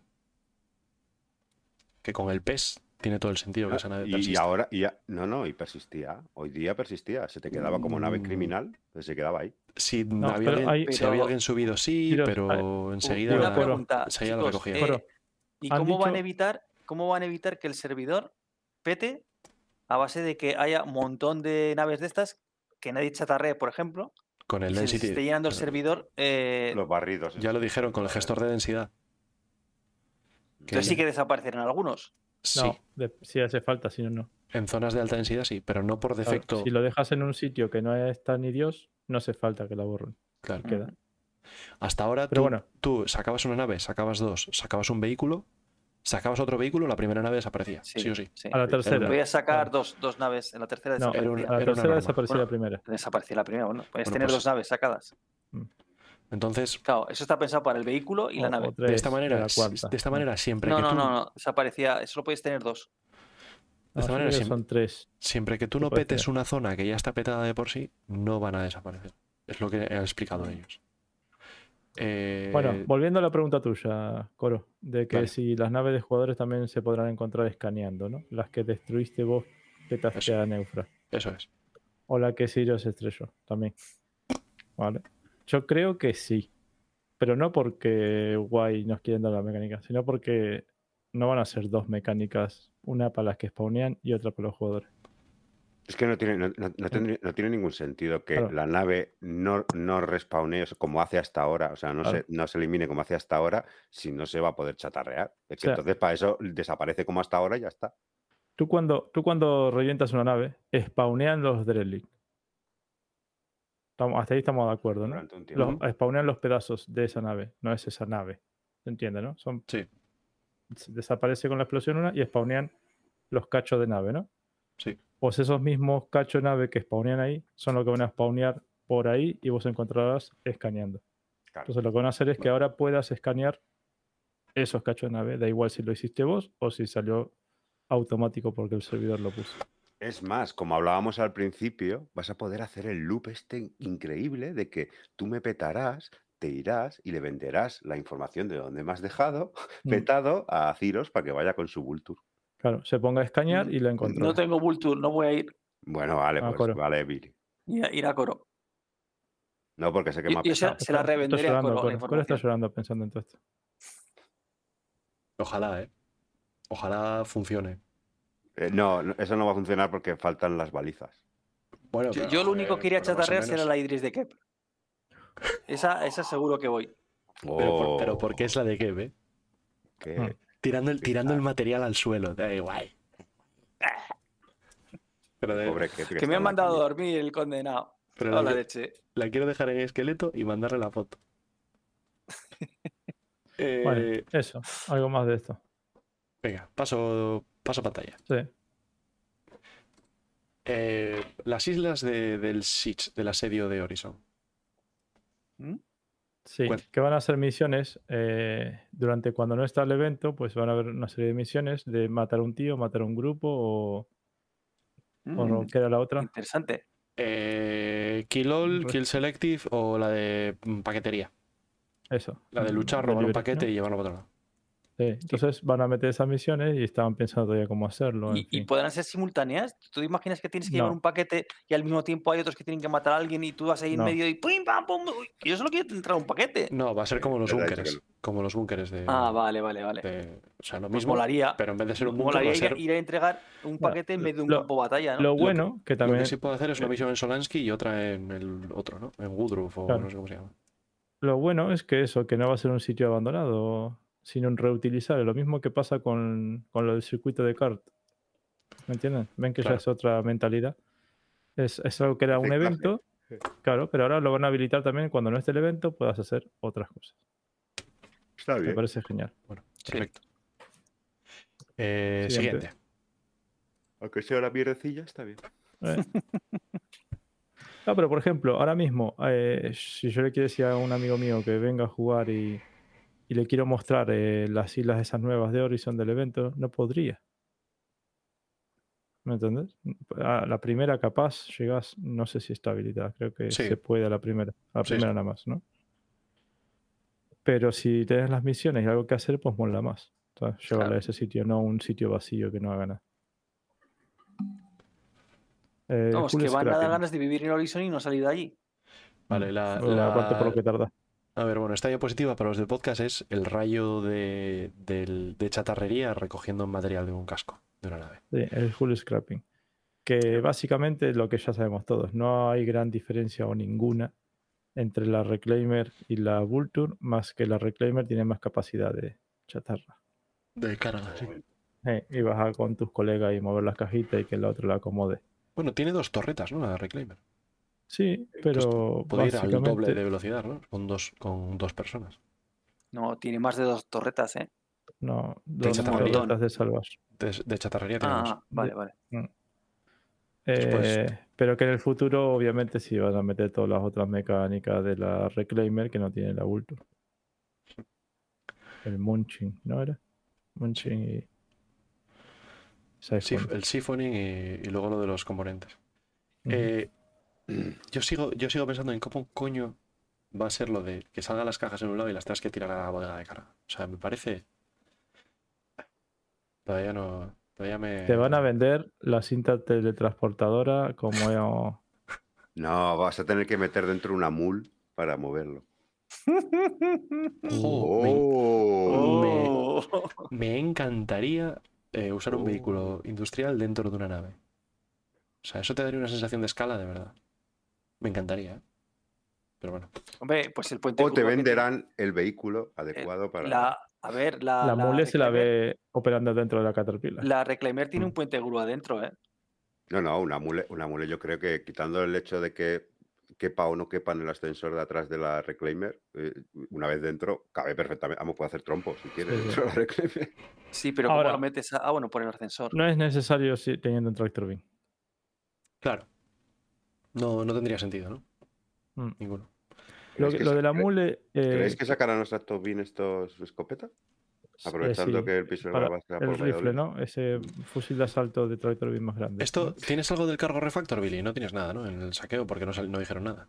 Justamente hay un tweet de Discolando que la gente le preguntó y él reconfirmó que no es que no entre cargo refactor porque no mostraron nada en el insight, sino que el insight era recapitular temas que ya se habían visto en otros insight como para actualizar. Entonces dijo, como no hemos todavía publicado el Insight Star Citizen de cargo refactor, que él adelantó que vendrá después de la pausa esta de la CitizenCon, Sí, en noviembre. hay, hay tiempo de tres, de dos o tres insight antes de la 318.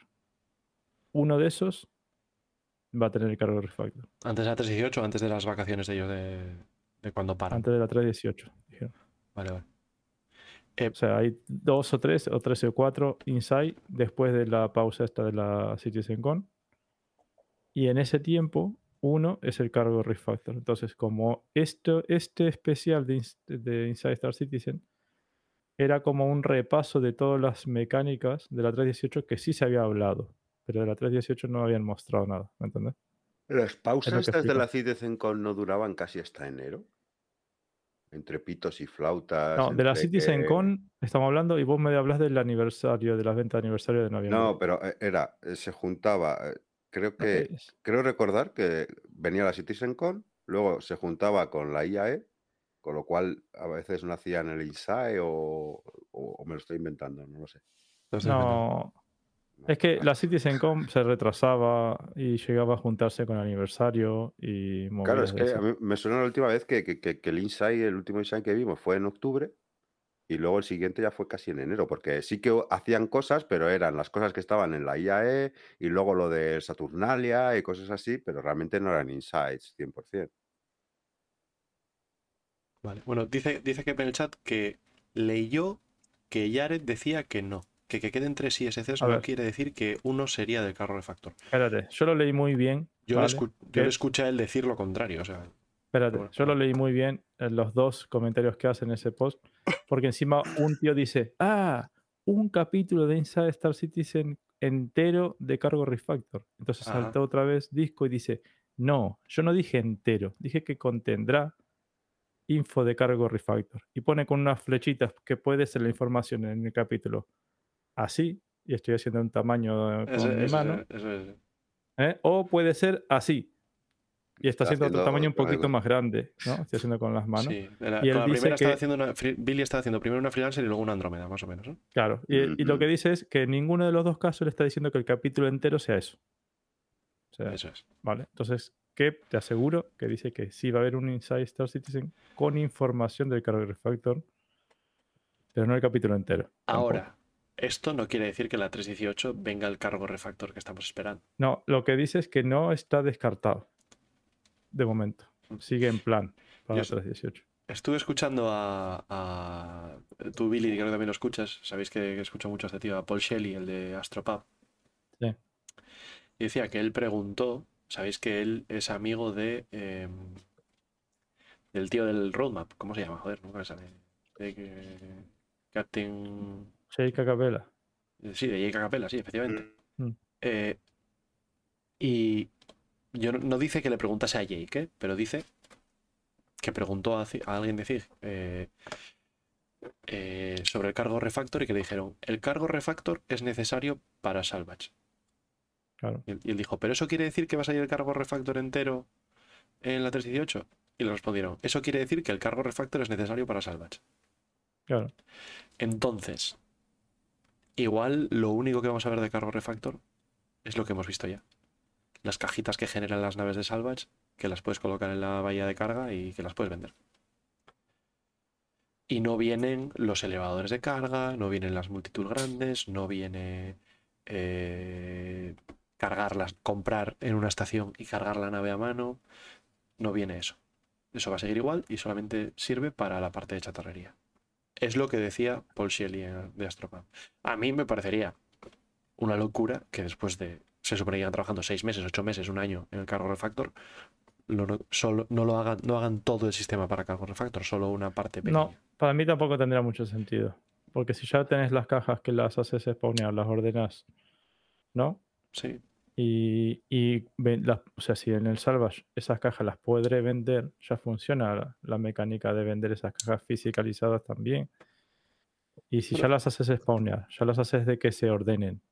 Espero que se puedan ordenar como imán o algo. sí. Bueno, a Vale. ver, esa, esa, Eso es importante. a ver, esa mecánica de que las cajas que tienes fiscalizadas las puedes vender ya existía. O sea, tú en, en Jamdown es lo Mm. que haces. Sí, No, es- pero es, más, en los, pero- los rock ya generaban cajas que tú las podías vender. Sí. Bueno, pero el, ¿qué es entonces el cargo refactor que realmente hace falta que no tengamos? El Es que a lo el- mejor yo creo que va eres- más, más, más a rollo a, los, a las cosas que se dejan las, las naves, ¿no? Puede que esté vinculado al cargo refactor los, los Deleric o, o lo algo que, así. No sé. lo que lo que hace falta para Salvage es las cajas de un SCU que te genera la nave. ¿Vale? Sí, ya están. Pero antes Y- eran cajas más pequeñas, o sea que eso también ya estaba. Sí, pero no te las ¿No? generaba la nave. Es la... Y no era. No iba asociado a que tú estabas recogiendo material y tal. Eh, Había, Bueno, pero eh, había la un sistema física que, de cargo que generaba- no, no. Claro, ¿sabes ahí está. Las otras físicas es que tengas un cargo grid, que se queden las cajas pegadas, que las puedas ordenar, Eso es lo que a mí me lo que sistemas, yo de, creo que sistemas tienen para que mover tener. cajas a gran escala, eh, esas cosas. Mm. Pero eso del, del grid, porque claro, las cajitas de Shumtown las tenías, las vendías, pero era un puto desastre el Sí, sí. hangar, de- el- Sí, la sí. bodega de la nave. Echas a bulto. Ahora hace, lo- hace eso con cajas de un SKU. Claro. No. Entonces, eh, yo espero que eso es importante que lo tengan. Si lo tuvieran, ¿qué te frenaría a que no pongas que compras en un outpost, sacas cajitas y las tienes que ir poniendo? Claro. Ya, Por y, ejemplo, la, la meca- los contenedores de la, por ejemplo, la mecánica de la RAF. ¿qué te de la? RAF, eso es bien, exacto. El contenedor ese grande. Claro. O sea, ¿qué sentido tendría hacer el cargo refactor sin meter esas cosas? Sin meter un sitio que te spawne esos contenedores para poder recogerlos con la RAF. Yo, yo sigo teniendo esperanza que va a salir no entero, no tendrás capaz los- las autoelevadoras, esas que decís, lo tenés que hacer a mano capaz. Eh, igual ahora mismo está muerto. el- También capaz que le suben los precios para motivar a la gente para que haga trading. Sí, bueno, Ah. lógica- lógicamente, los márgenes tienen que Claro. Comenta en el chat eh, Sevenx que el cargo refactor es cambiar el HUD de trading, ponerle temporizadores y cargo grids. Sin spawnear las cajas cuando las compras, Sevenx. No van a poner el tema de elevadores y demás sin persisten eh, personal hangars, eso estamos de acuerdo. Y sabemos que no entra en la primera iteración. Estamos de acuerdo, pero no Pero sí pueden poner que ponen las cajas y con el tractor bien las coloques. Pero Podría. ¿por qué- entonces, ¿por qué se necesita cargo refactor para, para esto, para salvaging? Entonces, Porque- no Por las cajas esas que salen de la Claro, nave. porque necesitas que la nave te spawne ca- las cajas del material que está chatarreando, etcétera. Y el o sea que que- las coloca abajo, yo entiendo que es- eh, estará activado el grid ese para que se peguen, como quien dice, ordenadamente una caja arriba de otra. Esperemos, ¿no? Mm, Esperemos. Si no, es un No desastre. sé. Yo creo que lo de. Ahí no estoy de acuerdo con Sevens cuando dice que el cargo refactor es cambiar el HUD de trading y ponerle temporizadores, porque eso no es. No tiene nada que ver con la carga. O sea, eso tiene que ver con, con- con el trading, ¿de acuerdo? Y, y es necesario y, segu- y seguro que lo hacen. Pero eso no es cargo refactor. Eso es algo de trading, porque el cargo no tiene que ser para comercio siquiera. ¿eh? Eso lo podrían hacer ahora sin el cargo refactor también. Ponerte un timer como de Claro. que están cargando la nave. Eso Claro, no hace lo, falta lo cargo podrían haber refactor. hecho hace dos años, o sea, no tiene sentido. te ponen, vale, tu carga se está cargando, va a tardar tres minutos. Y no No, ves puede- que puede- y puede ponían cajitas de a tres en vez de las 100 juntas. Puede ser que la mecánica que necesiten de cargo refactor no sea tan obvia, ¿sabes? A lo mejor es algo más interno, ¿no? De- a nivel interno, de que necesitan que haya una de las mecánicas que está en cargo refactor para que el salvaging, yo que sé, algo así, no sé. Claro, pero No, es, ahí es- lo- hay- yo quiero volver a, a esa, a A lo mejor sea algo que interno, que no, no, no lo veamos, incluso a lo mejor ni lo percibamos, ¿sabes? Claro, pero fíjense que vamos a ver, vamos a ver un poco lo que quiero explicar. Llevan hace mucho tiempo con el cargo refactor, ¿vale? Pues fíjate, Eh, van con casi un incluso- año de retraso porque supuestamente anunciaron el cargo refactor para la Hull C, ¿os acordáis? Bueno, y con el primer Showdown, creo. Mm, mm. Entonces, una cosa que metieron en esa primera vez fue la expendedora esta de, de cajitas. Eso ya es un poco cargo refactor. Sí, ¿me entienden totalmente. Por dónde va el tema. Entonces, a lo que yo estoy yendo, vale, tenemos la, expande- la expendedora esa de cajitas de Champagne. Ahora la van a poner en Carea. Tenemos la expendedora que van a meter en la Reclaimer y en la Vulture, que ya hacen naves, ¿vale? Ya tenemos cargo fisicalizado, como bien dijeron ustedes, cargando en Shamptown, lo hemos hecho con el Tractor Beam, y eso es cargo refactor también. ¿Qué es lo único que les falta? Pues que esas cajitas estén ordenadas para aprovechar la capacidad de la bodega de verdad, No, no estoy de acuerdo. ¿no? Bueno, y, y, y- y la y el base de espaneo- datos, y el ¿no? espaneo de las cajitas, cambiar- Billy. Pero el lo tenés. No, no, no. Lo, que, les falta es que, espanear de una lo que en les una. falta es que todos los Pero- sistemas que llevan carga utilicen ese sistema. Por ejemplo, la Prospector deberías poder soltar las bolsas y, y meterlas en otra nave y cargar. Bueno, pero eso es cargarlas. otro tipo de contenedor. Eso es otra cosa. Claro, pues, eh, y la RAF debería poder usar sus contenedores. O sea, tiene que haber, para que sea un cargo para que sea un cargo refactor verdadero, todo lo que sea mover carga tiene que funcionar con el sistema. Está Si en el mismo sistema, sí. si no están metiendo Bueno. parchi- parchillos, cositas Pero es que pequeñas. son, es que me dijiste las dos únicas naves. Uy, Uy, ¿Quién está a estas horas despierto? De una persona. sí.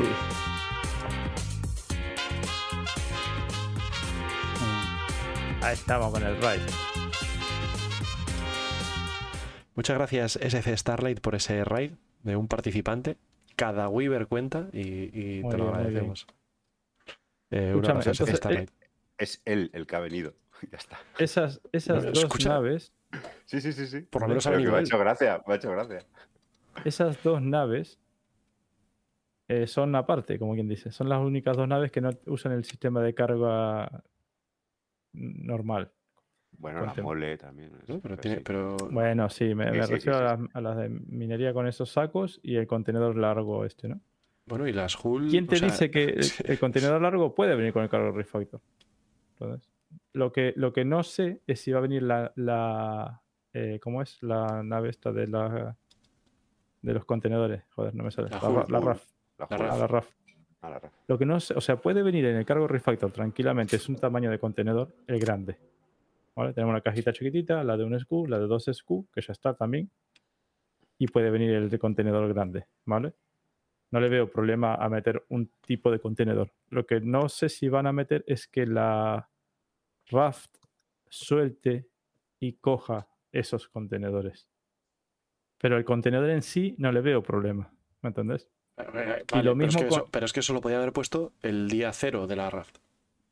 O sea, que, que la RAF eh, de normal no lleve contenedores y cuando lleva carga tenga una, una animación distinta, una estética distinta y Black sea con holder, contenedores, pues podrían haberlo hecho No. desde el minuto cero. Y eligieron No, no, digo la, así. la mecánica de que coja una caja Vale, vale. y la levante, ¿sabes? Sí. Con el elevador. Pero eso me estás diciendo que eso no lo va a tener. Entonces, No lo sé si va tan. sea- O sea, cargo refactor es una cosa entera. Y otra cosa es que la nave esta baje sus pincitas, que tiene que ver con el cargo refactor. ¿entendés, no? hostia. Es algo, pues, pero es algo de la nave. A ver, Igual yo- que de la Prospector y de la Mole, es soltar los, los contenedores. Yo entiendo que aunque, aunque metan el cargo refactor, ¿Y las no hagan. Claro. La hull es lo mismo, es una de estas que se le pega como el cargo grid de dentro del hull, de la bahía de carga, bodega de carga, pero sin que tenga techo. Son unas paredes Claro. los costados y magnetizadas, ya está. Vale, Yo, pues lo que, vale. yo lo que entiendo es que, que no entre, que, que- que aunque entre el cargo refactor, no hagan esa animación, Sí. porque no hay un aparatito que te acerque la, la, la caja Mm. hasta donde tienes que cogerla con la pinza de la, de la RAF. Ah, eso es lo que digo, que, claro. no sé si van a poder hacer eso, pero no es el que a lo mejor el aparatito no es está lo- hecho. Pero es lo mismo que, las, que las Hull. Si tú no tienes forma de pegarle la caja a la Hull, Claro, claro, claro. ¿por qué no sacaste la Hull hace un año que ya estaba hecha? A ver, a la Sí, hull sí, al A, final- las, las cajas de un SKU se las vas a pegar con el tractor beam. Igual que las vas a meter en la bodega de una freelancer. O no, porque, porque estamos barajando que ni siquiera spawneen las cajas y tú las pegues, que directamente aparezca en el cargo grid con un temporizador. Entonces, si vas a No, hacer no, eso, yo no digo eso, yo no dije eso. bueno, estamos, bueno, yo sí lo estaba especulando porque Claro, decías yo estoy diciendo de que te saquen las cajitas en el outpost y vos las vas recogiendo de a una y las lleves dentro y de vale, la y, bodega. el- y en la RAF cómo lo haces? Eso es lo que te estoy diciendo. En la RAF, poner que te sacan el contenedor grande, pero no tenés forma de que la animación que la agarre. ¿Me entendés? Vale. Pero, Billy, ¿Y, y- y si qué- yo no y cómo haces? la ¿Que nave, a- ¿Spawnea la caja directamente pegada a la RAF? Entonces, para hacer eso, lo podían haber hecho cuando sacaron la RAF. Y, y otra pregunta, ¿y si un jugador no quiere cargar la nave? No va y no compra. No, ¿por qué? No, No sé, quiero será que la opción. eso, de- eso no cuentes con ello en absoluto porque ya, La- eso la- ya la dijeron ellos que no iba a haberlo. La esta opción primera de, iteración. la opción No, de pero podía ser automático la opción y automática o, aparecieran puestas. o de que te carguen los NPC, eso sí lo pueden arreglar con lo que dijeron en el chat de un contador y spawn igual Claro. adentro. Eso es. Pero te va a cobrar más caro también. Bueno, Pues bueno. Entonces, pagues un, un plus. Es tan, es tan poco SC que tú pagues porque unos NPCs que no vas a ver te carguen la nave. No, es, es tier 0. Eso es muy Es muy- SC. Vale, Es pero es un tier cero excesivo. que podían haber implementado hace dos años. Entonces es una gran decepción que terminen implementando un tier cero como podían haberlo hecho hace dos años, porque al final es hacer Bueno, un no, no sé, no, no sabemos final- realmente lo que al van a final es hacer. es hacer una interfaz con un temporizador y que te cobre más. Ya está, no es ningún otro cambio sobre lo que hay ahora. No, Para, para mí el Es cargo lo que refa- dice Billy. para Eh, mí el no- cargo de no refa- no sabemos. lo que vamos a hacer, pero para mí el cargo Pero a lo de mejor, verdad Coro, a lo mejor puedes escoger dónde van determinadas cajas. Igual tú puedes eh, em, eh, decir, bueno, el hidro- eh, las cajas de hidrógeno las pongo aquí, las cajas de eh, material médico van aquí. O sea, igual puedes seleccionar de alguna manera dónde tú quieres que se monten las cajas. A lo pero, eso- mejor. pero ahora de qué estamos hablando, de cargo o de también. manejo de inventario de la nave. Bueno, pero es que el cargo refactor va con el manejo del inventario de la nave. Tiene, tiene parte de razón, sí, sí. Sí, pero en, en, eh, pero en ningún lado dicen que van a mostrar eso, ¿sabes? Hombre, digo, no, ya que no, ha- no, de hecho el automático, el automático Claro. donde a través de una pantallita tú eliges y te dan un timer y te, y te cobran, también te puede salir un, una grid de tu nave donde tú elijas qué cajas pones en cada una de ellas. Yo es que, fíjate, creo Lo que, es- mismo. Que esto del cargo refacto, yo creo que va, a ya te digo, vuelvo a repetir, a nivel de, de eso, de, de base de datos, de algo interno, de mecánica interna, que nosotros ni siquiera vamos a percibir. Entonces, luego ya las demás vendrán los detalles de cómo cargas esta nave, como tal, bueno. una vez que ya tienes todo, la, todo, todo el sistema de cargo refactor implementado en el juego. Obviamente el cargo refractor, va- cada, cada cajita que tú lleves dentro de la nave tiene que estar, eh, de alguna manera, tiene que tener una base, estar en una base de datos. Tiene que existir esa caja. Vale, que, haga, que haya eso sí, pero que el cargo refactor sea eso, no. O sea, no estoy de acuerdo en, en ningún caso. No es una cosa transparente a los jugadores. Es decir, no necesitan hacer todo un sistema para que nosotros al final spawneemos cajas dentro de la nave que no podemos El- interactuar con ellas, que El- es lo que tenemos en, la primera, en la primera interacción, ¿por qué no? Porque, porque no tiene como sentido. hicieron- O sea, no tiene sentido que tú hagas Ah, algo para que no tantas haya ningún cosas. tipo de efecto en el, en el juego. No tiene ningún sentido. Si lo hiciesen- Aquí entonces nos chocamos y criminalidad, Crusader, me pusieron y termina en Clashera, carajo. Al carajo. Eh, bienvenido, Ridra. No tiene sentido eso, Neufra. O sea, para eso se esperan tres meses y nos anuncian el carro refactor que sí nosotros vamos a percibir. Es decir, hemos hecho todo esto a lo largo de este año, que es lo que suelen hacer, no te dicen nada a lo largo del año. No te dicen, eh, hemos hecho una base de datos que tú no vas a ver nada y que no vale para nada. Eh, no, te dicen cuando tienen algo que tiene efecto sobre el juego, te lo cuentan. Hombre, supuestamente con el PERS fue así. Empezaron con una pequeña imperación que nosotros no nos dimos ni cuenta, simplemente fue a nivel interno. Y luego ya empezamos a ver los síntomas cuando empezamos a ver que los servidores en vez de 50 eran de 100, y etcétera, etcétera, etcétera. Ya, Bueno. entonces me estás dando la razón. Perfecto. Eh, Seguimos, ¿no? te estoy diciendo que la primera, te estoy diciendo que la primera interacción no nos dimos ni cuenta. La metieron, nosotros solo vimos que los servidores eran un poco más inestables de lo normal, y luego ya al cabo del tiempo sí que nos dimos, eh, es cuando ya ampliaron pero, es que, los- los- pero es que ellos no han anunciado que el PES esté acabado, ¿eh? Bueno, el PES, el, el- la- la- el cambio este que dijeron hace poco que, que- que- que tenía, que tenía que ver con lo del PES. Mm, ya, eh, no sé si te refieres a Entity Graph o a qué exactamente. Pero no, No, lo sé. El, no el es- hecho, el hecho- pero no es como el cargo refactor, que es una cosa que llevan, una mecánica que llevan anunciando, que han hecho ISCs, que han anunciado, que han explicado, que no sé qué. No tiene sentido que hagas todo eso para luego decir, ah, ya está, pero no notáis ninguna diferencia. Sería totalmente absurdo y contraproducente. Veremos cómo sale. Porque de momento ellos, lo que dice Billy, no han dicho nada de nada. Yo tengo. Tengo eh, la sensación de que puede ser una birria y podemos quedar muy descontentos con, el mínimo cambio que van a poner. Y la esperanza de que no lo sea, porque es fundamental para el juego. Es fundamental. Entonces, cuanto antes llegue, mejor. No sé, bueno. Eh... Mm. Dice Roy Roger que lo primero que entrará serán las pantallas de carga, ver la nave para poder colocarlo y poder robar esa carga, no como ahora que revientas la nave y solo salen 4 o 5 cajas.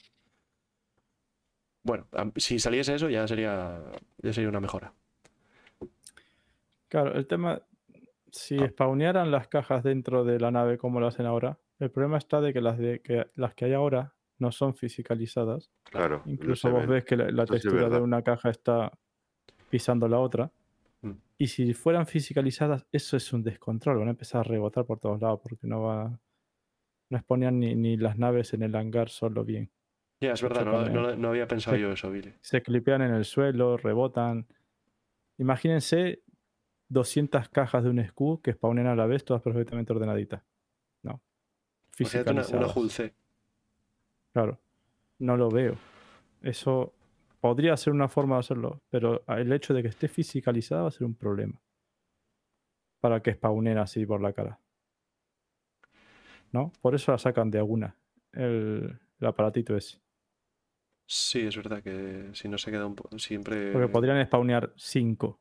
Pero el aparatito spawnea una por lo de la fisicalizado que está y si están juntas se chocan. al Pero, spawnear. Billy, realmente tú puedes tener una máquina hipotética que en vez de sacar una cajita te saque un palé de cajas. ¿Qué Vale, problema hay? Un SKU más grande. O sea, es, no, es una caja o más no, grande, ¿no? o, Vale. o un palé con 20 cajitas SCU. Es un de contenedor otras. de 20 SSU. Bueno, pero en cajitas de uno. ¿Para qué? ¿Qué- qué problema entonces, entonces son 20 cajitas, tiros, y tiene el problema de las provisiones Claro, que es dice que no, no. ¿Qué problemas tiene? Si son cajitas fisicalizadas individuales, chocan Claro. entre sí al spawnear por arte magia. Bueno, a lo mejor el cargo refractor es lo que soluciona ese tipo de cosas. No sé, digo. Esperemos. Yo metería un SKU, o sea, un contenedor de 20 SKU, para lo que decís que lo Sí, pero luego que lo hay un tiene- montón de que, tamaños. tienes que tener forma de romperlo también, ¿no? Pero y si, bueno, claro, luego, y si quiero sacar cinco de esas cajitas de las 20, porque cinco las vendo aquí y las otras 15 las vendo en otro sitio, ¿qué pasa? Claro, tienes razón. Mira, tienes por ejemplo, ¿Que se transforma el contenedor de ver. 20? ¿Que se queda medio vacío o, espera- o qué? espérate, espérate. Con Una, una cosa que, a ver, claro. Vos no. No sé cómo vas a hacer, ¿vale? Pero lo que dijeron es que, por ejemplo, la, la Hull A, ¿vale? Ahora mismo carga todo cajitas de un SKU. Mm. Pero lo que dijeron es que siempre van a tratar de llenar de caja más grande a más pequeña mientras puedan. Dentro de los límites de esa nave. ¿Para qué? Para fisicalizar menos objetos. Claro, pero entonces fíjate. Pero déjame terminar, espérate. se me olvida. Entonces, sí, si yo spawneo esas cajas que las compro, o sea, si- con esta mecánica que dicen que van a hacer, ¿no? Yo compro aluminio, eh, yo qué sé, 10, 12 SKU y me meten un contenedor de 10 y dos de 1, ¿no? Para darte una idea, ¿vale? Y, y yo después quiero venderle 5 a alguien. Preguntáselo a SIG. Es que ellos han dicho que van a meter esa mecánica de que para evitar spawnear 12 cajas de un SKU, te van a meter un contenedor de 10 si lo hay. ¿Me entienden lo que les digo? Esto lo dijeron ellos. Sí, sí, pero tiene que haber forma de convertir un contenedor en otro. Eso no hay.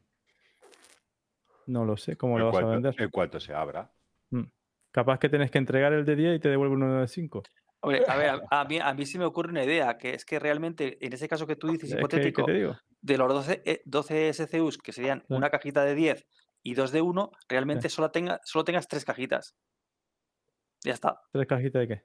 Tres cajitas, la cajita de, de 10 y la cajita de 1 y la cajita de 1. Esos son tres Eh, cajitas. Eso es lo que O sea, dije yo. Y ahora claro. tenés que bajar un sitio que dijiste vos de que querés vender No. 5. Pues es que la, la de 10, la de 10, por ejemplo, pues eh, hipotéticamente contiene 10 en la base de datos o donde sea, y tú cuando vendes 5, pues contendrá 5, pero seguirás teniendo la cajita de 10. Ya Y no puedes meter otras cinco cajas ahí. No, a lo mejor puedes meter las dos que ocupando el tenías sitio sueltas, físicamente. Esa pero caja de es que 10. Claro, realmente es que esa tiene que estar, cajita de- tiene que de- estar de- fisicalizado, de- tiros. Pero, pero pero- esa pero- cajita de 10 no estaría fisicalizada. Estaría Entonces no es fisicalizada. cargo refactor, Chiros.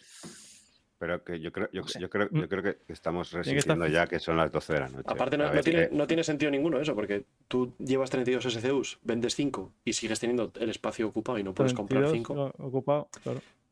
No, pero yo- a ver, a yo ver, yo, entiendo, cambien yo de entiendo, forma. yo entiendo que los tiros irán que, que las cajas no están fiscalizadas hasta que no abres la caja grande. Tú cuando abres la caja grande, se fiscalizan La las, caja las grande cajas tiene, tiene que estar fiscalizada en sí también. Sí, sí, si la caja grande está fiscalizada. Pero no el contenido de la caja. Claro, no el contenido de la caja hasta que tú no abres la caja grande. Y cuando la abres, ¿qué pasa? ¿Que desaparece y popean 16 pequeñas o 10 pequeñas o lo que sea? No, aparece la grande con 16 pequeñas dentro. Y luego, te quedas con una, que y luego te quedas con una caja vacía. Saca, saca, no, sacas las que necesites, las cinco que has dicho él, y cuando Claro. eso vuelves a cerrar y se vuelve a Pero es convertir que en solo el- una el- entidad. El volumen te Sa- está. ¿Sabes cuál es la solución? Te lo digo yo. Ah, bu- ni idea. no- no sé. Te doy una solución. Eh, si vos querés vender a un sitio 5 SKU, compras 5 SKU. Y después compra otros 5 SKU. Y tenés dos cajas de 5 SKU. Eh, pero es que es así. Porque me- no, lo que no Sig así, dijo. Billy. A ver, lo que dijo Sig, que es así, esto lo dijeron. Ellos van a spawnear siempre la caja más grande que pueda la nave para evitar meterte en una Hull C, no sé, 500 cajas de un SKU. ¿Vale? Te meterán las que sean de 32, de 32 o de lo que sea a más efectos grande. ¿Qué de carga? carga, ¿Qué carga? a mí ¿2500 no me- veces? ¿De dónde salió? Anda a jugar el ID Insurance. Cuantas menos cajas tengas que cargar en la nave, más rápido irás. No, no, no, no, por eso, sino por, por eh, carga del servidor. Las cargas Porque del- spawn- spawnear menos cajas, ¿vale?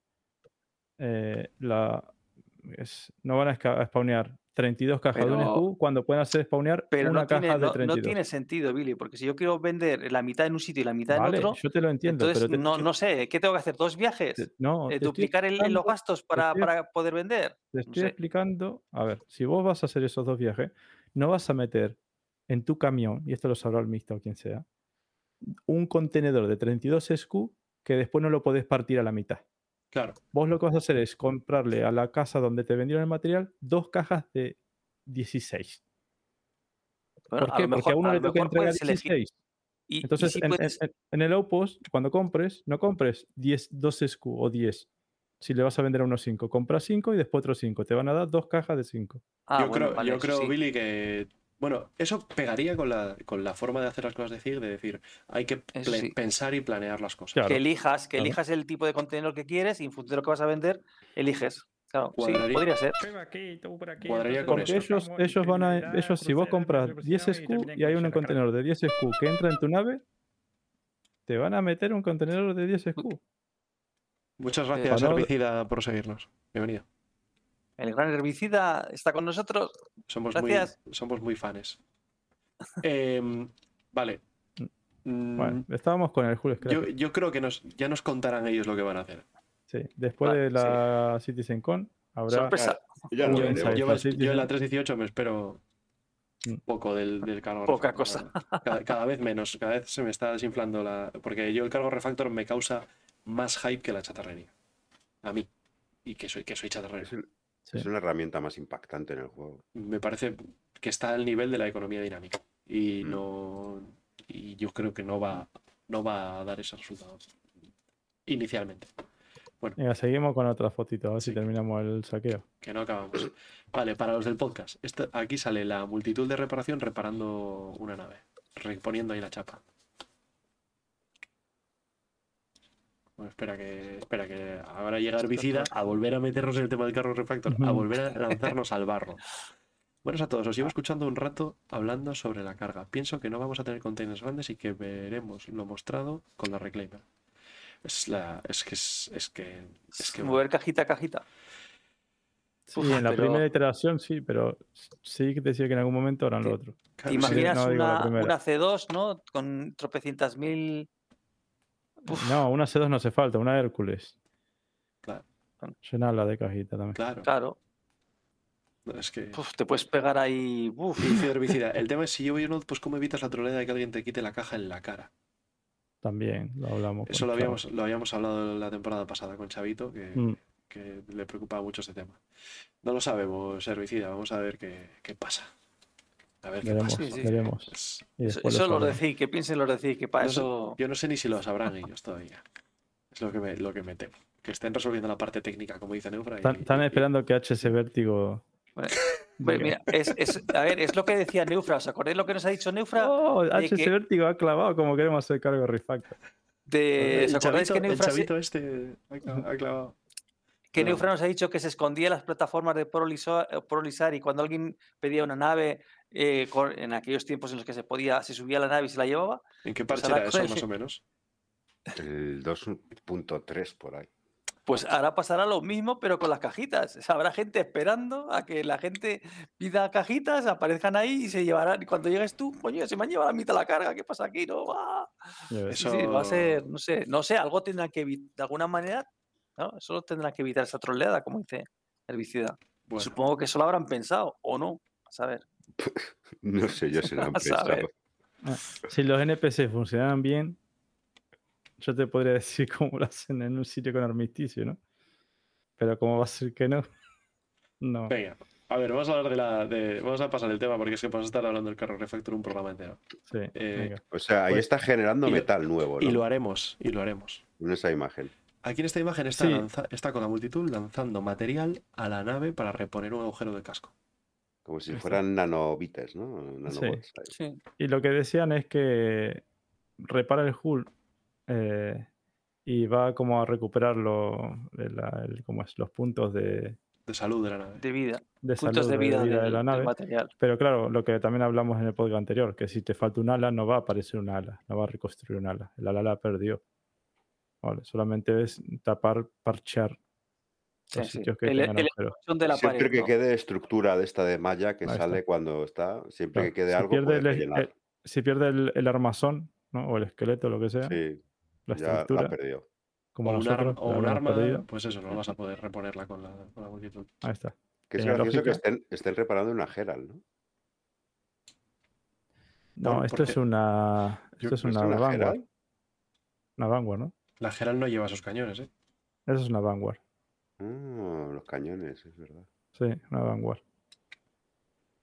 Bueno, son Aldins. Pues, es más, es la misma Vanguard que en la foto anterior an- Se la comían, ¿no? estaban, sí, para que había spawneado los, los pedazos.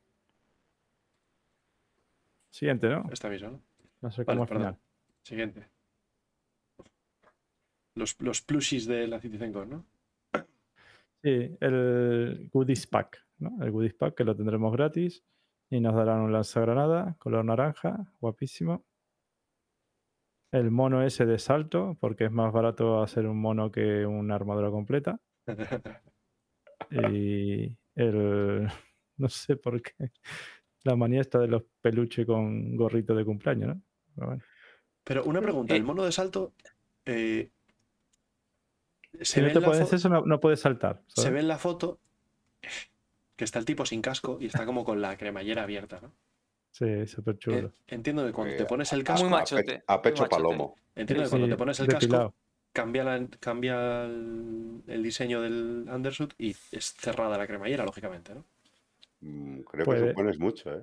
No, no, lo podrían hacer tranquilamente como la armadura de las de. Sí, Sí. Eso pero, es, pero eso es. creo que es suponer mucho, que a lo mejor simplemente es un traje de estos que te pones y ya está. Claro, Ro- ropa sin más, que no sea un traje de salto. Ropa sin Claro, más, sí. puede ser ropa sin más, sí. Recordad Eh, que si, no tienes, si no tienes un undersuit puesto, no puedes ponerte un casco. Ah, Claro. que no sea un undersuit. Claro, que sea puede ser ropa, ropa. civil, claro. digamos. Eh, tenemos una pregunta de herbicida. Sí, vu- vuelvo a la foto anterior. La- Lela, lela. Lele. La lanzo. Bueno, nos pregunta que qué opinamos de la fabricación de cargadores de chatarra. Que abre la veda para el crafteo. Parece que, No, no, y- que le y- interesa mucho a herbicida. no voy a decir el resto porque hay menores y. a ver, en fin. Menores. Esperemos, esperemos Bueno, que menores, a estas Esperemos horas, que padres irresponsables. Bueno, bueno, pero que esto lo pueden ver luego mañana a las 11 de la mañana un menor. Ah, Vale, en fin, Ni- ¿qué, qué niños, opináis? si escucháis el desguace, dejad de hacerlo. Sí. Porque aquí hay conversaciones muy, muy elevadas de astrofísica, de agujeros Ah, negros y ¿Han tal. y dicho eso puede- algo alguna vez de crafteo en Star Citizen? Sí. Chris Robert eh, dijo la sí. última vez que salió con Sandy que estaban jugando al Valheim y que le gustaba el crafteo. ¿No? Sí, sí, sí, lo dijo, sí. Así que Qué desgraciado. Cada vez que... De hecho, de hecho, si no, no recuerdo mal, eh, parte del crafteo se hablaba de la en la carrera de, de ciencia, ¿no? sí. Sí, también. Sí, sí, efe- efectivamente. De lo Yo- harvestable hacer cosas, medicinas y. Sí, la mejoras, para las, mejoras para las armas y... sí. Chicos, pues si hemos hablado antes de pescar en el río, estamos hablando ahora de crafteo, hay que comer y cagar y asearse para ir a los sitios y tal y cual, coño, esto se está convirtiendo en un juego de supervivencia. Solo faltan los zombies. Con Vaya. elementos de supervivencia. Eh, Solo yo- faltan los zombies. A ver, yo qué, qué opino yo de la fabricación de cargadores de chatarra y si se abre la veda para el crafteo. Yo creo que no se abre la veda para el crafteo. Olvídate. Eso se Aún- va a quedar. bueno, es- Pero eso- estás, crafteando algo. Claro. Sí, vale, pero se va a quedar ahí. algo. Es decir, el crafteo requiere un árbol de desarrollo donde tú coges madera y haces un tablón y con el tablón haces una caja y en la caja metes cosas y luego con otros tablones y un Cosas clavo dentro de cosas. haces Bueno, no sé bueno, qué, tal. espérate. Eso es Tú, crafteo. tú con, con- con la Vulture sacas chatarra. Con el botoncito sacas un cartucho para la pistolita. Y con la pistolita vas y reparas otra nave. No te sirve de escala. Es un paso, Billy. Es un paso. Un paso. Sí, pues eso es, lo, que- Vale. eso es lo que está diciendo Herbicida, que es el es El un primer paso. Sí, pero yo, yo no creo que abra la veda en el sentido de que una vez tienen esto ya va a empezar a haber más cosas de crafteo. No, no, yo creo que se va a quedar aquí durante muchísimo tiempo. Que va a ser esto y ya está. Que igualmente a mí me parece no sé. que está, Hombre, geni- la que posibilidad está siempre genial. está, pero Porque ellos se podían haber quedado en que tú con la Vulture generas las cajitas de un SCU de... No es chatarra, pero bueno. No es el material este material este, sí, material fungible de casco, ¿no? Como se llama. Sí.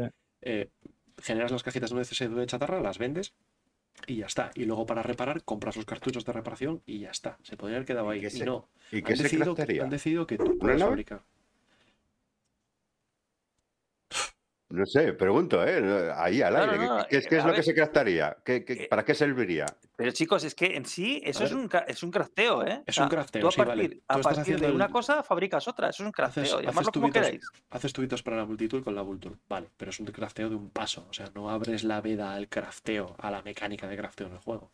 Claro. Sino que crafteas un objeto. ¿Vale? Eso no es una No, pero por eso se tiene que empezar. a- para craftear dos objetos, tiene que haber empezado por craftear uno. Y para tres, pues dos. Ya, ¿No? Pues ya está. Se abre la veda. En cierta manera, yo creo que. A ver, lo que no sé, yo no veo si eso va a ser inminente. ¿Es el primer Pero- paso del crafteo? Vale, pero mm, para Claro. mí que se abra la veda tiene una connotación de que a partir de ahora va a haber crafteo. Bueno, yo creo que Hombre, puede haber otras cosas que se vayan crafteando por otras mecánicas o por otras cosas, vete tú a saber. Pero sí Hombre, podría ocurrir. tendrá, tendrá que ir Sí. habiendo, pero de momento yo creo que... Eh, Es el tier 0 del crafteo de Star Citizen. Claro. Y solo viene con un- una cosa Es el, crafteable. es el primer objeto que crafteamos, capaz. El, el tier 1 igual trae 5, ¿no? Sí, no, no, es que no literalmente, compras. literalmente el primer objeto que, que crafteas, que no recoges por ahí ni que ni compras. Ni que fabricas, ni compras, digo. Es cierto, es cierto. Aunque Pero, Sí, porque sí, las cajitas crafteo, es un de, crafteo que en toda sacamos regla, no está cuentan. claro. pero bueno, yo Pero- creo que es eso, no es, no es, liber- no es romped el dique y liberad al río. Es Pero en, la- el- en- todo, vasito lo que de es agua. el, en todo lo que es el, el Star Citizen, en lo que supuestamente va a ser, ¿no? De lo que se ha dicho. ¿Qué es lo que se craftearía? O sea, eh, ¿qué? Eh, ¿Habría gente, habría una profesión que era fabricar naves o fabricar piezas de naves o fabricar casas? eh, Hombre, el- fabricar casas ya lo tienes con la Pioneer, ¿no? De Sí. manera. donde yo, con la Pioneer. hasta donde yo entendí, Neufra, el crafteo que estaba, vamos a decir, pensado, era para hacer sobre todo mejoras de cosas. Sí, no, no, no. Si yo, yo no. yo no digo lo que, lo que ellos dijeron que, que iba a haber. Ah, que- vale, que, vale. que sí que es la rama científica, sino que si se abre la veda del crafteo, o sea, si hay, hay, hay una pistola que tiene una especie de nanobites en el cargador, que con eso tú pintas metal, ¿no? O sea, pintas, es como en, no sé si habéis visto Guardianes de la Galaxia 2, Sí, sí, sí. sí. que eh, está reparando la nave con un chorro, con un aspersor, y la estás reparando ahí. Pues si tú tienes eso, eh, ¿qué, qué- qué sería eh, útil craftear en Star Citizen? ¿Naves? ¿Creéis que llegaremos a craftear una nave? No, no creo, ¿no? Dejarían de vender naves. No, no, yo creo que no, no vas a hacer una, una Gladius tú. La No, pero- el Claro, fabricante claro. de la Gladius, Vas a, o sea. vas a fabricar con lo de medicina y Hombre, ciencia. po- por ejemplo, un agricultor va a craftear Me- coles o va a craftear lo que sea. Eh, Bueno, eso no sí, es craftear, es farming. Sí, eso es farming. Bueno, es farming, farmear. tú No- siempre no es lo que sea y te sale una col. Eso Pero- lo ha- pero- no lo has crafteado, pero, pero Es es similar. un Mira, objeto que has creado. es similar, Te, sí, te sí. digo un crafteo que se pueden hacer. Los medpen, oxypen, no sé qué, no sé qué. pen. Claro. Eh, cualquier compo- objeto. eh, componentes, ¿no? Eh, munición, munición, Y también la- puedes el, el cuchillo ese que tiene en Tumbero de Clasher, que es un medpen con una navaja. Para los que no son Arma. Eh, carcelarios, cuchillo. eso. Para los que no son argentinos, cuchillo carcelario, perdón. y mejoras para naves también podías craftear seguramente. Sí. Bueno, sí. Mejorar componentes, mejorar partes de naves. Sí, no, eso sé. se dijo, eso se dijo que supuestamente Pues iba a ser la, la carrera de científico y van a ir Claro. por ahí, que Sí, ibas a poder un- mejorar componentes para que sean mejores. ¿no? Coger un módulo de, redundancia. un módulo de un- una planta de energía y, y tunearla y mejorarla. Y Y. Exacto, claro. sí. Eso es lo que iba a ser la de científico. Pero eso no cuento como crafteo, más bien tuning, no upgrade, Mm. upgradear componentes. Sí, bueno, no sé. Ya se verá, ya se verá. A ver, vamos a, a Ah, avanzar un poco. Que- Igual puedes craftear máquinas de café para llevarlas en la nave. Mm, A ver, los, los plusis, para mí son el menor de los dramas. O sea, literalmente me da lo mismo. Me gusta que me Sí. regalen un lanzagranadas porque ahora ya tendré siempre un lanzagranadas cuando empiece un parche nuevo. Sí, sí, bien dicho cuando empiece. Cuando, La cuestión es, ¿lo tendrás cuando acabe el parche? Cuando acabe el parche tendré 25. Em, o sea, no sé, no me- pero Bien. ¿os gusta o os disgusta? ¿Os causa algún tipo Hombre, es de... gratis. Hombre, es molona. Ese, ese Bien, traje bien, tan bien. sexy a ti, tan... Empieza tan- juego. Empieza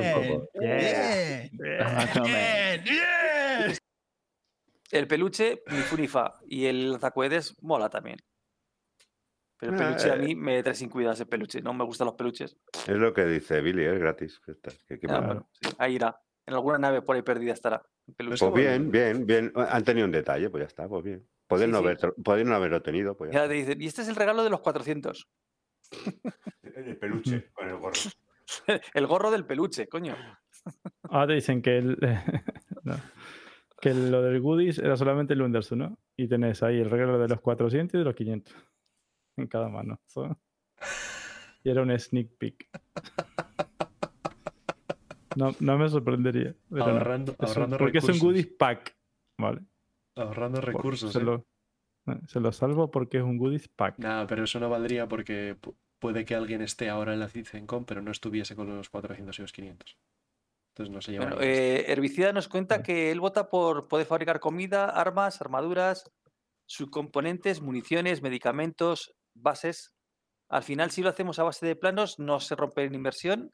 Y luego, aparte, está la mecánica del supercolisionador de la Endeavour, que eso, hasta que lo veamos, sí, cierto. Hasta que vemos la Mm. Endeavour, no a sé, saber Dios lo, eh, lo- lo que habrá pasado ya. herbicida. Yo creo que tienes que venir un día al podcast y, y lo hablamos, tío, porque, Sí, sí. Sí. porque podemos hablar de esto. la- es, es soñar. la invitación. Esto es soñar. Pero hay que, Cruzamos empezar más, tem- hay- horarios hay que y- empezar más y temprano. vienes una- a una hablar de noche. esos temas. Sí, sí. Con el, del con el termo de café. Bueno, eh, a ver, Última foto. Última foto. ¿Qué es esto?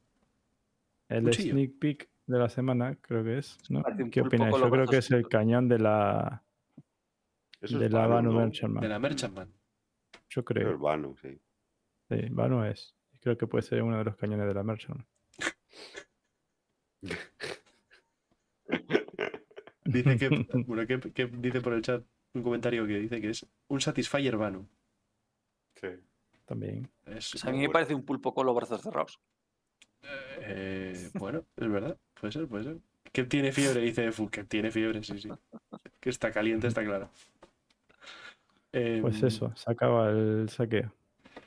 Bueno, pues ha sido cortito el saqueo semanal, joder. ¿90 Eh, minutos fueron? No.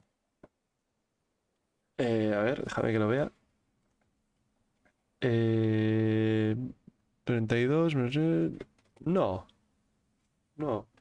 No, 100, 100 minutos o sea. O 110. Ah, Eh, bien, pasado. Billy, bien. Te has ajustado. pasado. Clavado, ¿eh? Muy bien, muy bien. Eh, otra semana que no hacemos tema. Bueno, eh, vamos a Sí. pasar al, bu al Bugsmashers interrogante, a ver si alguien nos resuelve el, el de. Espera, espera, le íbamos a responder, aunque no sea tema, a. Ah, sí, que si sí, el próximo año el Sí, pero año- eso lo vamos a hacer en, rincón, en, en el rincón del chisme 2, para No cerrar hay, el no podcast. hay rincón de chisme, me quiero dormir. Eso es, claro, es, es eso, es solo responder eso, Billy, no te preocupes. Que a mí me parece que es un poco dramático el tema. Te conozco. No, no, no, no. no. Vamos a hacer el, el Bugsmashers, venga, va.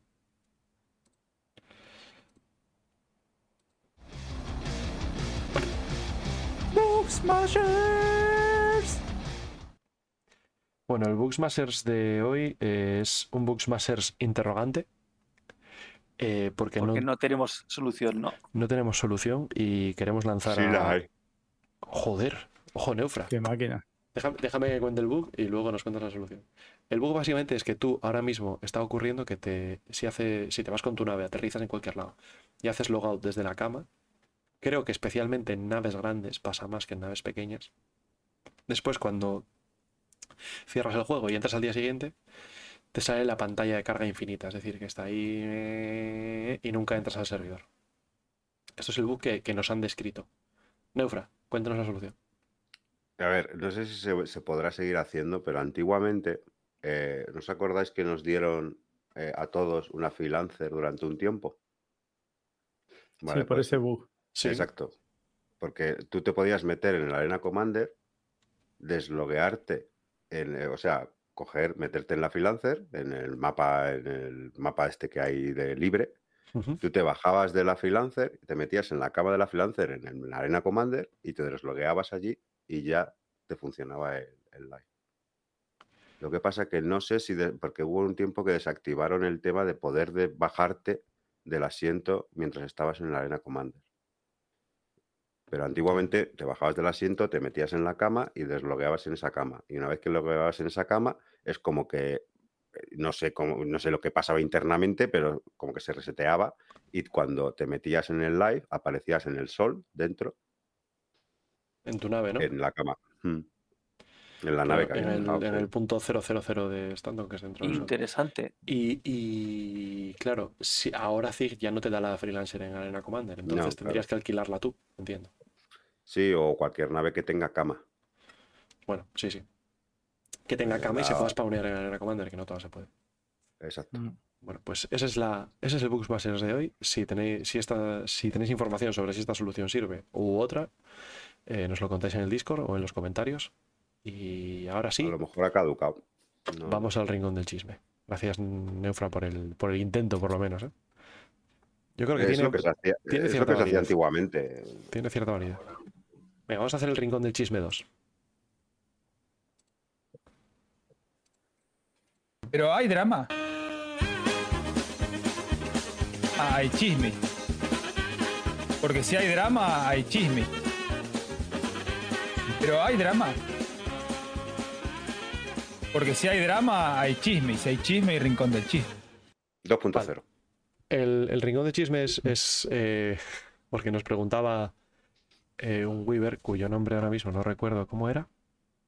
¿Noveno qué? Eh, noveno centenario era, efectivamente. Es. centenario nos preguntaba si la 318 es eh, un parche donde el juego va a empezar a despegar. No, el año, ¿no? Este es el año. Sí, este es el año. Este es el año. no, sí. 2023. Este Y si 2023 2023. era el año de. A ver, me, despegue. pregun- me pregunta por la 318, eh, seguro. Luego no sé si decía así el 2023 año de despegue, pero bueno, hablaba de esto. Mm, ¿Por qué lo meto en el rincón del chisme? Porque yo creo que la respuesta es no. Ya está. No sé si, si es muy polémica esta respuesta. Supongo que no, porque no creo que estéis muy en desacuerdo conmigo. Depende de lo que interprete noveno Depende, centenario como, eh, como despegue. ¿vale? Hombre, Porque yo- si me dices que van a venir un montón de mecánicas core eh, que se llevan esperando durante mucho tiempo, pues yo creo que sí, porque el cargo refactor, aunque venga a últimos de año, vendrá este año el 2023, yo creo, como muy tarde, y es una mecánica muy core y, y cosas de ese estilo, ¿no? Y el PES, pues el server meshing, pues aunque sea estático, también es una mecánica muy core que vendrá también este año, entonces. O sea, este, el 2022. El server no, meshing? no, cuando Ah. digo este año me refiero más 2023, 2022 vale. 2023, sí. Ok, ok. Ah, la, la pregunta textualmente es: Hola, ¿pensáis que, en es- que este ya es el momento del despegue del juego o le queda algún año más de secano? Yo Es creo que- que... hasta que no esté el server meshing y funcionando, o sea, no su primera iteración Mm. eh, con llena de bugs, sino ya más asentado y no Mm. sabemos cuándo será. Hasta entonces yo creo que las mecánicas, mm, no sé, Sí, Tengo mis dudas. yo- yo pienso igual, que hasta que no esté, el- aunque sea el server meshing estático, no Ahora, despega. ahora la pregunta es, ¿tendremos server meshing estático el año que viene? Joder. Sí, creo que ni ellos mismos lo saben, ¿no? Eh, ¿os, teoría acorda- sí.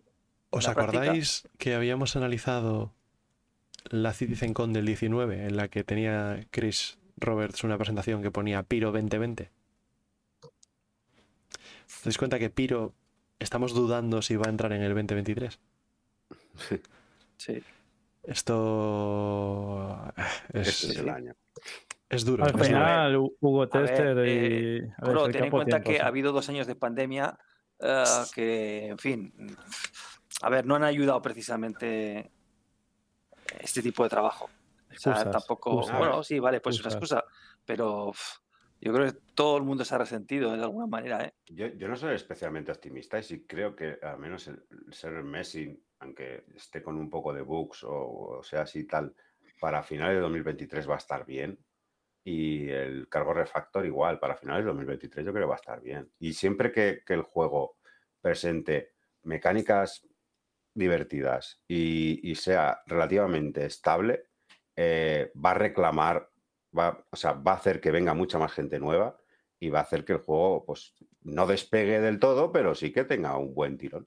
A ver, Ha pasado este último año es que- también, ¿eh? Claro, mí es está que claro. lo que si, perdón, si metiesen el, el server Messi, y esto supone que metan Nix y Piro, y hagan lo más Claro. sencillo del mundo, que es que en Nix, o sea, tú para ir de, de Nix a Stanton tienes que pasar por Piro. ¿vale?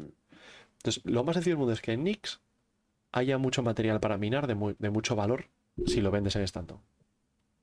Y que haya cargo refactor para que eso se pueda ¿Cómo robar. lo traes, no? ¿Cómo lo traes de Nix a, a y ya, Stanton? y ya está, ya está hecho el juego. Ya está hecho el juego, a ver. Está hecho la minería. Ya hay mucho contenido. No, no, la minería no. No, no, olvídate. ¿Y el La, minería, el transporte. Si refinas, valdrá más, valdrá más la pena llevar una refinera a Nix para traerlo refinado y cargar menos, mer- menos mercancía. Eh, la piratería, entonces hará falta escoltas, pero también en Piro no hay estaciones legales donde puedas repostar, entonces hará falta una Starfarer que esté allí para repostarte. O sea, No, y si hay piratería también hay salvage. si hay piratería hay, hay chatarrería, o sea, y ya, es- ya, ya, es- ya está. Solo necesitas los tres sistemas. eh, el, el sistema Outlaw, pero donde es más o menos seguro porque los propios Outlaws mantienen la seguridad, que es, que es Nix. El sistema Piro, que es el salvaje oeste. Y Stanton, que es media seguridad, ¿vale? Y entonces, pero, pero obligando a que si tú quieres ganar pasta de verdad, siendo minero, por ejemplo, tengas que ir a Nix. O sea, Yo- yo todo- co- coincido. todo este todo este toda esta línea puede hacer que el juego despegue a, a nivel de que es- no te voy a decir que sea un juego mainstream pero a nivel de que haya streamers grandes que decidan pasar a streamear Star Citizen. Y esa es la clave para que hoy en día para que un juego despegue. O sea Pues, si- El- si- si- el- no, el no- Among no Us- sé nada de eso y el, ya, y Among ya lo Us, hace. el Among Us es un juego que nadie jugaría a él si no fuese porque hubo una época que todos los streamers jugaban y entonces un montón de gente se lo compró. Y es un juego bueno chiquitín tal vale entonces, en el momento en que haya una masa de gente que, que streame Star Citizen, y no te hablo de, sí, el Rubius hace un vídeo al año, Claro. no Sí, es eso, bueno. no es eso. Yo te digo que jueguen ahí, Que juegue. que jueguen. En el momento en que haya claro. contenido como para que la gente juegue de continuo, Eso es, eso es. A ver, eh, eh, lo, que, lo que sabemos claramente es que está muy limitado el, el desarrollo del juego por la capacidad de los servidores, ¿vale? Eso sabemos que el- lo sabemos, pero lo sabemos todos. Entonces sabemos que no pueden meter más cosas porque el servidor no aguanta. Sabemos eh, que la IA no funciona pues porque el servidor no aguanta. Hombre, eh, eh, ojo, que ya 100 personas es una cantidad respetable. Sí, pero la IA sigue sin 110, funcionar. no está mal. Un servidor, de, un servidor real, entonces- Es muy respetable, ¿eh? Entonces, en el momento en el que de alguna manera consigan trocear esto, que es el server Messi, esa es su finalidad, mm, luego habrá que ver cómo lo trocean, eh, lo, pequeñito que lo hacen o lo grande. Claro, ellos van a intentar utilizar el menor número de servidores o server nodes o llámalo como quieras. Pero claro, cuanto más lo troceen, más capacidad va- mm, libre les va a quedar los servidores y más cosas van a poder meter o va a funcionar mejor la IA o lo que sea. Entonces, obviamente todo eso va a ayudar muchísimo. Sí. Eh, ¿Cómo lo aprovecharán o cómo lo dejarán de aprovechar? Pues no lo sé. Es que eso, pues, quién sabe, igual te llenan un mogollón los servidores y siguen fallando. y yo qué sé, no lo sé. Pero decir, sí. Lo, Eh. parecía lo que está diciendo Ciro que me lo, me lo robó. Vamos. Ah, lo he dicho primero. Y vengo, vengo pidiendo para hablar, pero nunca me dejan hablar. Ah, Ah, Que el PES es necesario para el server meshing. eso es, sí. El server meshing es necesario para mejorar el tick rate de los servidores. Sí. El tick rate de los servidores es necesario para que los NPC sean decentes y mm, sea un desafío. todo cualquier evento que se te ocurra. Y el server meshing también es necesario para poder meter más contenido en todos los planetas y, y lo que hay. De todo eso, faltaría una cosa más, que metan más misiones para que la gente se divierta y no para testear ellos. Si- Cuando estén esas cosas, va a ser el año de Star Citizen. Y la gente va a jugar y se va a divertir, etcétera. Y va a ver Claro. el rubio jugando todos los días. Claro, eh, es que es eso, por, por eso decimos que. ¿Pero va el server Messi a depende- entrar en 2023? Me parece Ese optimista. es Depende- el problema. Me parece optimista. Depende, depende A de ver, que en teoría crea- sí, en teoría Coro debería. Lo que es despegar, pues será una cosa u otra. En, Mira, teoría es iba- el- en teoría, Ciros iba a estar ya. El, el PES ahora ya llevaría tres meses de, de PTU Sí, y, sí, y ya estaría cierto. el PES. Ya entraría Y, el y PES. en marzo tenía que estar el, el Claro. Cuando en realidad lo que sabemos es que, es que el PES va a entrar, todavía está por entrar, ¿vale? Igual la semana que viene empiezan los EVOs, no lo sabemos. Después habrá dos, tres meses de PTU, abierta o no Hasta- abierta, pero hasta final PTU, de año. ¿vale? Y luego tendrán un parche de estabilizar el PES, de Sí. optimizarlo, ¿vale? Vamos Uno o varios. Vamos a suponer que ese es un parche corto de tres meses. Luego empezarán a trabajar con el server meshing, porque los mismos tíos que trabajan en el PES van a trabajar en el server meshing también. Igual no, igual no exactamente las mismas 10 personas, sino 8 de ellas más otros 8 de otro equipo, lo que sea, pero van a ser la misma gente. Entonces, es posible que no empiecen a trabajar en el, en el server meshing hasta abril o hasta junio. Y, van, y Claro, si, y lleva un desarrollo, sabemos. si lleva un desarrollo sabemos, similar al PES, que el PES, desde que dijeron que estaba ya, ya en abril, hasta ahora no está, entonces es posible que ni siquiera entre en 2023. ¿eh? No, yo entiendo que para ellos un objetivo sería meter Piro en la, en la CitizenCon de 2023. Sí, yo, hombre, yo estoy un poco eh, con lo que dice Herbicida, ¿no? De, que nos dice que decid la- eh, lo, que, lo que está de verdad en vuestros corazones. En marzo se descorcha la botella. En la 4.0 el juego en grupos de más de 5 será una realidad diaria viable. Ese es el verdadero gran salto. Eh, Ojalá fuera marzo. Yo, Yo- mira, yo firmaba claro. ahora. que- bueno, marzo supongo que el 2023 te refieres, pero yo no lo veo. No lo no ha veo dicho para marzo. marzo. Ha dicho marzo. Sí, sí, no ha dicho el año. No ha dicho el año. Pero, vale, entiendo que se refiere al Ha 2023. dicho marzo. Ojalá. De hecho, en marzo es cuando tendría que salir el server meshing, pero yo no, no veo que, que los plazos vayan. Es como ha dicho Coro, si es que el PES, es que el PES todavía no está en Evocati. Y es que ya tenía que estar. eh, En julio. Ha, ha dicho Bueno. marzo. Sale en febrero, mejor, ¿no? hombre, sí, claro, y, ya- y mañana también, pero. Ahora, a ¿de qué año? Claro. Pero vamos, Yo- estamos hablando de 2023, entonces Yo que se estoy- refería a 2023. Yo estoy muy de acuerdo con la segunda Pero, frase, ¿no? La que- el gran salto es eso, es que sea viable jugar en grupos continuamente, que vale, está claro. Eh, yo elucubraba cómo podría ser una- un método que sería con los tres sistemas y tal, pero bueno, cualquier, cualquier opción que nos dé juego a diario para jugar en grupo y con gente y tal es válida. Claro, la, primera, sí, la eh. primera frase mm, yo no está, de verdad que no está en mi corazón. O sea, si yo lo no- Yo, que- el mío sí, pero en la, pero en la cabeza no. Es lo que dices tú. Si, si hay un loop, hay un loop interesante y hay una estabilidad en el juego, el juego despega. Ya está. Claro. Despega, pues, pues al principio es poco y luego más, pero, Ah, pero- el juego despega. O pero sea, ahora mismo- lo que más, lo que más echa la gente atrás es la inestabilidad del juego. O sea, Claro. que es Sí. muy inestable, que los los NPCs. NPCs son gilipollas y que Claro. etcétera, etcétera. Aunque te metan un evento copado ahora, Mm. no, no es jugable. Sí, si los Claro. NPCs, si O los sea- NPCs fuesen, no voy a decir letales, como se supone que son, sino Bueno, un- en el, un reto. Star, en el Star Citizen Live lo dice. Sí, sí. Volando. Sí, sí, lo dice. sí, Que sí. eran Terminators, eran T2000 todos los NPC, y te- y eran, arrasaban. Y después esa misma IA metía en otro servidor que tocó, que estaba más cargado, pues era una patata. No, él hablaba en el, en el local, que en el local En- eran encima. Terminators y en los servidores no. eran- No, no, no, que después, eh, claro, esa misma IA colocada en un servidor. Claro. En localmente era Terminator, pero en el servidor de Bocati, una mierda. Mientras eso sea así, difícil está la cosa.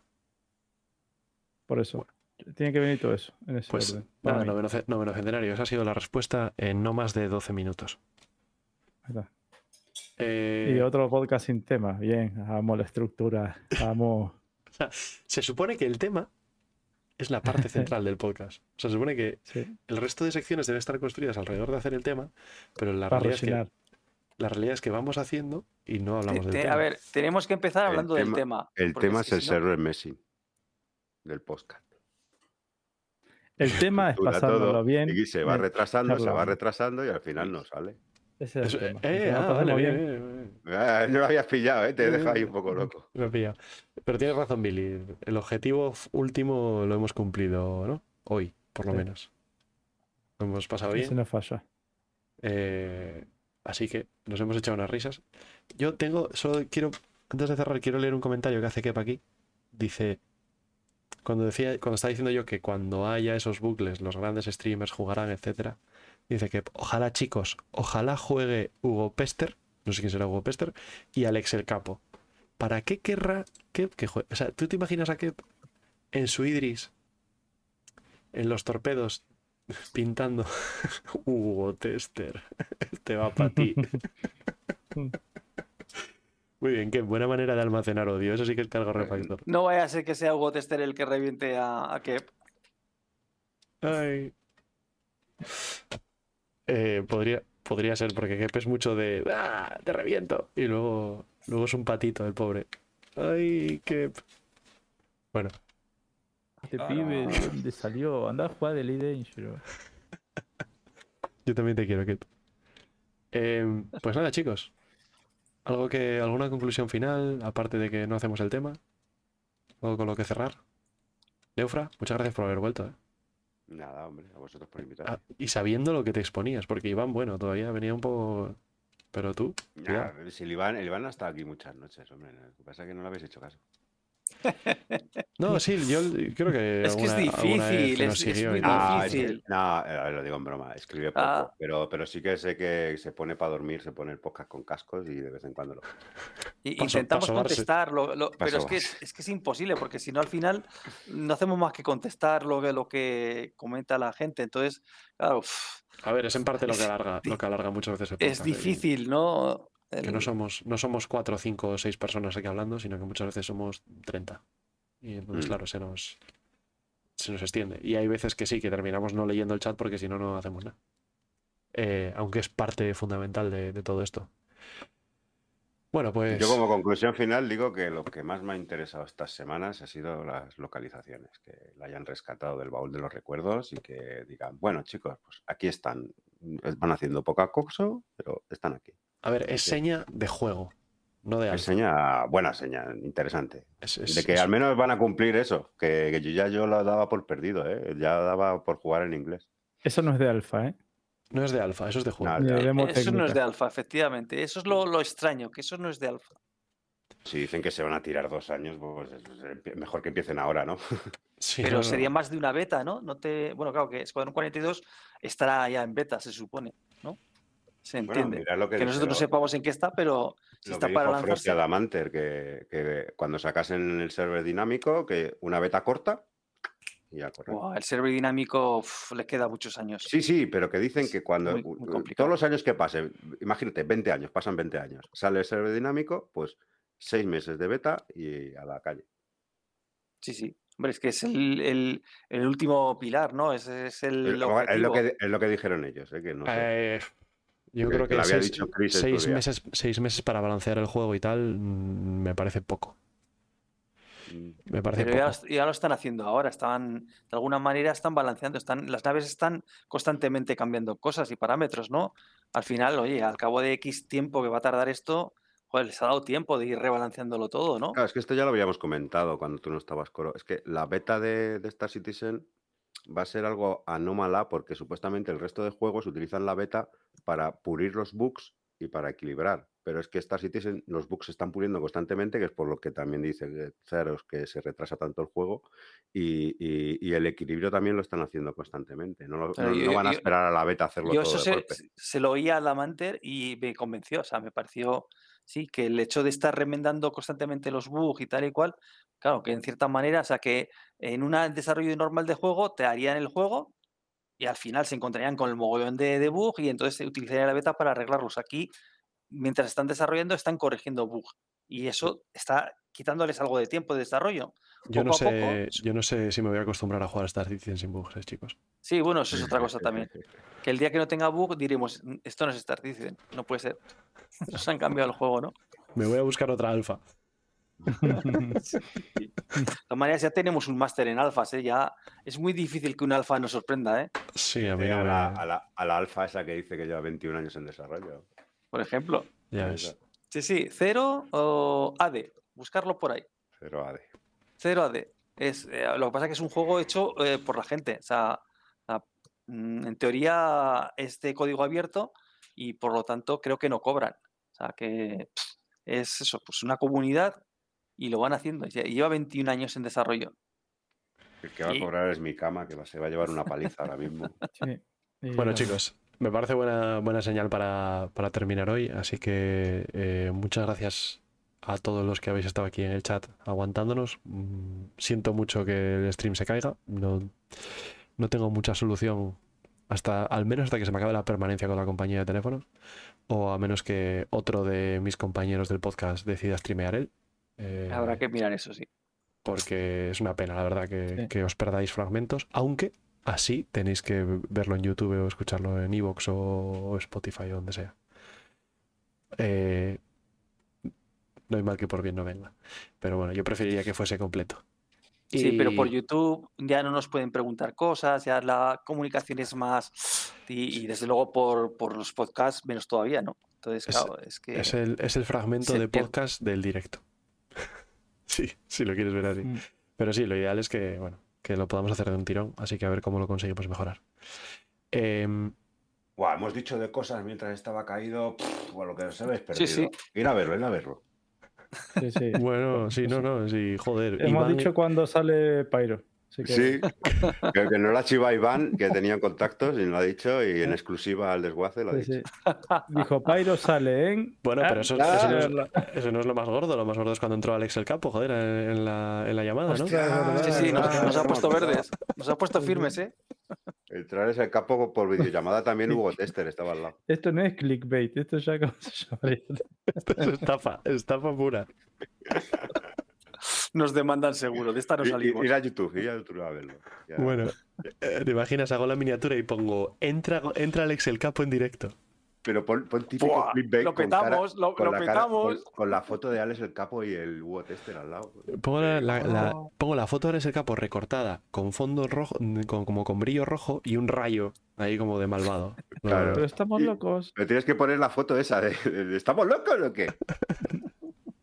¿Qué es? Estamos tontos, tío. ¿Estamos tontos Ah, o qué? oh, es verdad. Que ¿Estamos tontos o qué?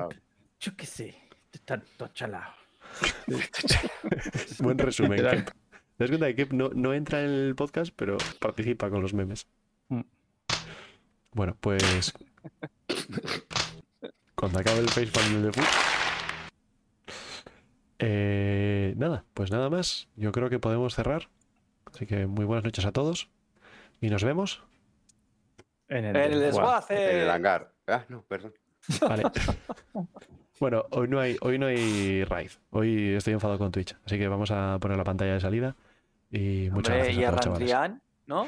Ya van dos semanas seguidas a Randrian, ¿eh? no, no le hacen Bueno. falta nuestros Weavers. Todo trozo, todo trozo. Si queréis, id a ver a otro streamer de Star Citizen, a poder ser uno chiquitito que, que se lo merecen. ¿vale? Tengo la pantalla de salida.